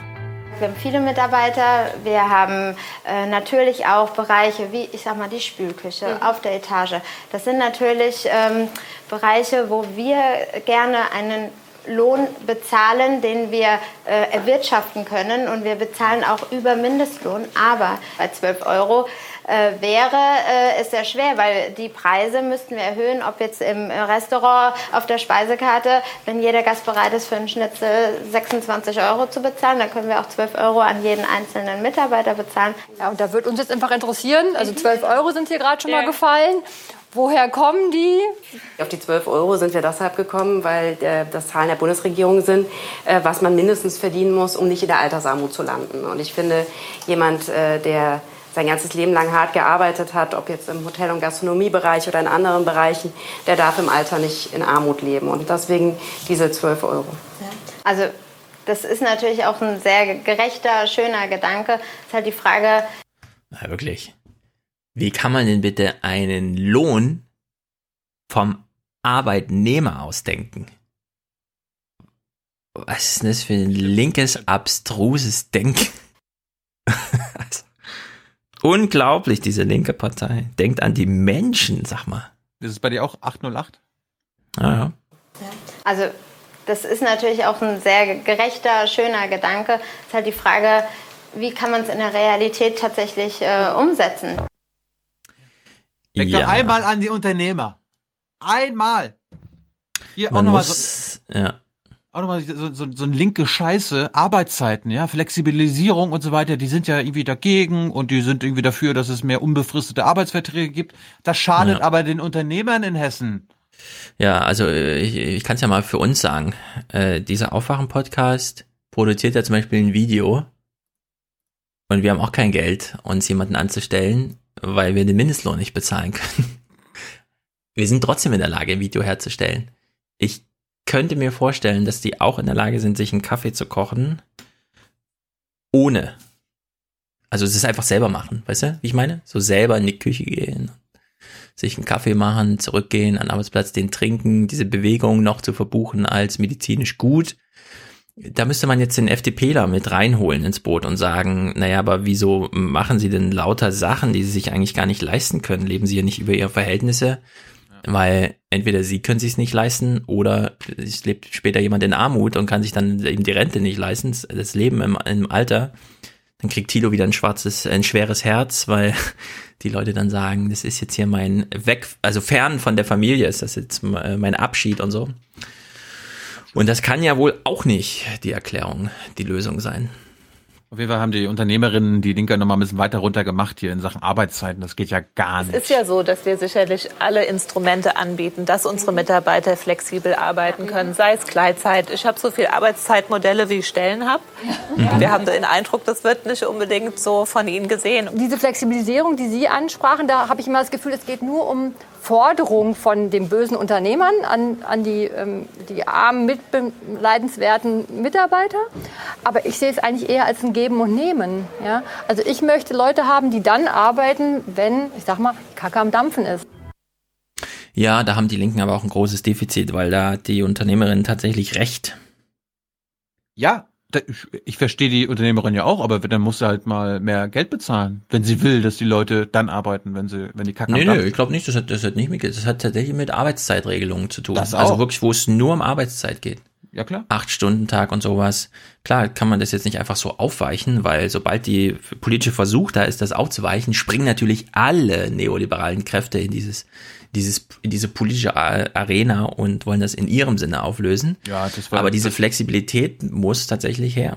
Auch weil die Mitarbeiter das so wollen. Ich habe das, die IG Metall, die sind aus allen Wolken gefallen damals, als sie ihre Mitgliederbefragung gemacht haben zum Thema Arbeitszeit und plötzlich rauskam, nichts ist überholter, ungewollter, älter und bescheuerter als dieses, diese Festklammerei an irgendwelchen ehemaligen erkämpften Wahrheiten zum Thema 35 Stunden und 8 Stunden Tag und es muss im Block und die Pause muss aber auch geregelt sein und so. Früher war das alles notwendig, weil man musste nach vier Stunden Pause am schweren Gerät machen. Nur heute, ja, kann man das wirklich für Busfahrer und so gibt's Ausnahmen. Da ist einfach klar, nach vier Stunden muss eine Pause her und so. Aber bei dem Rest, das muss, und hier haben wir wieder das Problem. Sie meinte gerade, für jeden Mitarbeiter habe ich eine eigene Regelung. Die Politik muss das jetzt langsam mal realisieren und nacharbeiten. Die Realität ist mal wieder so weit enteilt.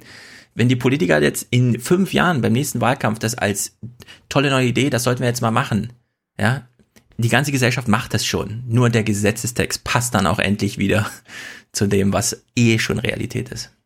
Ja, die Unternehmerinnen hatten sich dann auch aufgeregt. Irgendwie, was hier Wochenarbeitszeiten wollt ihr verringern? Wo, wo wollen wir denn da hin? Und die wissen Ja. so, naja, wir werden ja jetzt hier nicht von einem Tag auf den anderen äh, von 35 auf 28 gehen, sondern das muss halt nach und nach passieren. Ja, ja, ja, aber was, da müssen wir mehr einstellen. Ja. Andere Partei, die Grünen. Tarek Al-Wazir ist offenbar nicht Spitzenkandidat, sondern die Umweltministerin. Es wurde jedenfalls nicht erklärt, warum Tarek Al-Wazir nicht mitmacht, sondern Mhm. Umweltministerin. Aber ich fand das jetzt sehr interessant. Äh, wir hatten ja das Thema Ferkelkastration schon, ne? Mhm. Dass sich die deutschen Bauern so aufregen, äh, jetzt, äh, das kostet uns mehr Geld und äh, dann werden die Ferkel teurer und ganz, ganz schlimm. Und ich habe jetzt sogar was gelernt, weil die Umweltministerin wird genau mit solchen Bauern jetzt konfrontiert und die sagt denen jetzt mal, was Sache ist. Doch jetzt gibt es ein Problem, das die Landwirte als existenzbedrohend empfinden. Ab nächstem Jahr dürfen sie aus Tierschutzgründen nicht mehr ohne Betäubung kastrieren. Das soll ein Tierarzt unter Vollnarkose machen. Für die Schweinebauern sei das nicht zu stemmen. Deshalb wollen SPD und CDU im Bundestag jetzt eine Fristverlängerung durchsetzen. Die Grünen sind dagegen. Mein Tierarzt äh, hat nicht genug Personal, um mir das anzubieten. Was soll ich jetzt dann tun? Ja? Das ist vor sieben Jahren beschlossen worden. Ja, mag sein. Na, vor sieben Jahren, seit sieben Jahren. sieben wissen Jahren. Alle, am 31.12. hört es auf. So, jetzt sage ich mal, wie haben sich eigentlich die Landwirte darauf vorbereitet? Ich lasse mir da nicht vorwerfen, ich hätte mich da nicht ausreichend vorbereitet. Mhm. Seit einem Jahr habe ich also auch regeren Kontakt dann Ein mit Jahr. Berufsverband, mit meinem Tierarzt. Ja? Aber es ist, die Aussage ist immer nur, es wird schon noch was kommen. Wir hätten halt gerne noch mal in diesem Bereich eine Fristverlängerung, dass es praktikablere Lösungen gibt wie die reine Vollnarkose für das Tier. Wir haben Und jetzt wozu hier- haben wir eigentlich wir- Gesetze? Wir haben jetzt sieben Jahre auf unserem Arsch gesessen, haben das völlig ignoriert, was ihr da beschlossen habt. Aber jetzt brauchen wir noch mal eine Fr- Fristverlängerung. Meine Wozu haben Da ist, dass das betäubungslose Kastrieren nicht mehr fortgesetzt werden kann. Also das kann man schlicht und einfach nicht verantworten. Und dann zu sagen, also wir verlängern jetzt das betäubungslose Kastrieren gegen das Tierschutzgesetz oder wir ändern das Tierschutzgesetz, um ähm, das betäubungslose Kastrieren weiter zuzulassen, nachdem das Gesetz acht Jahre so gilt. Also Wir haben keinen Tierarzt, der die Ferkel kastrieren kann. Wir haben auch keine Schlachthöfe, die die äh, Eber abnehmen. Also das kann ich mir ehrlich gesagt nicht vorstellen, dass Sie überhaupt keinen Tierarzt finden. Also ich habe das Argument gehört, dass, äh, äh, dass es so teuer sei. Das Argument habe ich gehört. Das kommt ja. obendrauf, ja. Aber dass, äh, dass das nicht Mhm. möglich ist. auf jeden Fall nicht möglich. Nein, es gibt nicht genug Tierärzte, die das durchführen. Ja, okay. Also das ähm, nehme ich dann noch mal mit. Ja, aber gut, dass sie da einfach mal hart blieb. Das fehlt mir bei den Politikern so sehr, dass sie den Bürgern Ja. einfach mal sagen, ich weiß, ihr habt alle Sorgen und ihr glaubt auch, ihr dürft jetzt alle hier mal eine Meinung haben und so, aber wir haben leider Gesetze und die gelten Ja. auch. Und sie kannte halt die Bauernverbandspropaganda und hat, hat Ah, sich ja gedacht, ja, was, was quatscht ihr denn da? Ja. Leviten lesen gehört jetzt Ja. hier, das ist jetzt, ist ja wirklich mal Ansage, ey. Also da hat sie tatsächlich die Leviten gelesen. Bei dem nächsten Thema, kurzer Ausschnitt noch, äh, hat sie es nicht gemacht. Und da bin ich ein bisschen enttäuscht von einer grünen Umweltministerin. Das, sie- also es geht jetzt um den Bauern, der halt konventionelle Landwirtschaft macht. Ne? Das ist so ein bisschen umweltzerstörender oder umweltschädigender als die ökologische. Und sie so, ja, ja wenn sie das halt nicht weitermachen, äh, so weitermachen wollen, ist das auch in Ordnung. Also ich will ja um Gottes Willen nichts gegen ökologische Landwirtschaft sagen, überhaupt nicht. Ja? Aber, es ist aus meiner Sicht eine Aber. Nischenproduktion und wird es auch bleiben. Oder wie Nische. das? Also das würde ich jetzt nicht äh, unmittelbar so unterschreiben. Das, Mhm. das weiß ich schlicht nicht. Und ob es dann irgendwann mal 20, 30, 40 Prozent Ökos geben wird und in Hessen, das weiß ich doch nicht. Sie sind ja Unternehmer. Und wenn es sich für Sie rechnet, dann ist doch, und Sie sagen, und die- Nachfrage ist da, ich kann das Angebot liefern. Ja, ich muss ja auch irgendwie dahinter stehen, was ich tue. Ne? Na klar. Das kommt ja auch noch dazu. Ja, stimmt.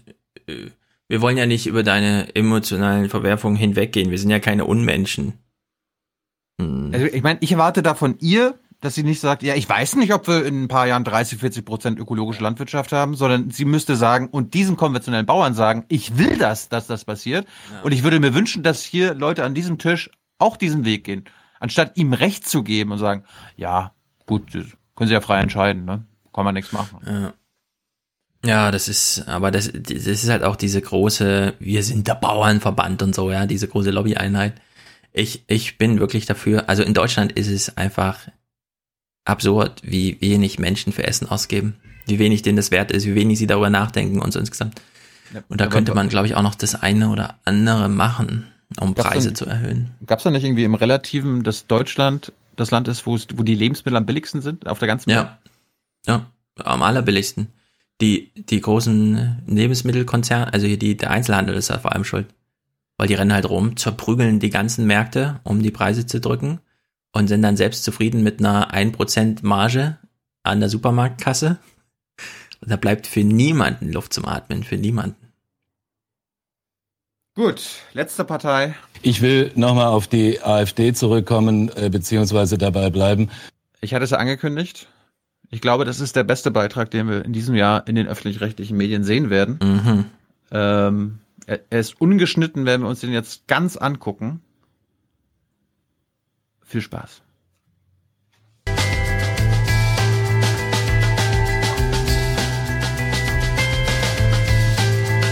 Es gibt Er für unsere Flü- Flüchtlingshelfer Grenze, wo treffen. wir äh, auch laut werden, dass Sie Gesellschaft spalten und nicht nur verbal, sondern Sie wollen es ja auch noch in die Tat umsetzen. Du musst uns gleich mal beschreiben, wie der Typ aussieht. nee, warte, ich habe noch, eine, ich hab noch eine Ahnung. Ich habe ja immer behauptet in diesem Podcast, Flüchtlinge gibt's hier nicht. Die sieht man im Grunde auf der Straße nicht, ja. Und ich will das nochmal zuspitzen, weil ich glaube, wir sehen jetzt ein Exemplar. Ich könnte mich aber auch täuschen. Ich bin jetzt wagemutig, das im Vorfeld zu sagen. Diese ganzen AfD-Fratzen, für die gilt das im Besonderen. Die sehen keine Flüchtlinge. Die, die lesen irgendwelche Bücher oder so, Sarrazin und die ganzen Scheiß. Also es würde mich sehr wundern, wenn er jetzt nicht zum ersten Mal einem Flüchtling gegenübersteht. Aber mal gucken. 53. Wir fahren Es wird schlimmer. Mit Rainer Rahn am Rathaus los. Die Regeln für das Blind Date wurden vorher schriftlich verabredet. Wir fahren ihn zu einem ihm unbekannten Drehort. Er weiß auch nicht, wen er treffen wird. Vier Mhm. Stunden haben wir dafür vereinbart, wie mit den anderen Kandidaten auch. Jeder fährt zwischen einer halben Stunde und einer Stunde mit uns im Auto und verbringt gleich viel Zeit mit den Wählern. Dieses Mal wollen wir nach Wetzlar, Fahrzeit 59 Minuten. Haben Sie sowas schon mal mitgemacht, was wir jetzt hier machen? Nee. Wie finden Sie das? Scheiße. Aber wie gesagt, es lass mich überraschen, aber ich finde es nicht sinnvoll.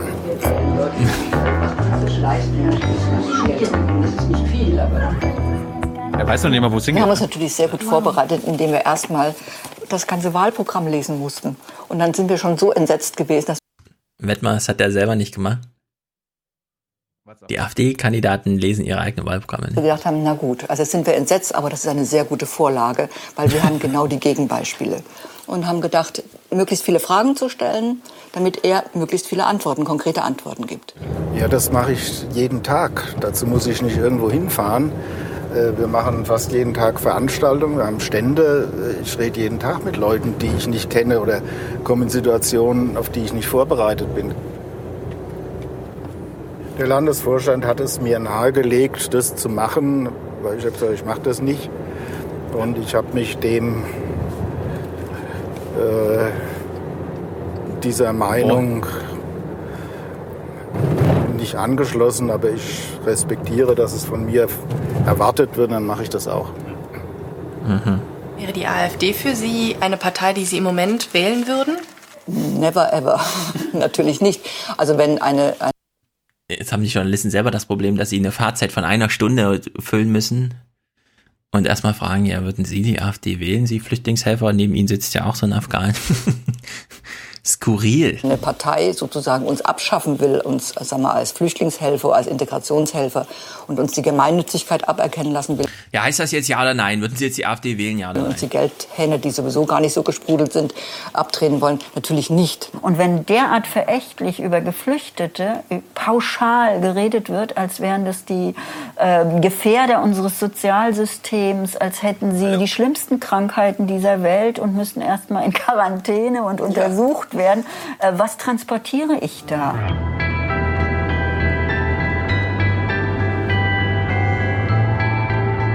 Rainer. Wie weit ist es denn doch? Sind wir schon da? 24 Minuten. Naja, dann hocken wir doch anderthalb Stunden hier, sind wir unterwegs. Also ich meine, das ist jetzt nicht sinnvoll, dass ich hier den ganzen Nachmittag im Auto hocke. Also fahren Sie mich wieder zurück. Also das mache ich da nicht mit. Was?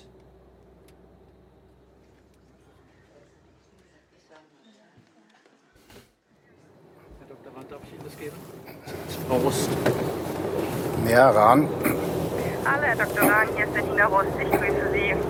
Ich habe gehört, Sie wollen wieder zurück. Darf ich fragen, warum? Ja, also ich habe nicht die Zeit, da drei Stunden im Auto zu hocken. Ich denke, wir machen ein Interview oder ich treffe Wähler oder sonst was. Aber dass ich jetzt stundenlang im Auto sitze, hier im, im, im Stau äh, und Im Stau? äh, meine Zeit nicht sinnvoll ein, äh, einsetzen kann, das mache ich nicht mit. Wir versprechen Ihnen ja, dass Sie rechtzeitig wieder da sind. Wir haben Sie ja für die Zeit geblockt und es war ja auch Teil des Spiels zu sagen, ähm, wir fahren Sie irgendwo hin. Ähm, Sie wissen vorher nicht wohin, deswegen konnte ich Ihnen das nicht sagen. Und hier haben Sie die Möglichkeit, Ihre Standpunkte zu vertreten. Die habe ich in Frankfurt auch. Aber Außerdem- Sie sind doch nicht nur für die Wähler in Frankfurt da, Sie sind doch auch für die Wähler in Mittelhessen zum Beispiel da. Und hier ja, haben dann, die Wähler ja, dann Fragen. sagen an Sie, Sie. dann sagen Sie das doch vorher, wenn ich mich mit vier Stunden mit, mit Wählern unterhalten oder äh, ein Interview mache oder sonst was, mache ich das gerne. Aber nicht, äh, nicht dass ich hier sinnlos im Auto rumsitze. Denken Sie doch mal ans Klima, hätte er noch nachschieben müssen. Ich glaube, es ist irgendwie. Das ist Dann war er weg. Äh, war die Verbindung unterbrochen. Ja. Tut mir leid, er macht nicht mit. Er möchte wieder nach Hause gefahren werden. Und wie begründet er das? Er würde zu lange im Auto sitzen. Er weiß ja eigentlich gar nicht, wo er hingekommen wäre. Ja? Aber allein das Unbekannte zu scheuen, das finde ich doch, also das ist etwas ganz Krasses. Er hätte jetzt das Gegenteil, wie du auch Ja. sagst, mutig mal ausprobieren müssen. Offenbar erschüttert ihn das so tief, dass er erst mal Ja sagt, vielleicht spontan und unüberlegt, und jetzt Bauchweh bekommt und sagt, äh, kann ich dem standhalten, wenn ich plötzlich mit anderen Teilen dieser Gesellschaft außerhalb meiner Blase konfrontiert werde? Und das finde ich respektlos, muss ich wirklich sagen. Gegenüber allen. Ja, natürlich.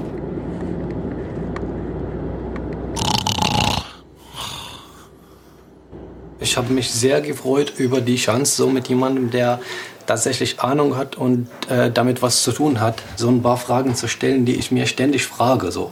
Was wäre Und- das gewesen? Ja, also im Prinzip, warum sollen wir hier nicht sein? So, ach so, genau, das gehört Ihnen. Ich will da auch nicht sein. Er geht ohne zu wissen, wen er eigentlich getroffen hätte. Ja, das ist halt diese. So sind die halt. Wähler auf dem Land, haben sie eine Meise? Ich fahre dann nicht aufs Land. Auch so geil, ja, äh, ich habe da jetzt auch keinen Bock drauf, aber mein Landesvorstand hat gesagt. Ich finde das scheiße. Ach, wissen Sie, lassen wir den ganzen Scheiß sein. Tja, naja. Sensationell, liebe HR-Reporterin, dass ihr das so geschnitten habt. Ja, vielleicht kriegt ja irgendein Journalist noch mal hin, dass irgendwann mal ein AfDler zumindest einmal in seinem Leben einen Flüchtling sieht. Aber vielleicht auch zu viel verlangt. Von Journalismus und Partei. Ja. Gut, dann führ uns mal raus hier aus dieser überlangen Podcast-Sendung. Ist sie so lang gewesen? Ja, dreieinhalb Stunden steht hier. Es folgt ja jetzt noch Musik und Kommentare. Ja, wir machen ein, eine Sache noch. Mhm. Moorbrand in Hm. Stavern ist die Ist doch Normalität. vorbei. Ja, und die Normalität ist zurückgekehrt und die, das wird jetzt da anständig gefeiert. Finde ich geil, dass der NDR da nochmal mitmacht. Äh, ja, NDR. Judith, ist das denn nun wirklich eine unbeschwerte Feier oder herrschen mehr Sorgen vor, dass man auf den Schäden sitzen bleibt? Wer heute Hm. Abend hier in dem Zelt ist, der spürt es ganz sicher.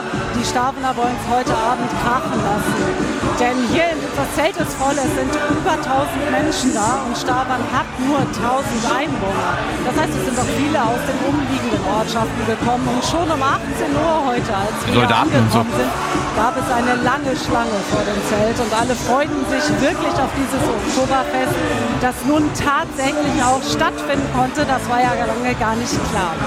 Was die Schäden angeht, so verspricht die Bundeswehr schnelle Lösung.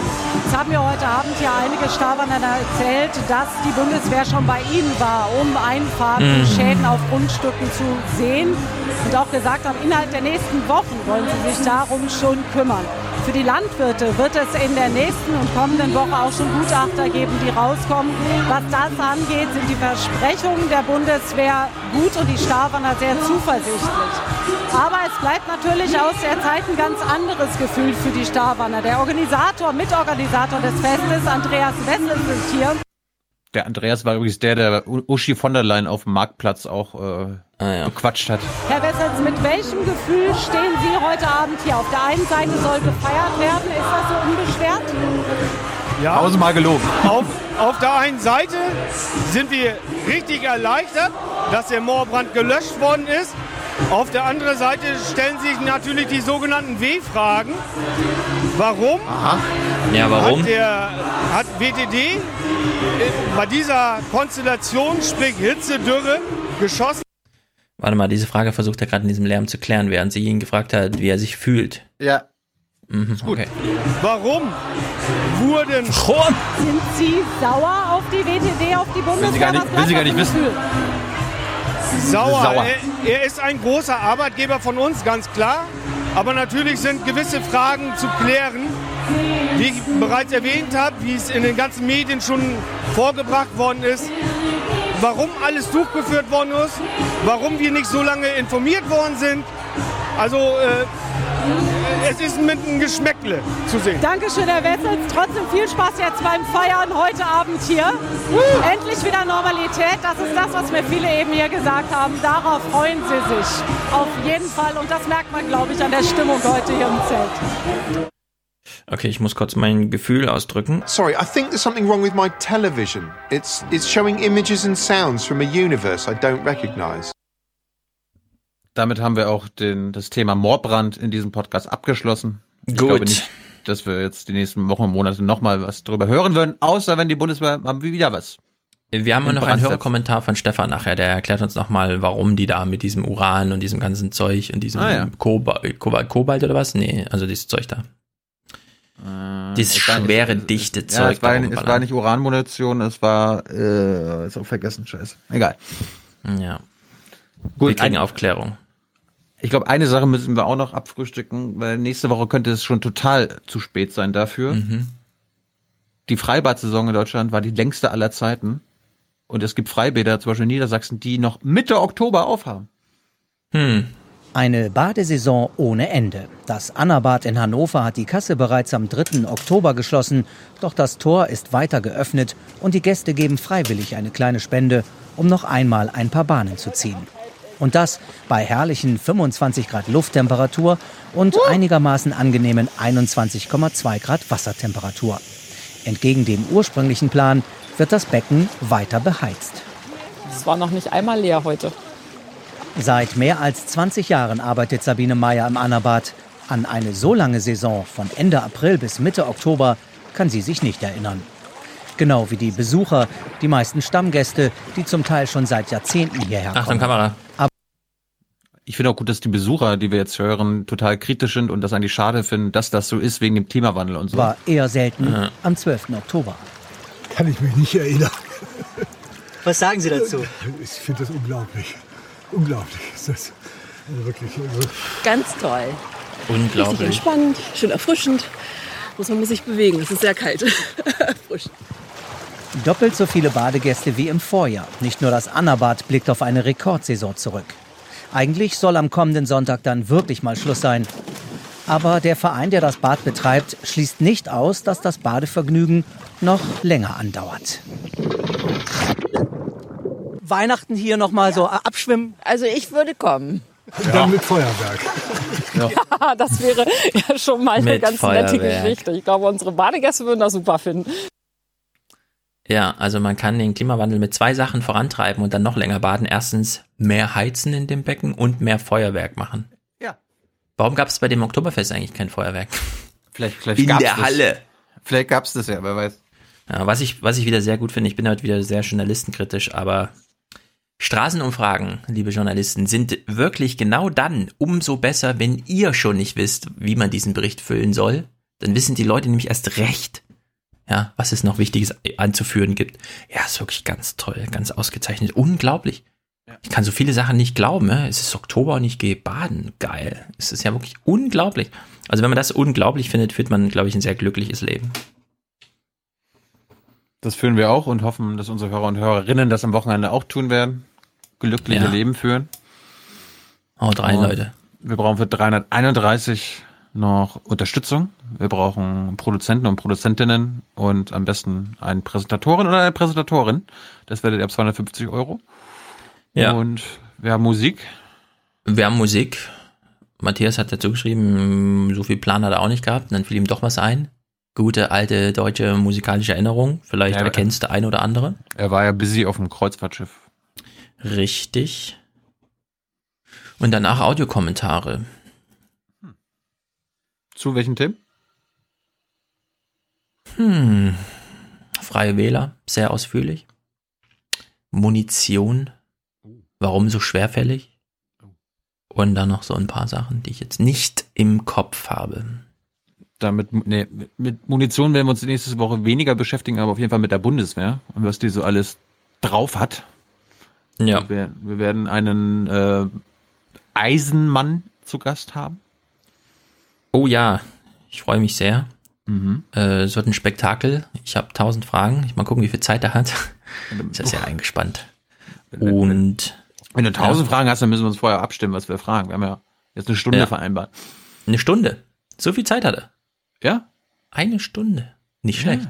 Ich bin überrascht. Okay, das ist natürlich sehr gut. Ähm, wir werden nächste Woche dann auch nochmal auf die Bayernwahl zurückgucken.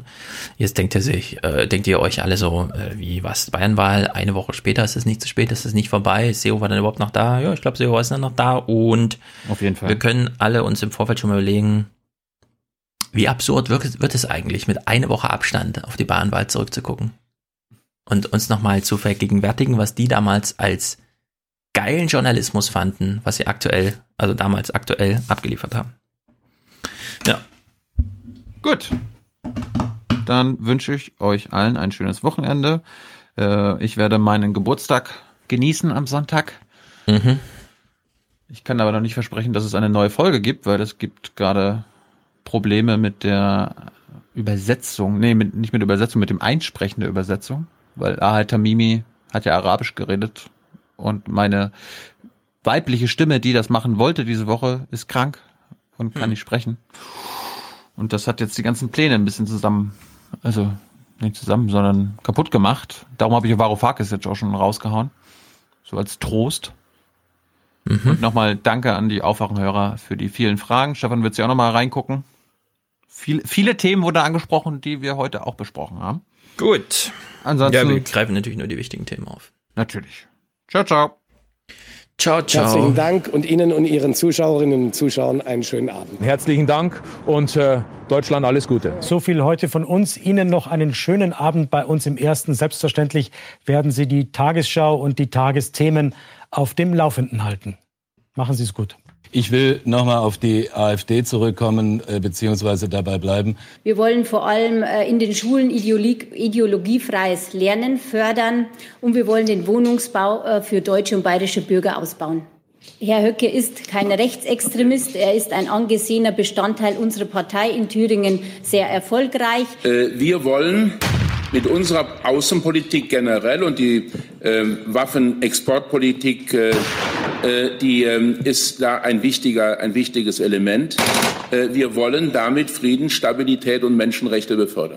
Es wäre gut, wenn diese Regierung nicht mehr lange im Amt ist. Weil wir ja sehen, dass es äh, so für Deutschland nicht weitergeht. Wäre, wäre, wäre. Ja, wäre, wäre, wäre und ist ja ganz anders. Ja, was ist das für eine Type? Krank ist er, hinterhältig ist er, äh, streiten tut er dauernd. Some are smart, some are stupid, some are strong, some are weak, some are uh, healthy, some are sick. Remember the 1930s? Capitalism collapsed. And what came out? Nazism. In Europe, we are really falling behind. We have no technological sovereignty in Europe. Uh, we are producing diesel engines, and we are, you know, falling about hundred years behind uh, the technological cycle of innovation and production. Ja, bitteschön. Wir haben jetzt eine Häufung der Vorfälle, ohne Frage. Und trotzdem äh, es sind Einzelfälle, über die wir hier reden, unerfreuliche Einzelfälle, eine Häufung von Einzelfällen. Man wird es auch intern nochmal prüfen müssen, woran das liegt, äh, dass jetzt diese Häufung auftritt. Aber letztendlich äh, äh, müssen wir schon zu der Bewertung kommen. Es ist ein schlimmer Einzelfall. Man muss dann auch die Kraft haben, es einfach zu ignorieren und die Furche weiterzuziehen. Tschüss. Sie hätten doch auch mit einem Lächeln Jesus abgeschoben. Wir sind nach wie vor das Land, äh, das äh, den europäischen Wirtschaftsmotor zieht. Toller Nachmittag, der allen Beteiligten richtig Spaß gemacht hat. Das kann ja nicht in unserem deutschen Interesse sein. Schauen Sie sich das Ergebnis mal an. Am Ende kommt da noch grün, rot, rot oder was auch immer raus. Das kann für unser Land nicht richtig sein. Also ehrlich gesagt, darf ich Sie mal was fragen? Wieso sind Sie so mega negativ? Tschüss zusammen. Wiedersehen. Ciao, vielen Dank.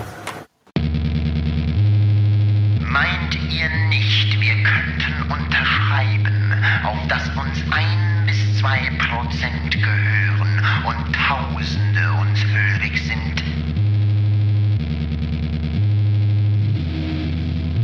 Meint ihr nicht, wir könnten uns in Äther braten lassen und bis zum letzten Tropfen dem Verpackungshandel fronen? Wir könnten.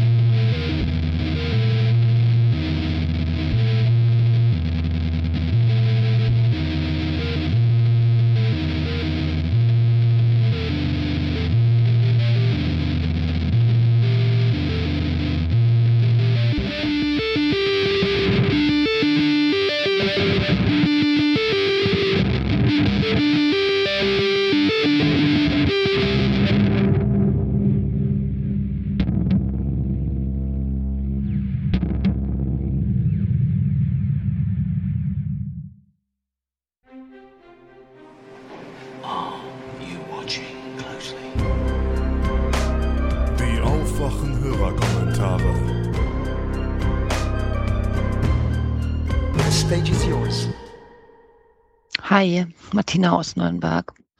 Ihr habt über den Stadtteil Schweinau gesprochen, und zwar ähm, wegen der Wahlbeteiligung. Äh, Ich kenne diesen Stadtteil, der ist echt schrecklich. Also man sagt in Nürnberg zu solchen Stadtteilen dann Glasscheibenviertel und genau so ist es auch. Mm, Ich hatte da beruflich viel zu tun. Ich hatte da einige Häuser in der Verwaltung, also Miethäuser. Und auch die Wohnungs- oder Häusereigentümer investieren da kaum mehr Geld rein, weil du investierst Geld, reparierst irgendwelche Sachen, innerhalb von drei Wochen ist wieder alles kaputt. Also es ist einfach wirklich schrecklich. Ich kenne eine Lehrerin dort an der Grundschule. Also die hat schon x-mal um Versetzung gebeten, weil das wirklich schier unerträglich ist an dieser Schule mit Gewalt, Schlägereien, Beleidigungen, Wertvorstellungen, die aufeinandertreffen. Ähm, die Ausländerquote ist verdammt hoch in Schweinau. Das war früher nach dem Krieg ein sehr gutes Viertel mit lauter Stadtvillen. Das hat sich leider komplett geändert. Und da wird es definitiv Zeit für eine Stadtteilförderung. Allerdings wirkt es eher so, als hätte die SPD-Regierung, muss man dazu ja sagen, in Nürnberg da schon resigniert. Also da gibt es ein paar Stadtteile, das ist, geht einfach immer mehr den Bach runter. Und die anderen Stadtteile, die sind super. Also Nürnberg ist nicht schlecht, ne? Aber es gibt so drei, vier Stadtteile. Also da würde ich meine Tochter nachts niemals auf der Straße rumlaufen lassen auch. Da gehört Schweinau dazu. Ich schicke euch jetzt gleich mal noch ein Foto hinterher. Das ist von der Stadt Nürnberg, von der Statistik der Stadt Nürnberg von 2016, die Einwohnerstruktur, nur damit er euch mal ein Bild davon machen kann. Also die Einwohnerstruktur ist in Schweinau das Problem. Da gibt's keine Durchmischung mehr. Wollte ich jetzt nur mal anmerken. Danke euch. Ciao. Ja, hallo Thilo, hallo Stefan, hier ist der Alex äh, aus Bayern. Ich habe einen Kommentar zu den Freien Wählern, den ihr euch ja gewünscht habt. Ich selbst habe jetzt zwar, also sehe mich als linken Menschen und habe äh, Grüne gewählt bei der letzten Wahl, aber zum Beispiel in meiner Familie sind sehr viele freie Wähler Wähler und sogar einige Mitglieder, die sich auch auf, auch auf kommunaler Ebene bei der Partei engagieren. Und genau, äh, ich glaube, ich habe da ein paar Sachen zu erzählen, die ganz interessant sind. In meinem Ort zum Beispiel sind die Freien Wähler sehr stark äh, und haben über Jahrzehnte den Bürgermeister gestellt. Und ich glaube, ich beginne erstmal ganz am Anfang. Also die Freien Wähler, äh, die gibt es eigentlich schon seit den 50ern, wenn man so will. Zwar nicht als Partei, aber die Freien Wähler sind ja wirklich kommunale, lokale Vereinigungen von Leuten gewesen, die sich eben, die eben so unzufrieden waren mit der Kommunalpolitik, entweder der CSU oder der SPD, das ist auch ganz wichtig. Also ist nicht nur, dass das eine CSU-Abspaltung eben ist, wie oft behauptet wird, sondern auch SPDler und äh, später dann auch zum Teil Grüne und was es alles in Bayern noch so gab, ja, Bayernpartei, wie auch immer, äh, sind zur sind zu den Freien Wählern gekommen. Also es ist schon ein äh, buntes Sammelbecken, sage ich mal. Äh, und in den 50ern, 60ern, 70ern hatten die praktisch kein Interesse, sich irgendwie auf Landesebene zu organisieren als Partei oder was auch immer, äh, sondern sie waren eben nur für die lokale Ebene da und haben sich meistens da gebildet, wo eben äh, Leute, vor allem Bauern, sage ich mal, äh, unzufrieden waren mit der Politik des jeweiligen äh, Bürgermeisters, entweder CSU oder SPD eben. Und das war dann so praktisch, wenn ähm, der SPD-Bürgermeister gegen den Ausbau deiner Scheune war, gegen die neuen Wege, die du irgendwo über die Äcker legen wolltest, gegen die Rodung des Waldes, die Trockenlegung des Sees, was auch immer. Dann warst du unzufrieden, wäre natürlich, wenn es ein CSUler dagegen war, und dann äh, hast du dich umgeschaut nach Alternativen. Und ein paar äh, grantige Leute gibt es halt in Bayern immer. Die haben sich dann zusammengeschlossen und haben dann eben, je nach Ort, ob das jetzt SPD oder CSU-Wort war, natürlich sind die Mehrheit der Orte CSU-Orte gewesen, aber die SPD war mal, zwischen ja gar nicht mehr, aber war auch mal auf lokaler Ebene doch recht stark in Bayern. Ähm, Genau, und dann hat man sich eben zusammengeschlossen, hat dann eben SPD oder CSU-Positionen vertreten, plus halt den Ausbau meiner Scheune, äh, meiner Wege, was auch immer. Und irgendwann 78 haben sie sich dann mal als Landesverband, aber mehr so im Sinne von einem Verein organisiert und 97 ist dann praktisch daraus eine Partei geworden. Ähm, allerdings verstehen sich die Freien Wähler auch heute noch nicht wirklich als Partei, zumindest in Bayern, sondern mehr so als eine, eben so eine Bürgervereinigung. Ja. Äh, und in Bayern ist es wirklich eine ganz interessante Partei. In, auf der Bundesebene würde ich sagen, kann man sie in der Pfeife rauchen, äh, aber in Bayern eben ähm, ich würde mal damit anfangen, dass ich, dass ich all jenen widersprechen würde, die sagen, das ist eine klassisch konservative Partei. Weil das sind sie nämlich nicht. Sie sind eine bürgerliche Partei, das stimmt, aber keine, keine klassisch konservative, obwohl sie stark konservative äh, Ansichten haben zum Teil. Ähm, fangen wir mal mit denen an. Also zum Beispiel, was immer wieder auffällt, ist die große EU- und Euro-Kritik, die die Freien Wähler üben. Äh,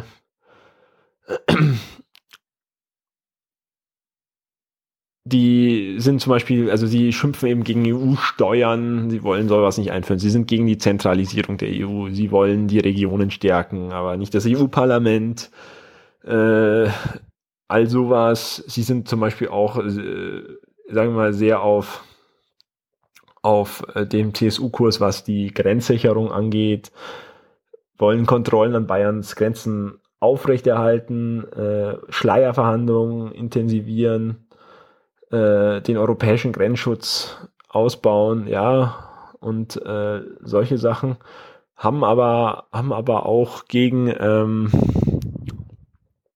gegen das PAG zum Beispiel gestimmt. Also sind zwar auch für, wie die CSU für so einen starken Staat, aber eben nicht nur. Sie wollen zum Beispiel auch den Familiennachzug für Asylbewerber begrenzen. Also in der Hinsicht sind sie dann schon, schon würde ich sagen, rechts. Es gibt aber eben auch die anderen, die anderen Positionen der Freien Wähler, wo sie eher grün bis, bis links sind. Und ich finde, die davon eben auch erwähnen. Zum Beispiel, das ganz Interessante ist, sie setzen sich massiv für lokale und regionale Lebensmittel ein. Ja, sie wollen, sie sind gegen Gentechnik. Sie wollen eben praktisch, dass gesunde Nahrungsmittel von kleinen Höfen, die sie auch sehr unterstützen, äh, konsumiert werden.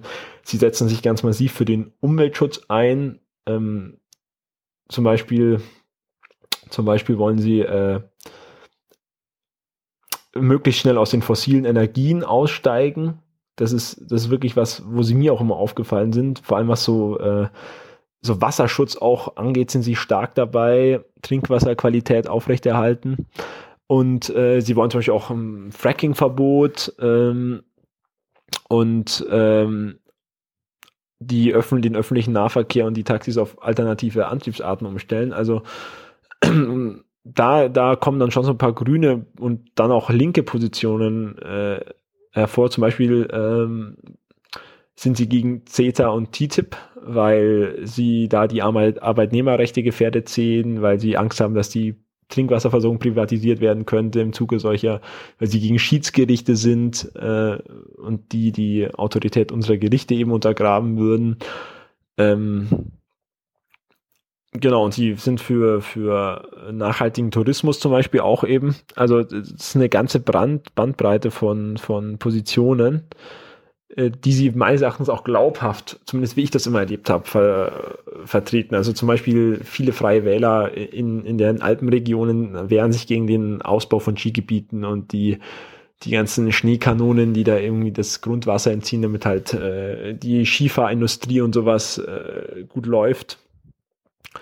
Äh, also es ist so eine Mischung aus wir kümmern uns äh, auch um die Heimatvertriebenen und bewahren deren Tradition und sind für Grenz, Grenzschutz ja, und für Obergrenze, bis eben wir wollen, äh, dass die, dass die Bemessungsgrenze bei den Einkommen, wer ein Anrecht auf soziale Wohnungen hat, ganz massiv angehoben wird, damit eben mehr Leute ein Anrecht auf soziale Wohnungen haben. Auch stark haben sie sich eben für die Erhaltung von, von ähm, Schulen und vor allem auch Krankenhäusern im ländlichen Raum eingesetzt. Äh, auch setzen sich zum Beispiel dafür ein, dass Busse und Bahnen in, in jedes Kuhdorf, sage ich jetzt mal, fahren, damit die Leute eben dann Anschluss an die, an die restlichen bayerischen Städte und, und so haben. Ähm, also es ist so eine ganze, ganze Bandbreite und ich muss sagen, halt zum Beispiel diese ganze Euro-Sache spielt dann halt auf lokaler Ebene eher keine Rolle mehr. Weil da muss man sich eben mit anderen Sachen ja, auseinandersetzen. Da ist äh, jetzt, ob ich, ob die Freien Wähler die EU oder die Euro-Politik für gescheitert halten, ziemlich wurscht, sondern da geht es eben darum, was, was machen sie so auf lokaler Ebene. Deswegen bin ich nicht komplett äh, schockiert, dass sie jetzt zu so einer vermutlich eben Freien Wähler CSU-Koalition kommen wird. Ehrlich gesagt glaube ich sogar, dass der Aiwanger, das ist nämlich, äh, auch wenn er nicht so wirkt, ein bauernschlauer Typ, meines Erachtens, äh, dass der eben jetzt die CSU ganz schön gut erpressen kann, weil der Söder kann eben nicht, wie es vielleicht bei den Grünen der Fall gewesen wäre, so sagen, ja, die linken Spinner, oh, die Grünen Bayern sind jetzt auch nicht gerade der linkste Verein, aber die, die CSU macht sowas sehr gerne, ja. Äh, sondern der, der Aiwanger hat eigentlich nur rationale Position. Also irgendwie wäre es, wäre es dafür, dass, dass Krankenhäuser im Land geschlossen werden oder so. Also da, da hat der Söder wenig Spielraum und der Aiwanger hat auch schon gesagt, dass er praktisch fünf Ministerien will oder drei wichtige Ministerien und dann das Finanzministerium. Das ist schon ganz spannend, äh, weil, also ich glaube, dass der Aiwanger den Söder da gut erpressen kann weil der hat nicht so viele andere äh, Koalitionsmöglichkeiten, wenn er mit den Grünen nicht will. Äh, deswegen glaube ich, dass klar, äh, das mit dem Grenzschutz und allem, das lehne ich auch ab, aber man muss halt, man muss halt realistisch sein und in Bayern ist jetzt halt, wie gesagt, ein konservatives, eher rechtes Land. Also wenn es dann eine Partei in der Regierung gibt, die aber nochmal irgendwie die Trinkwasserqualität erhält und den Ausstieg aus den fossilen Energien forciert und äh, den sozialen Wohnungsbau stärkt, dann ist das nicht das Schlechteste. Und ich möchte jetzt mal abwarten, womit sich der Hubert Aiwanger das durchsetzen kann. Und ähm, genau. Deswegen, ja, wird, bin ich, bin ich gespannt und gar nicht so negativ gestimmt, was jetzt als nächstes kommt. Genau, ich hoffe, das hat euch ein bisschen geholfen, die Freien Wähler zu verstehen. Äh, macht's gut. Moin, Aufwachen Podcast Gemeinde. Ich war am äh, Sonntag wählen, in der Tat. Und zwar in Bayern, in München, einem äh, kleinen Wahllokal, wo, als ich da war zumindest, äh, viele Leute da waren. Also nicht nur alte Leute, sondern auch junge Leute. Und was mir aufgefallen ist, ich bin reingekommen und dann sagte man mir gleich, nee, den äh, Reisepass bzw. Personalausweis braucht man nicht. Und dann habe ich direkt gefragt, ja wieso? Ja, weil der äh, die Wahlbenachrichtigung wäre ja ausreichend. Da meinte ich, das ist ein ganz normaler Zettel. Hm, den hätte ich mir jetzt auch einfach von einem Freund schnappen können. Ja, aber das macht ja keiner. Und ich hätte ihn mir auch abgreifen und kopieren oder selber ausdrucken können. Ja, aber das macht auch keiner. Und ähm, aufgrund dieser Aussage werde ich mich dann wohl nächstes Jahr als Wahlhelfer eintragen. Hallo Thilo, hallo Stefan. Hier ist der Stefan aus Frankfurt, der Chemielehrer eures Vertrauens. Und ich möchte einen Kommentar zum Thema Uran bzw. Äh, Wolfram ähm, auf dem Truppenübungsplatz da in Meppen äh, abgeben. Da gab es ja so eine gewisse Unklarheit, wofür man das überhaupt braucht. Es ist so, dass ähm, die Kraft, die ein Projektil entfaltet, von seiner Geschwindigkeit ähm, und seiner Masse abhängen. Und ähm, da ist es so, dass die Geschwindigkeit bzw. Beschleunigung irgendwie begrenzt ist, da man nicht eine beliebig starke Treibladung in, dem, äh, in der Waffe, in dem Rohr zünden kann. Also versucht man die Projektile so schwer wie möglich zu machen. Deswegen wird zum Beispiel der Kern von normalen Pistolenkugeln oder so aus Blei gefertigt, weil das eben auch eine hohe Dichte hat und damit schwer ist. Jetzt ist es so, dass Uran eben noch viel schwerer ist, eine noch höhere Dichte hat und deswegen wird Uran als Kern in Waffen verwendet. Und zwar ist das sogenanntes abgereichertes Uran, auch depleted Uran genannt, DU. Und das fällt nämlich als Abfallprodukt in der Kernenergie an und ist daher sehr, sehr preiswert zu bekommen, ist schwer, also erfüllt es genau den Zweck, den die Militärs haben wollen. Das ist dann beim Verschuss obwohl es abgereichertes Uran ist, dann immer noch zu radioaktiver Strahlung kommt, sieht man gerade sehr krass und schlimm im Irak, wo eben sehr viel Uranmunition verschossen worden ist, wo die Bevölkerung eben wirklich äh, erhöhte Krebsrate hat, häufigere ähm, ja, genetische Defekte bei Neugeborenen gibt ähm, und so weiter. Eine Alternative ist da eben die Wolfram-Munition. Genau gesagt ist es nicht Wolfram, sondern Wolfram-Carbid. Das ist eben auch sehr, sehr schwer, hat auch eine sehr hohe Dichte, nicht ganz so wie Uran, aber eben auch sehr, sehr schwer. Ähm, zusätzlich ist es auch noch sehr, sehr hart. Ähm, allerdings ist es eben sehr viel teurer herzustellen, wird aber zum Beispiel eben von der Bundeswehr verwendet. Die Bundeswehr verwendet eben Wolfram-Carbid-Munition. Ja, und die hat dann eben das andere Problem, dass sie eben auch, wenn man sie verschießt, dann die Patrone ähm, zerfällt, die Kugel zerfällt, äh, zerstäubt und dann eben auch ähm, jetzt nicht mehr radioaktive, aber eben halt auch gesundheitsschädliche ähm, Staubpartikel, weil eben Wolfram genauso wie Uran eben auch ein Schwermetall ist. Ja, so sieht's aus. Deswegen wird eben Uranmunition und Wolfram-Carbid-Munition verschossen, weil man eben ein möglichst schweres Projektil haben will, damit man besonders viel Energie bzw. Äh, Kraft auf das Ziel überträgt, das man eben beschießt und dann kaputt machen möchte. Macht weiter so. Vielen Dank für euren tollen Podcast. Tschüss. Liebe Aufmach Aufwachen Gemeinschaft. Ich möchte ein bisschen über Nachrichtenkonsum und Facebook-Nutzung sprechen weil ich habe persönlich ähm, Facebook, die Facebook-App am Handy komplett deinstalliert. Ich schaue nur mehr äh, über den PC, über den Browser auf Facebook und nutze es immer auch noch äh, regelmäßig, weil ich brauche das auch für meine eigenen Veranstaltungen oder wenn ich mal, jetzt aktuell ist mir zum Beispiel mein Rad gestohlen worden, da rufe ich dann auf in meiner Stadt, hey, habt ihr es gesehen oder nicht? Für sowas finde ich es ganz, ganz cool, äh, auch für, für Veranstaltungen, welche, also welche Veranstaltungen zum Beispiel gibt es in meiner Stadt, wo gibt es da was, wo ich gern hin möchte? Und das ist einfach super, äh, wenn man dann über aktuelle Sachen informiert ist, aber eben nur gezielt, ich muss den Browser aufmachen, ich muss reinschauen.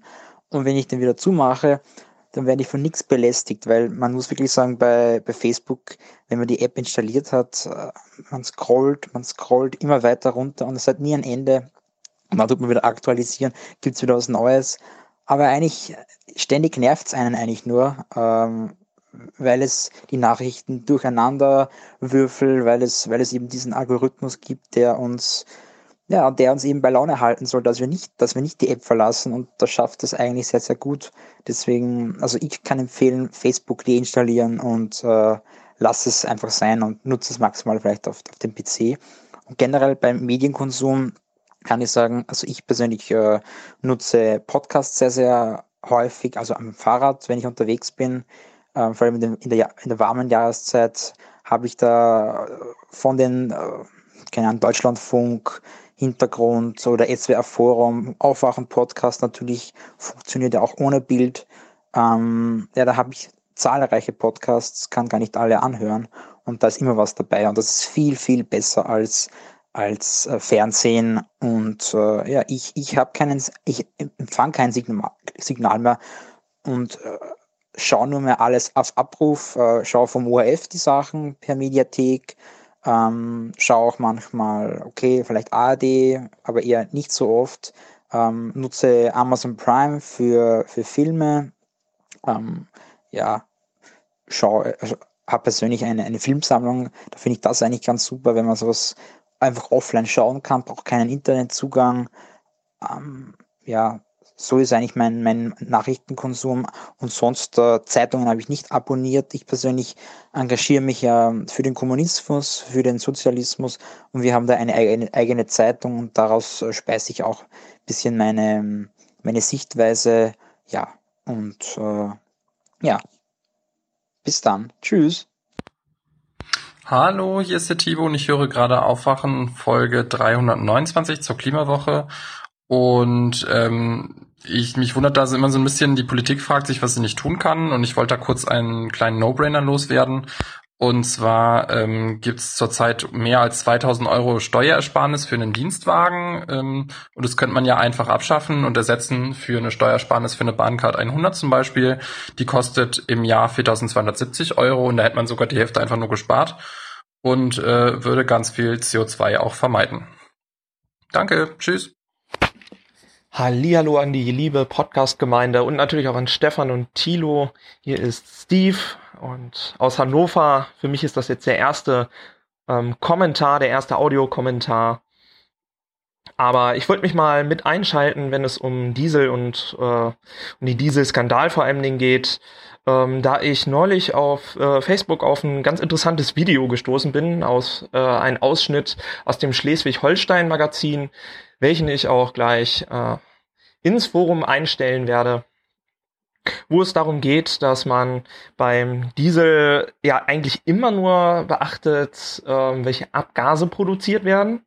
Also welche Rußpartikel und Stickoxide ausgestoßen werden, die ja gesundheitsschädlich äh, sein sollen und äh, deswegen vermieden werden sollen in den Großstädten mit den Fahrverboten. Und da kamen wohl Leute auf die Idee, das Pferd mal andersherum aufzuzäumen und schon vor der äh, Verbrennung bzw. Verarbeitung äh, des Diesels im Motor ähm, den Diesel von äh, diesen Rußpartikeln zu befreien zumindestens mhm.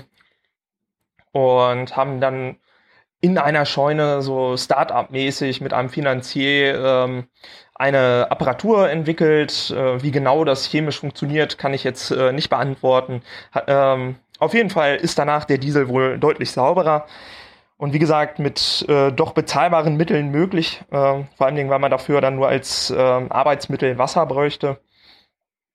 Und haben dann diesen aufbereiteten Diesel in einen unglaublich alten Mercedes getankt, ohne Cut, ohne Filterung, sind damit zur Prüfanlage gefahren und siehe da, ähm, kaum Partikelausstoß, kaum Rußausstoß ähm, vorhanden, was eine ziemlich beeindruckende Leistung ist. Und äh, der Gedanke dahinter ist auch, dass man mit einem sauberen, in Anführungsstrichen sauberen Dieselkraftstoff ähm, diese ganzen Fahrverbote vielleicht verhindern kann äh, und somit auch die älteren Diesel äh, noch durchaus in Betrieb lassen kann. Besonders interessant wird es dann, wenn man sich anschaut, dass ähm, die am Ende auch noch die These ähm, aufstellen, dass das auch für andere Kraftstoffe übertragbar wäre, wie etwa für Kerosin.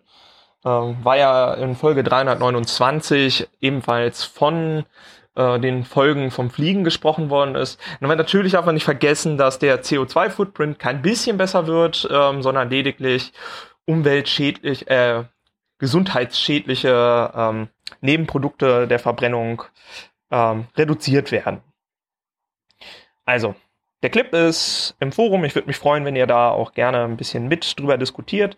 Äh, ich finde, es ist auf jeden Fall ein klasse Ansatz und ich hoffe mal, dass wir da in den nächsten Jahren ein bisschen mehr zuhören und vielleicht dann auch äh, immerhin für die Übergangsphase, bis wir wirklich äh, vermehrt in Elektromobilität stecken, ähm, sauberere Kraftstoffe tanken können.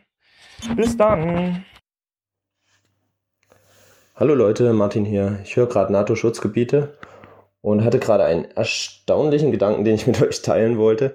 Und zwar hat äh, gerade der äh, Geschäftsführer der Umwelthilfe äh, gesagt, äh, sie sehen den Bundesverkehrsminister einfach nur als Vertreter der Autolobby in der Bundesregierung.